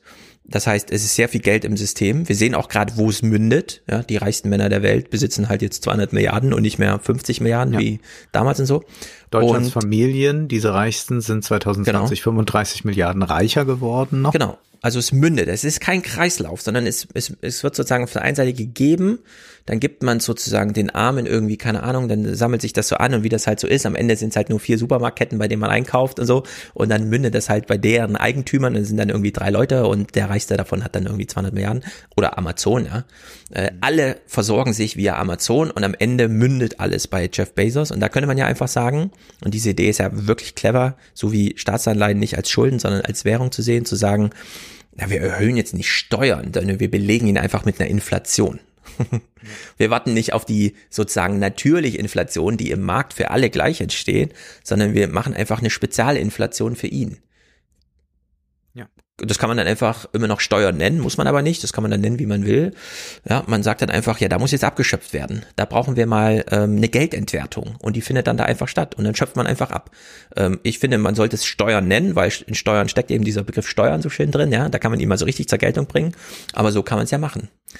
Inflation ist sowieso ein eigenes Thema, denn haben wir überhaupt das Problem mit Inflation? Äh, Adam Tooze, hier ja bekannt, wir haben ihn schon häufiger gespielt, ihr habt ihn auch schon bei euch im Podcast gehabt, äh, der ist ja beim NDR jetzt, äh, ist NDR, nee, WDR, also irgendwo gibt's ja diesen Corona und die Wirtschaft Podcast, in dem sich Adam Tooze und äh, Marcel Fratsche abwechseln, also da sieht man auch, in Deutschland findet so langsam ein Shift statt. Und da wird hier auch mal so äh, gefragt, ja, Inflation, Inflation, ist das nicht ein echtes Problem? Ehrlich gesagt, vom makroökonomischen Gesichtspunkt her gesehen, würde man sich über eine Inflationsrate von 2% freuen, sollte man sich freuen. Das wär- wäre ein Indiz dafür, dass die, dass die Wirtschaft richtig in Fahrt ist und das würde auch bei den Schulden helfen. Davon sind wir aber weit entfernt und das EZB strampelt, um äh, die längerfristigen Inflationserwartungen auf dieses Niveau zu heben. Und mit Strampeln ist gemeint, bitte gebt das Geld aus, liebe Staaten, bitte bringt das Geld in den Kreislauf, macht die Ja. Sachen verfügbar und dann halt Während konservative Wirtschaftsjournalisten jetzt warnen. Also ich lese Ah. das hin und wieder in der Börsenzeitung dann auch, dass äh, schon ganz düster in die Zukunft geblickt wird. Also ich, man erlebt ja sowieso, äh, gerade wenn es um die Börse geht, immer nur das große Klagen. Also Mhm. seit 2008 geht es ja nur bergauf. 15.000er Marke ist jetzt geknackt und dennoch jeden Januar äh, eines Jahres gibt es diese großen Artikel, geht das noch lange gut? Oh, oh, oh, und da treut die Inflation. Es ist jedes Mal dasselbe und jetzt hat man dann natürlich ein bisschen Inflation geschaffen, äh, dadurch, dass Sachen äh, teurer geworden sind. Hinzu kommt ja auch die Mehrwert Steuersenkung und jetzt die Erhöhung wieder. Und dadurch hat das natürlich einen Effekt. Und dann ist man bei 0,4, 0,8 Prozent ist man da mehr. Und sofort äh, sind dann alle äh, ganz äh, ganz aufgeregt, wie wird das sein? Und dann noch das ganz große Problem der nachholende Konsum der jetzt Ja. kommen wird. Das heißt, die Leute haben Geld gespart, konnten nicht in Restaurants gehen und was dann jetzt erstmal passieren wird. Also jetzt wird schon wieder äh, die große Mhm. Angst geschürt und deswegen ist man da auch dann ratlos, wenn dieselben Leute das dann einordnen sollen, was gerade da in Amerika passiert. Genau, also hört euch mal Adam Tooze an zum Thema, das ist ganz lustig, ich habe ja auch noch so einen Clip, aber der ist zu lang, äh, wie Adam Tooze sich darüber lustig macht, dass in Deutschland missverstanden wird, dass Inflation gerade in diesem ein, zweiprozentigen Niveau ja eigentlich anzeigt. Das ist der Hauptindikator dafür, die Wirtschaft läuft wieder. Leute sind bereit zu bezahlen und so weiter. Die Sachen werden Geben jetzt Geld teurer, aus, wird mehr geben Geld produziert, haben aber auch Das- Lust, also Nachfrage Genau, das, was man da. eigentlich will. Und er äh, beantwortet dann deine Frage, warum wird dann so davor gewarnt? Ja, weil sehr viele Marktteilnehmer sich die letzten fünf Jahre darauf eingestellt haben, dass es keine Inflation gibt und die sind halt jetzt falsch positioniert. Also ihre eigenen Profite sind im Gefahr, wenn sich jetzt plötzlich alles wieder in die richtige Richtung dreht. Ja, das muss man sich ja vorstellen, wie der ganze Tanker fährt jetzt plötzlich in die andere Richtung durch den Suezkanal und das ist für andere, ja, die die Lieferung auf die Lieferung warten, natürlich ein Problem. Und in der Hinsicht ist das wirklich witzig. Hören wir mal zu Ende. Die EZB strampelt sie kriegt es einfach nicht los, das Geld, das sie ja hat. Die Länder machen nicht mit. Das heißt, es ist im Moment eigentlich gar kein Grund zur Sorge da. Würde ich sagen, ja. Ich bin, ich bin wirklich bei der Inflationsangst ein Skeptiker. Ähm, die, die Situation in der Weltwirtschaft hat sich seit den 70er Jahren, als das letzte Mal die Inflation äh, in den entwickelten Ländern ein Problem war, radikal verändert. Höchstens langfristig, über Jahrzehnte hinaus, könnte man sich vorstellen, dass zum Beispiel bei der Bevölkerung und im Arbeitsmarkt sich Engpässe ergeben würden, die wiederum zu einer strukturellen Veränderung führen würden. Aber im Moment sind wir in einer Situation, wo tendenziell die strukturellen Faktoren zu einer Deflation neigen. Und das dafür, dafür ist der, seit den 90er Jahren Japan das Paradebeispiel. Ja, das greift er nachher gleich nochmal auf. Es ist jetzt Deflation für immer eigentlich. Die große Gefahr ist die Deflation.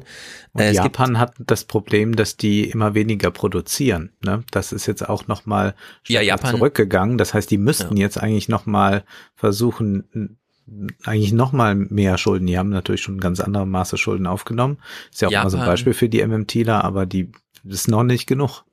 Nee, Japan droht genau das gleiche wie Deutschland. Äh, nee, Deutschland droht dasselbe, was wir in Japan schon sehen, dass nämlich jedes Jahr das Erwerbspotenzial um 300.000, 400.000 Personen sinkt über mehrere Jahre, wenn nicht Jahrzehnte. Äh, das erleben wir in Deutschland dann auch. Das heißt, die Produktivität müsste, wenn man den Einzelfall, also die wirkliche Handlung am äh, in der Fabrik nimmt, um so krass gesteigert werden, um das aufzufangen, das geht gar nicht. Und irgendwo muss das Geld dann herkommen, um da Sachen am Laufen zu halten, beispielsweise den Konsum aufrechtzuerhalten. Die alten Rentner und so weiter, ja, die gehen jetzt, die verdienen jetzt Geld ja nicht ja. konkret am, in der Woche vorher, dass sie dann ausgeben mit einer äh, Arbeitsentlohnung am Monatsende, sondern die müssen einfach äh, ausreichend finanziert werden, um am Konsum teilzunehmen, damit überhaupt jemand was herstellt. Und das müssen die in Japan jetzt schon seit Jahren über Anführungszeichen Schulden finanzieren, was aber keinem wehtut, weil die holen sich das einfach bei ihrer eigenen Zentralbank. Die haben natürlich deck dich im Keller und haben jetzt 250 Prozent äh, BIP Schulden, ja, und das ist überhaupt gar kein Problem. Und wir in Deutschland jammern rum über die 60, 70 Prozent. Naja, jetzt kommen wir mal langsam ins Eingemachte. Was ist die europäische Forderung? Was muss sich jetzt wirklich jeder Linker sofort auf Seite 1, so wie Wolfgang, wenn er Bücher liest, gleich auf die Umschlagseite? ja? Was muss da jetzt notiert werden? In Europa gibt's einen Geburtsfehler. David McWilliams, selbst ihre, kennt sich hier aus und erklärt es uns. When we talk about the European Union, because we're in a very strange hybrid situation, where we are part of a monetary union, Ireland is, Italy is, Germany is. It hasn't kind of twigged that if you're an Italian or a Spaniard, you're actually using somebody else's currency. The euro, it, this is a strange situation we're in because nobody really thought this through, I think, at the time. Okay. And, and now you realize that, you know, Greece is using Germany's money and it's got to come up with money that isn't its. Ireland, likewise. Where are we in your in, in your MMT deficit thinking? Well, okay. So every country in the Eurozone is a currency user, even Germany. So none of these countries can issue the euro. That is only the ECB. Only the European Central Bank can issue the currency. So you are quite right to say that, you know, very early on when this project was being cobbled together and the Maastricht Treaty, which is the blueprint for the euro, when that thing was out there, only a handful really of economists looked at it and said, hang on, there's like a birth defect in this document. There's a design flaw.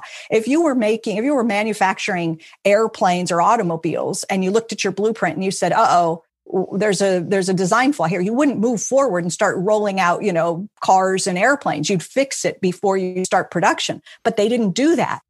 So und das muss echt gelöst werden. Die europäische Zentralbank kann nur und das macht sie ja gerade sehr auch in hohem Maß aber sehr zurückhaltend sie verteilt die Schulden an jeden Staat, ob er sie braucht oder nicht. Mittlerweile sind fast die Hälfte der deutschen Staatsanleihe liegen in der EZB, die hat sie gekauft. Wir brauchen dieses ganze Geld gar nicht. Deutschland braucht dieses ganze Geld gar nicht. Wir haben viel zu viel. Die Griechen brauchen das, die Italiener brauchen das und die haben aber zu wenig. Und diese Disbalance kriegt man gar nicht aus, äh, ausklamüsert. Ja. Und das muss jetzt, das kann nur über einen Weg vereinheitlicht werden. Und das haben wir gerade im Handelsblatt von Janis Stourananas gelesen. Es braucht eine gemeinsame europäische Geldausgabenpolitik. Das kann nur Brüssel entscheiden. Es kann nicht, kann nicht anders gehen. Es sei denn, man sagt, äh, man geht jetzt zurück in die Nationalstaaten, aber dann ist auch das Konzept EU zu Ende und dann wird ja, vor allem das Euro-Konzept. Und dann, dann, ja, dann ist natürlich auch die EU eigentlich begraben und genau. dann würde man auch ganz klar äh, sehen, dann sind die Länder die stärksten, die halt eine starke Wirtschaft haben und dann kommt dann Deutschland an der Spitze und dann kommt Frankreich und so. Aber das wäre überhaupt nicht wünschenswert, das so zu tun. Nur müssten dann die Deutschen mal ein bisschen bisschen verstehen, dass sie äh, zurückschalten müssen den Gang und dass jetzt nicht mhm. äh, ständig geklagt wird beim Bundesverfassungsgericht, äh, was die jetzt mit unserem guten Geld da tun. Und das ist so erstaunlich, dass dieser Konstruktionsfehler, ähm, der ja noch weiter reicht, Heiner Flassbeck ist ja auch immer jemand, der darauf hingewiesen hat, auch wenn er kein MMTler ist, aber doch auf diese äh, Fehlkonstruktion hingewiesen hat, ist das doch sehr erstaunlich, dass man einfach mal gesagt hat, oh, wir machen das jetzt mal gerade so und müsste das schon viel früher gelöst haben. Denn diese Idee, man könnte sagen, ach ja, die Bundesbank, äh, das war ja damals, wann ist das äh, gewesen, in den 50er Jahren, so eine Idee, die machen wir jetzt unabhängig von, äh, von der Politik, damit da nicht so eine Staatsfinanzierung stattfindet. also da hat man ja eigentlich schon so ein kernneoliberales ja, Element ja, untergebracht. Genau. Und dass man sagt dann nochmal Jahrzehnte später, wenn man äh, den Euroraum konstruiert mit der EZB, toll, da haben wir doch dieses herrliche Konstrukt aus Deutschland mit der Bundesbank, das übertragen wir auf die EZB. Und mhm. so machen wir das jetzt auch. Die ist jetzt unabhängig. Und jetzt sehen wir aber irgendwie für eine ganz unabhängige Bank verhält die sich jetzt gerade merkwürdig. Da müssen wir dringend jetzt mal klagen, damit die jetzt nicht machen, was genau. sie wollen. Und das ist jetzt der große Unterschied. In Amerika platzt jetzt wirklich gerade der Knoten. Da finanziert die Zentralbank jetzt ganz konkrete Politik. Ja, der Kongress entscheidet, wir zahlen jetzt an jeden, der weniger als 80.000 Dollar im Jahr verdient, 1.400 Dollar. Das Geld wird direkt in, äh, von, der, von der Fed da ausgezahlt. Das ist, äh, wie soll man sagen, so eine Einkörperideologie, die dahinter steckt. Ja, linke Hand Gesetzgebung, rechte Hand Geldzahlung. Wirklich eins zu eins. Der eine lent, der andere spend. Ja, die schönen Worte hat ja äh, Keltner gerade gegenübergebracht. In Europa ist das natürlich ganz anders. Wir hören hier Adam Tooze, die Europäische Zentralbank verwahrt sich ja gegen jeden Eindruck auf Politik Einfluss zu nehmen, weil das ist ihr verboten. Sie darf die Staaten nicht direkt finanzieren. Das EZB erfüllt äh, im Grunde einfach nur sein Mandat, indem es alle Mittel verwendet, um diese Inflationserwartung längerfristig gegen zwei Prozent in diese Richtung zu schieben. Das ist also für sie relativ unproblematisch. Wogegen sie sich sträuben, ist jede Interpretation ihres Handelns, die dahin geht, dass sie im Grunde der Fiskalpolitik unter den Arm greifen. Das wollen sie überhaupt nicht äh, akzeptieren als, ich, äh, als Argument, als Interpretation. Es hat diesen Effekt und alle wissen es. Ja, das haben wir im Mai so behandelt. Na klar finanziert die Europäische Zentralbank die Staaten, wenn die Hälfte aller Schulden schon bei der EZB liegen. Aber es darf offiziell nicht so heißen, weil ansonsten kommt Peter Gauweiler mit einem von irgendeinem Milliardären finanzierten Text von Hans-Werner Sinn. Von Hans-Werner Sinn und Schachtschneider und das Bundesverfassungsgericht sagt, ja, stimmt, das müssen wir jetzt sofort unterbinden. jetzt kurzes Gedankenszenario. Angenommen, die EZB dürfte das Klima retten, den Arbeitsmarkt ordentlich organisieren, da eingreifen, Kurzarbeitergeld zahlen in Italien, einfach mal direkt und so weiter und so fort. Was wäre denn so möglich? Adam Tooze umrahmt es hier kurz. Ja, es gibt immer, man sollte, man sollte Zentralbanken nie, äh, nie attestieren, dass sie keine Mittel mehr haben. Das, das ist eine Ausrede. Sicherlich gibt es da noch Möglichkeiten. Die, die, die Anleiheankäufe könnten gesteigert werden. Sie, sie sind immer noch nicht am Maximum in diesem Punkt, denke ich. Vor allem geht es auch darum, gewisserweise Langfristigkeit zu signalisieren und die Ausmaße des Programms auch langfristig anzulegen. Es geht immer um Erwartungen, gerade bei Finanzmärkten und die Längerfristigkeit des Programms zu signalisieren ist sehr wichtig. Es werden Fragen auftauchen in absehbarer Zukunft über die, über die, über die Nachhaltigkeit des Programms und das EZB sollte ähm, sich da wirklich festnageln. Und dann könnte man wirklich an innovative Techniken denken und man könnte die Zinsen noch tiefer ins, in den negativen Bereich verschieben. Also gewisserweise eine, eine gespaltene Zinspolitik betreiben, wo man, wo man Depositen, also Sparer, äh, noch positive Zinsen anbietet und äh, die Leute, die sich Geld borgen, ähm, negative. Das wäre also eine wirklich radikale Politik der Stimulierung, die das EZB angedeutet hat. Sie haben sich ein bisschen in diese Richtung verschoben, aber man könnte da noch viel aktiver werden. Ja, ja ich meine, die EZB wird da zum Handeln gezwungen. Ne? Das, mhm. was die Politik nicht entscheiden will, wenn das jetzt so bleibt, dass die Europäische also Kommission nicht mal dann, wenn sie sich das Mandat geholt hat von allen Mitgliedsländern, weil irgendein Verfassungsgericht meinte, nee, das ist aber mit unseren lokalen Gegebenheiten hier nicht vereinbar, das blockiert, die EZB wird das ja weiter machen, ne? Ja, ja, und sich dann weiter da die zuschauen und warten, bis das genau. irgendwann explodiert. Nur jetzt mal gerade eine Zwischenfrage von mir. Wir haben eben schon über Anne Will zurecht gelästert und wir merken jetzt gerade gut, dass ist jetzt schon ein bisschen stärker im Diskurs vertreten und nicht so wie in den USA mit Stephanie mhm. Kelton und anderen prominenten MMT-Lern und Politikern, die es dann auch umführen, äh, ausführen wollen. Aber wir haben das dann mit einem Adam Tooze im Podcast, mit Südekum im ja. Handelsblatt. Wann glaubst du, ist der Zeitpunkt, bei dem Anne Will oder so oder Plasberg irgendeinem Politiker sagen werden, ja, aber das ist ja gar nicht, äh, sie schulden das ja gar nicht der nächsten Generation auf. Mit den Schulden ist das ja ganz anders, das ist doch so und so. Wann glaubst du, wird das passieren, dass ein Moderator dieses MMT-Wissen äh, zur Kenntnis genommen hat, vielleicht so weit in, ja. internalisiert hat, dass man damit mal jemanden herauskitzelt und nicht immer mhm. nur äh, sagt, ja, glauben Sie denn, dass Laschet Kanzler kann? Also, wenn Südekum zumindest mal als Gast eingeladen wird. Mhm. Da muss aber erst Corona akut besiegt sein und man muss dann wirklich in die zweite äh, Pandemie-Effekte, nämlich dass man dann wirklich sieht, ach so, die Läden machen gar nicht wieder auf. Ich dachte, wenn Corona vorbei ist, machen die Restaurants wieder auf. Ach so, die gibt's gar nicht mehr. Hm, scheiße. Mhm. Die ganzen Innenstädte sind entvölkert oder will auch keiner mehr mieten.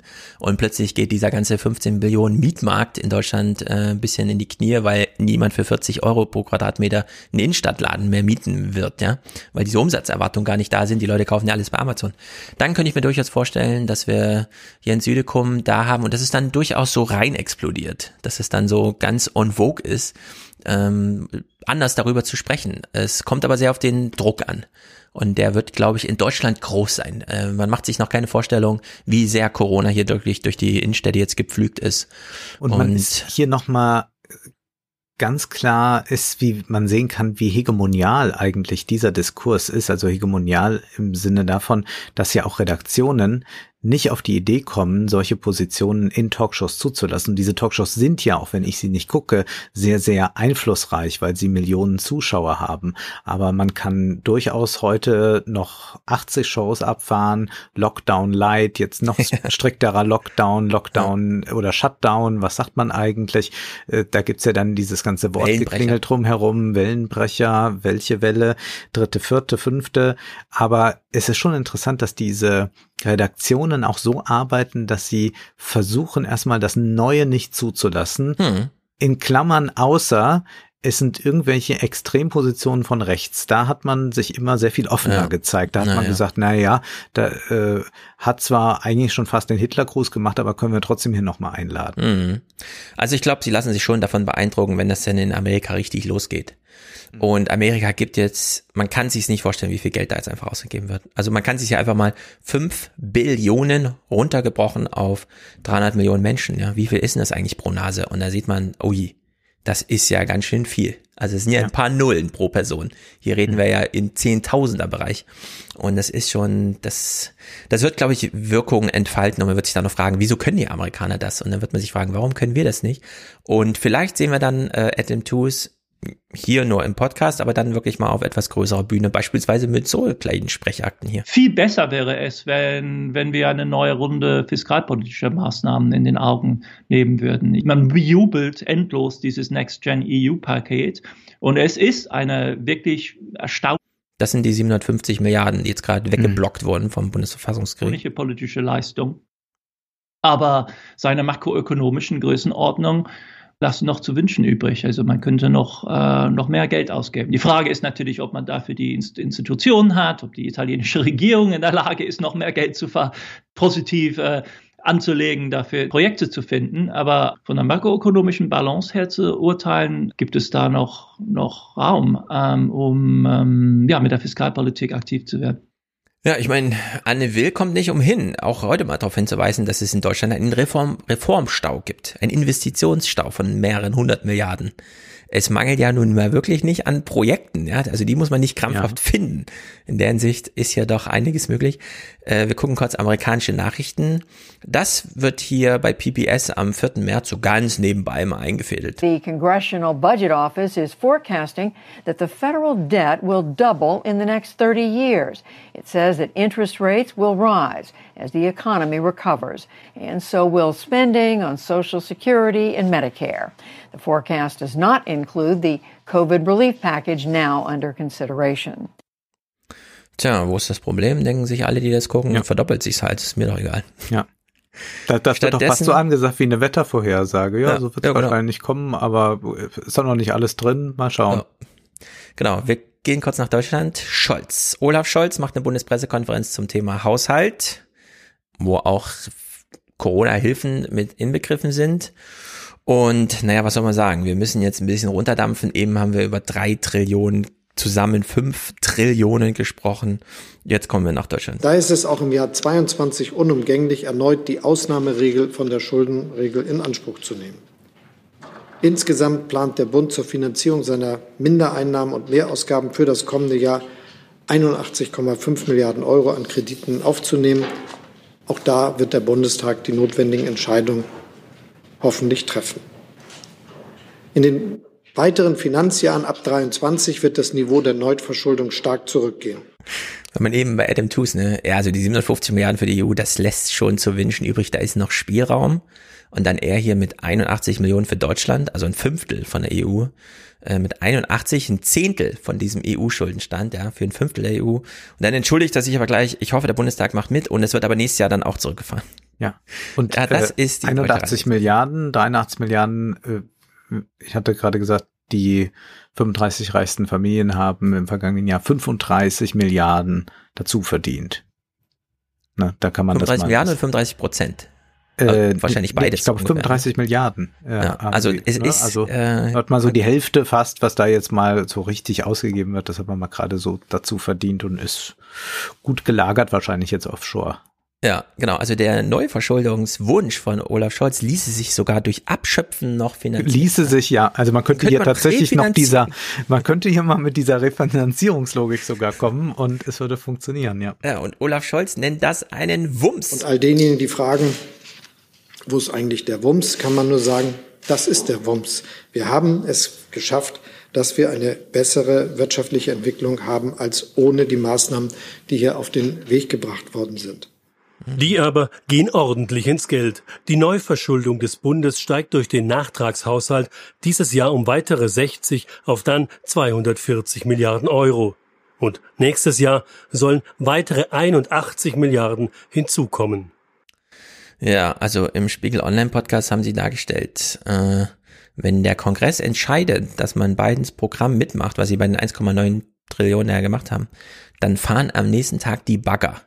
Dann haben die Bauarbeiter was zu tun, dann haben die Schüler eine bessere Schule und alles ist gut. Und dass irgendwo Das ein Schuldenstand übrigens auch- aufgeschrieben wird, ist auch egal. Das ist übrigens auch Refinanzierung. Ne? Also wenn nicht alle Geschäfte pleite gehen, wenn nicht alle arbeitslos werden, dann wird wieder konsumiert, dann wird produziert und das wäre quasi Refinanzierung. Ja, da werden ja auch wieder Steuern Genau. fällig. Also selbst wenn man in dieser alten Logik mal eine Zeit äh, noch bleiben möchte, weil man sich nicht so schnell umstellen kann, äh, selbst auf dieser Ebene ist es vollkommen sinnlos, weiterhin äh, so zu agieren. Aber man sieht ja schon in äh, der Tonalität, wie das hier nochmal vorgetragen wird äh, von dem Offsprecher, Mhm. wie dramatisch das ist. Also hier, das ist ja so kurz davor, dass man, also in diesem Ton werden ja auch äh, die Anzahl der Corona-Toten verkündigt. Das stimmt.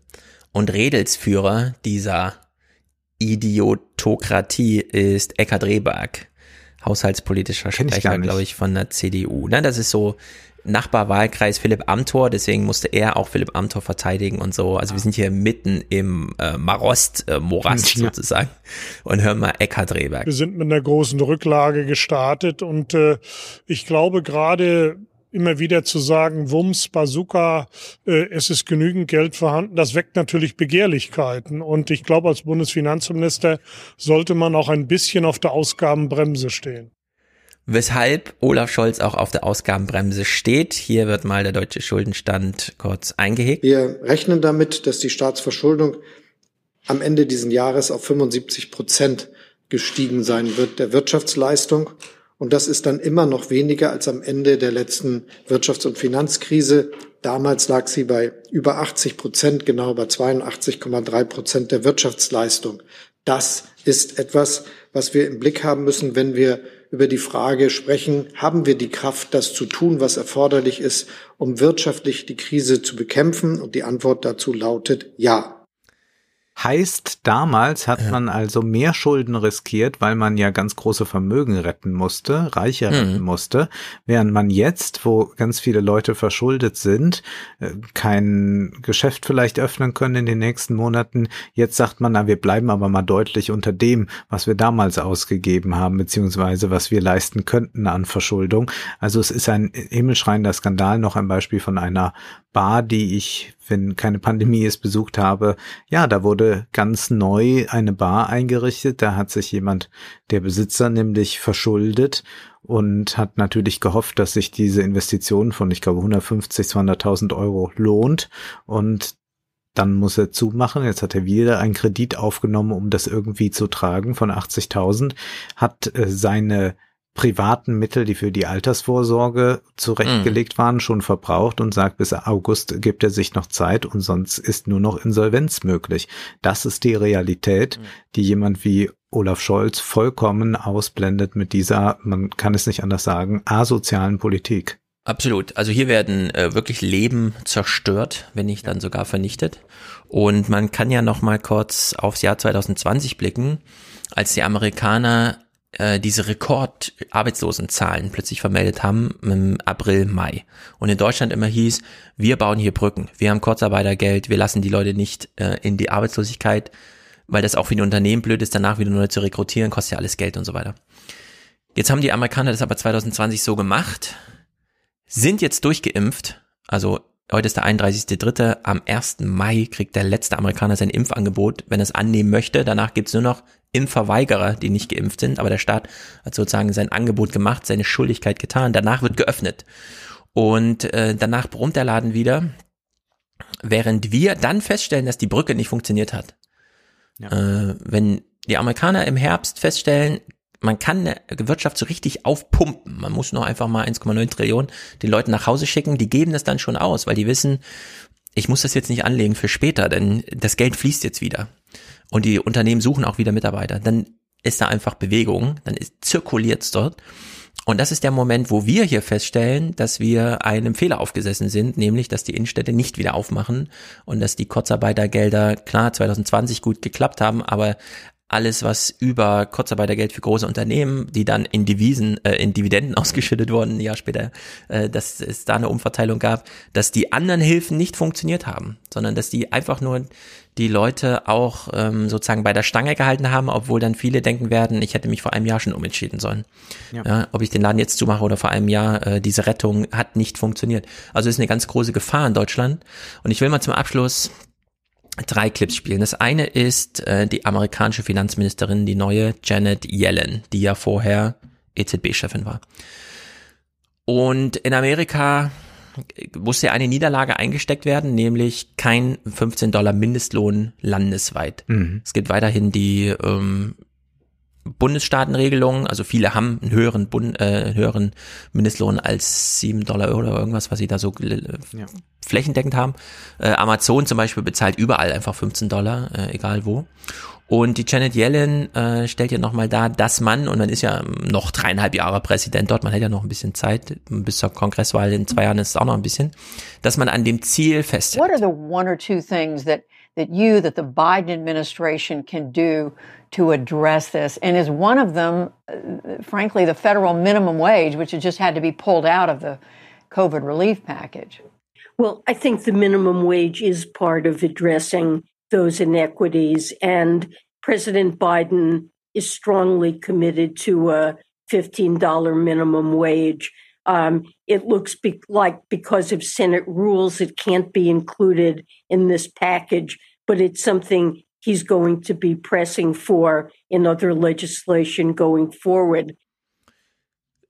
Die 15 Dollar sind sowieso gebraucht, denn dieses Geld muss ja entsprechend gelenkt werden. Das ist jetzt die Aufgabe der Politik, das Geld, das zur Verfügung gestellt wird, dann so zu lenken, dass es zumindest einmal da ankommt, wo es hin muss, nämlich als Lohnzahlung.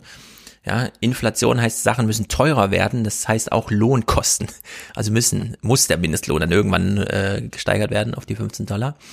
Und jetzt äh, hören wir mal in diese Diskussion rein, das ist nämlich ganz interessant. Der republikanische, republikanische Senator John Thune ist hier zugeschaltet und äh, artikuliert seinen Widerstand gegen 15 Dollar Mindestlohn. Wir kennen das Partikularinteresse, wie bei der CDU. Wir sind die Partei der Unternehmer und wir wollen nicht, dass die die hohen Kosten haben. Ja, das gesamtgesellschaftliche Argument, das verfängt da eben nicht so. Und dann kriegt er eine ganz interessante Nachfrage von der Journalistin zu seinem eigenen ähm, ähm, Mindestlohn als Teenager. You said in an interview a few days ago that you would earn six dollars an hour uh, when you were a teenager. Of course, it's been pointed out that would be twenty dollars an hour uh, in today's dollars. Have you had a chance to look more closely at the argument for for increasing the federal minimum wage? Well, I have, and I pay a lot of attention to it. And, and by the way, I did, did make six dollars an hour after I'd worked at the place for five years. I started out at a dollar an hour and worked my way up. But that being said, um, I think that there is an argument. You know, you want to help people get back on their feet. You want to help the economy create jobs. What I've suggested is that in South Dakota, for example, we set our own. It's 9.45 an hour, and I and I don't. I think there are a lot of people in my state, and probably a lot of people here, Republicans in the Senate, would be fine if it were like at 10. But you're talking about double, more than doubling it to $15 an hour. There are a lot of businesses in my state, in the travel industry, for example, which is one of the hardest hit industries under the pandemic, that at $15 an hour are just going to go out of business. So, also wir haben jetzt beide Argumente. Zum einen, die Unternehmer können ja dann das Geld nicht zahlen und ich bin für sie verantwortlich. Ich werde von ihnen gewählt werden und so weiter. Und ich habe ja selber damals 6 Dollar verdient. Das sind ja heute 20 Dollar. Das ist ungefähr 30 Jahre her. Und jetzt könnte man ja das projizieren mit so einer ganz einfachen Mathematik, wie Merkel das gemacht hat.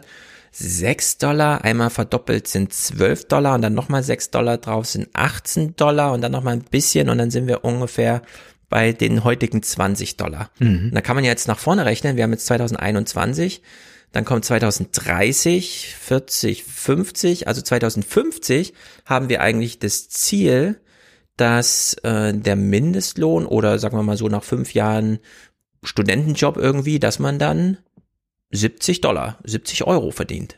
Hm. Also das müsste ja eigentlich das Ziel sein. Das muss man sich in Europa überlegen, wie schaffen wir das denn? Wie sieht denn der politische Plan aus, um zu sagen, wer fünf Jahre lang einen Mindestjob, äh, Minijob irgendwie als Student nebenher macht, braucht dann 70 Euro Stundenlohn. Mhm.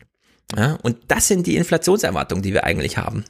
Das verdeutlicht man sich immer nicht so, ne, was das eigentlich bedeutet, dass man, wenn man diese zwei äh, Prozent pro Jahr dann wirklich mal hochrechnet, dass man dann halt die bisherige äh, Entwicklung der letzten 30 Jahre einfach nach vorne führt und dann sagt, ja, also 70 Euro pro Stunde ist nicht zu viel, das sollten wir einem Studenten mal zahlen. Ja, ja, diese Inflation wird ja gar nicht so mit reingerechnet, also die wir ohnehin haben. Also wir haben ja eine gewisse Inflation haben wir und deswegen steigen auch die Preise. Deswegen ist heute die Cola im Automaten wesentlich teurer als die Cola, die wir 1980 gekauft haben im Automaten. Und das wird aber auch nicht so gesehen, wenn diese starke Fokussierung auf die Zinsen kommt. Also man sagt, man hat früher diese hohen Zinsen gehabt. Wenn man das aber dann doch mal so durchrechnet, äh, was waren 1000 Euro 1980, dann hat man darauf die Zinsen bekommen bis 2000 etwa, bis zu der Zeit, als dann mhm. äh, das mit den Zinsen zu Ende war. Wie war aber dann auch die Preisentwicklung? Und ist das dann wirklich so wahnsinnig viel mehr geworden, das Geld, oder wurde dann nicht eher ausgeglichen? Ja. Und das ist gar nicht so ein großer Betrag, der dann da gerade kommt. Und das wird jetzt hier deutlich, wenn man das mal auf die Löhne überträgt. Und man kann äh, sagen, in allen anderen Branchen, erstmal in der Politikerkaste, dann aber auch all diese Unternehmer, die er vertritt, die sind nicht auf irgendeinem Lohnniveau von damals stehen geblieben. Bei denen hat sich das viel stärker entwickelt. Bei denen ist das, ja, was das damals vielleicht 100 Euro war, dann heute hat sich das verachtfacht verdreifacht, nicht nur verzweieinhalbfacht. Hm. So, die Grünen haben jetzt ihr Programm vorgelegt, für Deutschland zumindest. Sie wollen 50 Milliarden Euro jährlich, ich zitiere ein bisschen aus der FAZ, 50 Millionen, Milliarden Euro jährlich das ganze laufende Jahrzehnt für eine, Zitat, sozial-ökologische Transformation.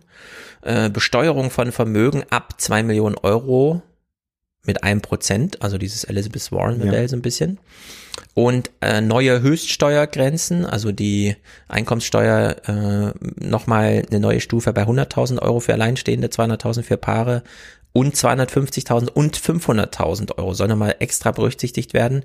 500.000 Euro macht dann 48 Prozent, immer noch nicht über 50, finde ich skandalös. Äh, man kann durchaus mal die 50 mutig ran. Äh, Hartz IV soll ersetzt werden durch eine sanktionsbefreite Grundsicht, Garantiesicherung. Also niemand soll mehr äh, noch was weggekürzt werden und außerdem der Regelsatz von 432 auf 603 Euro.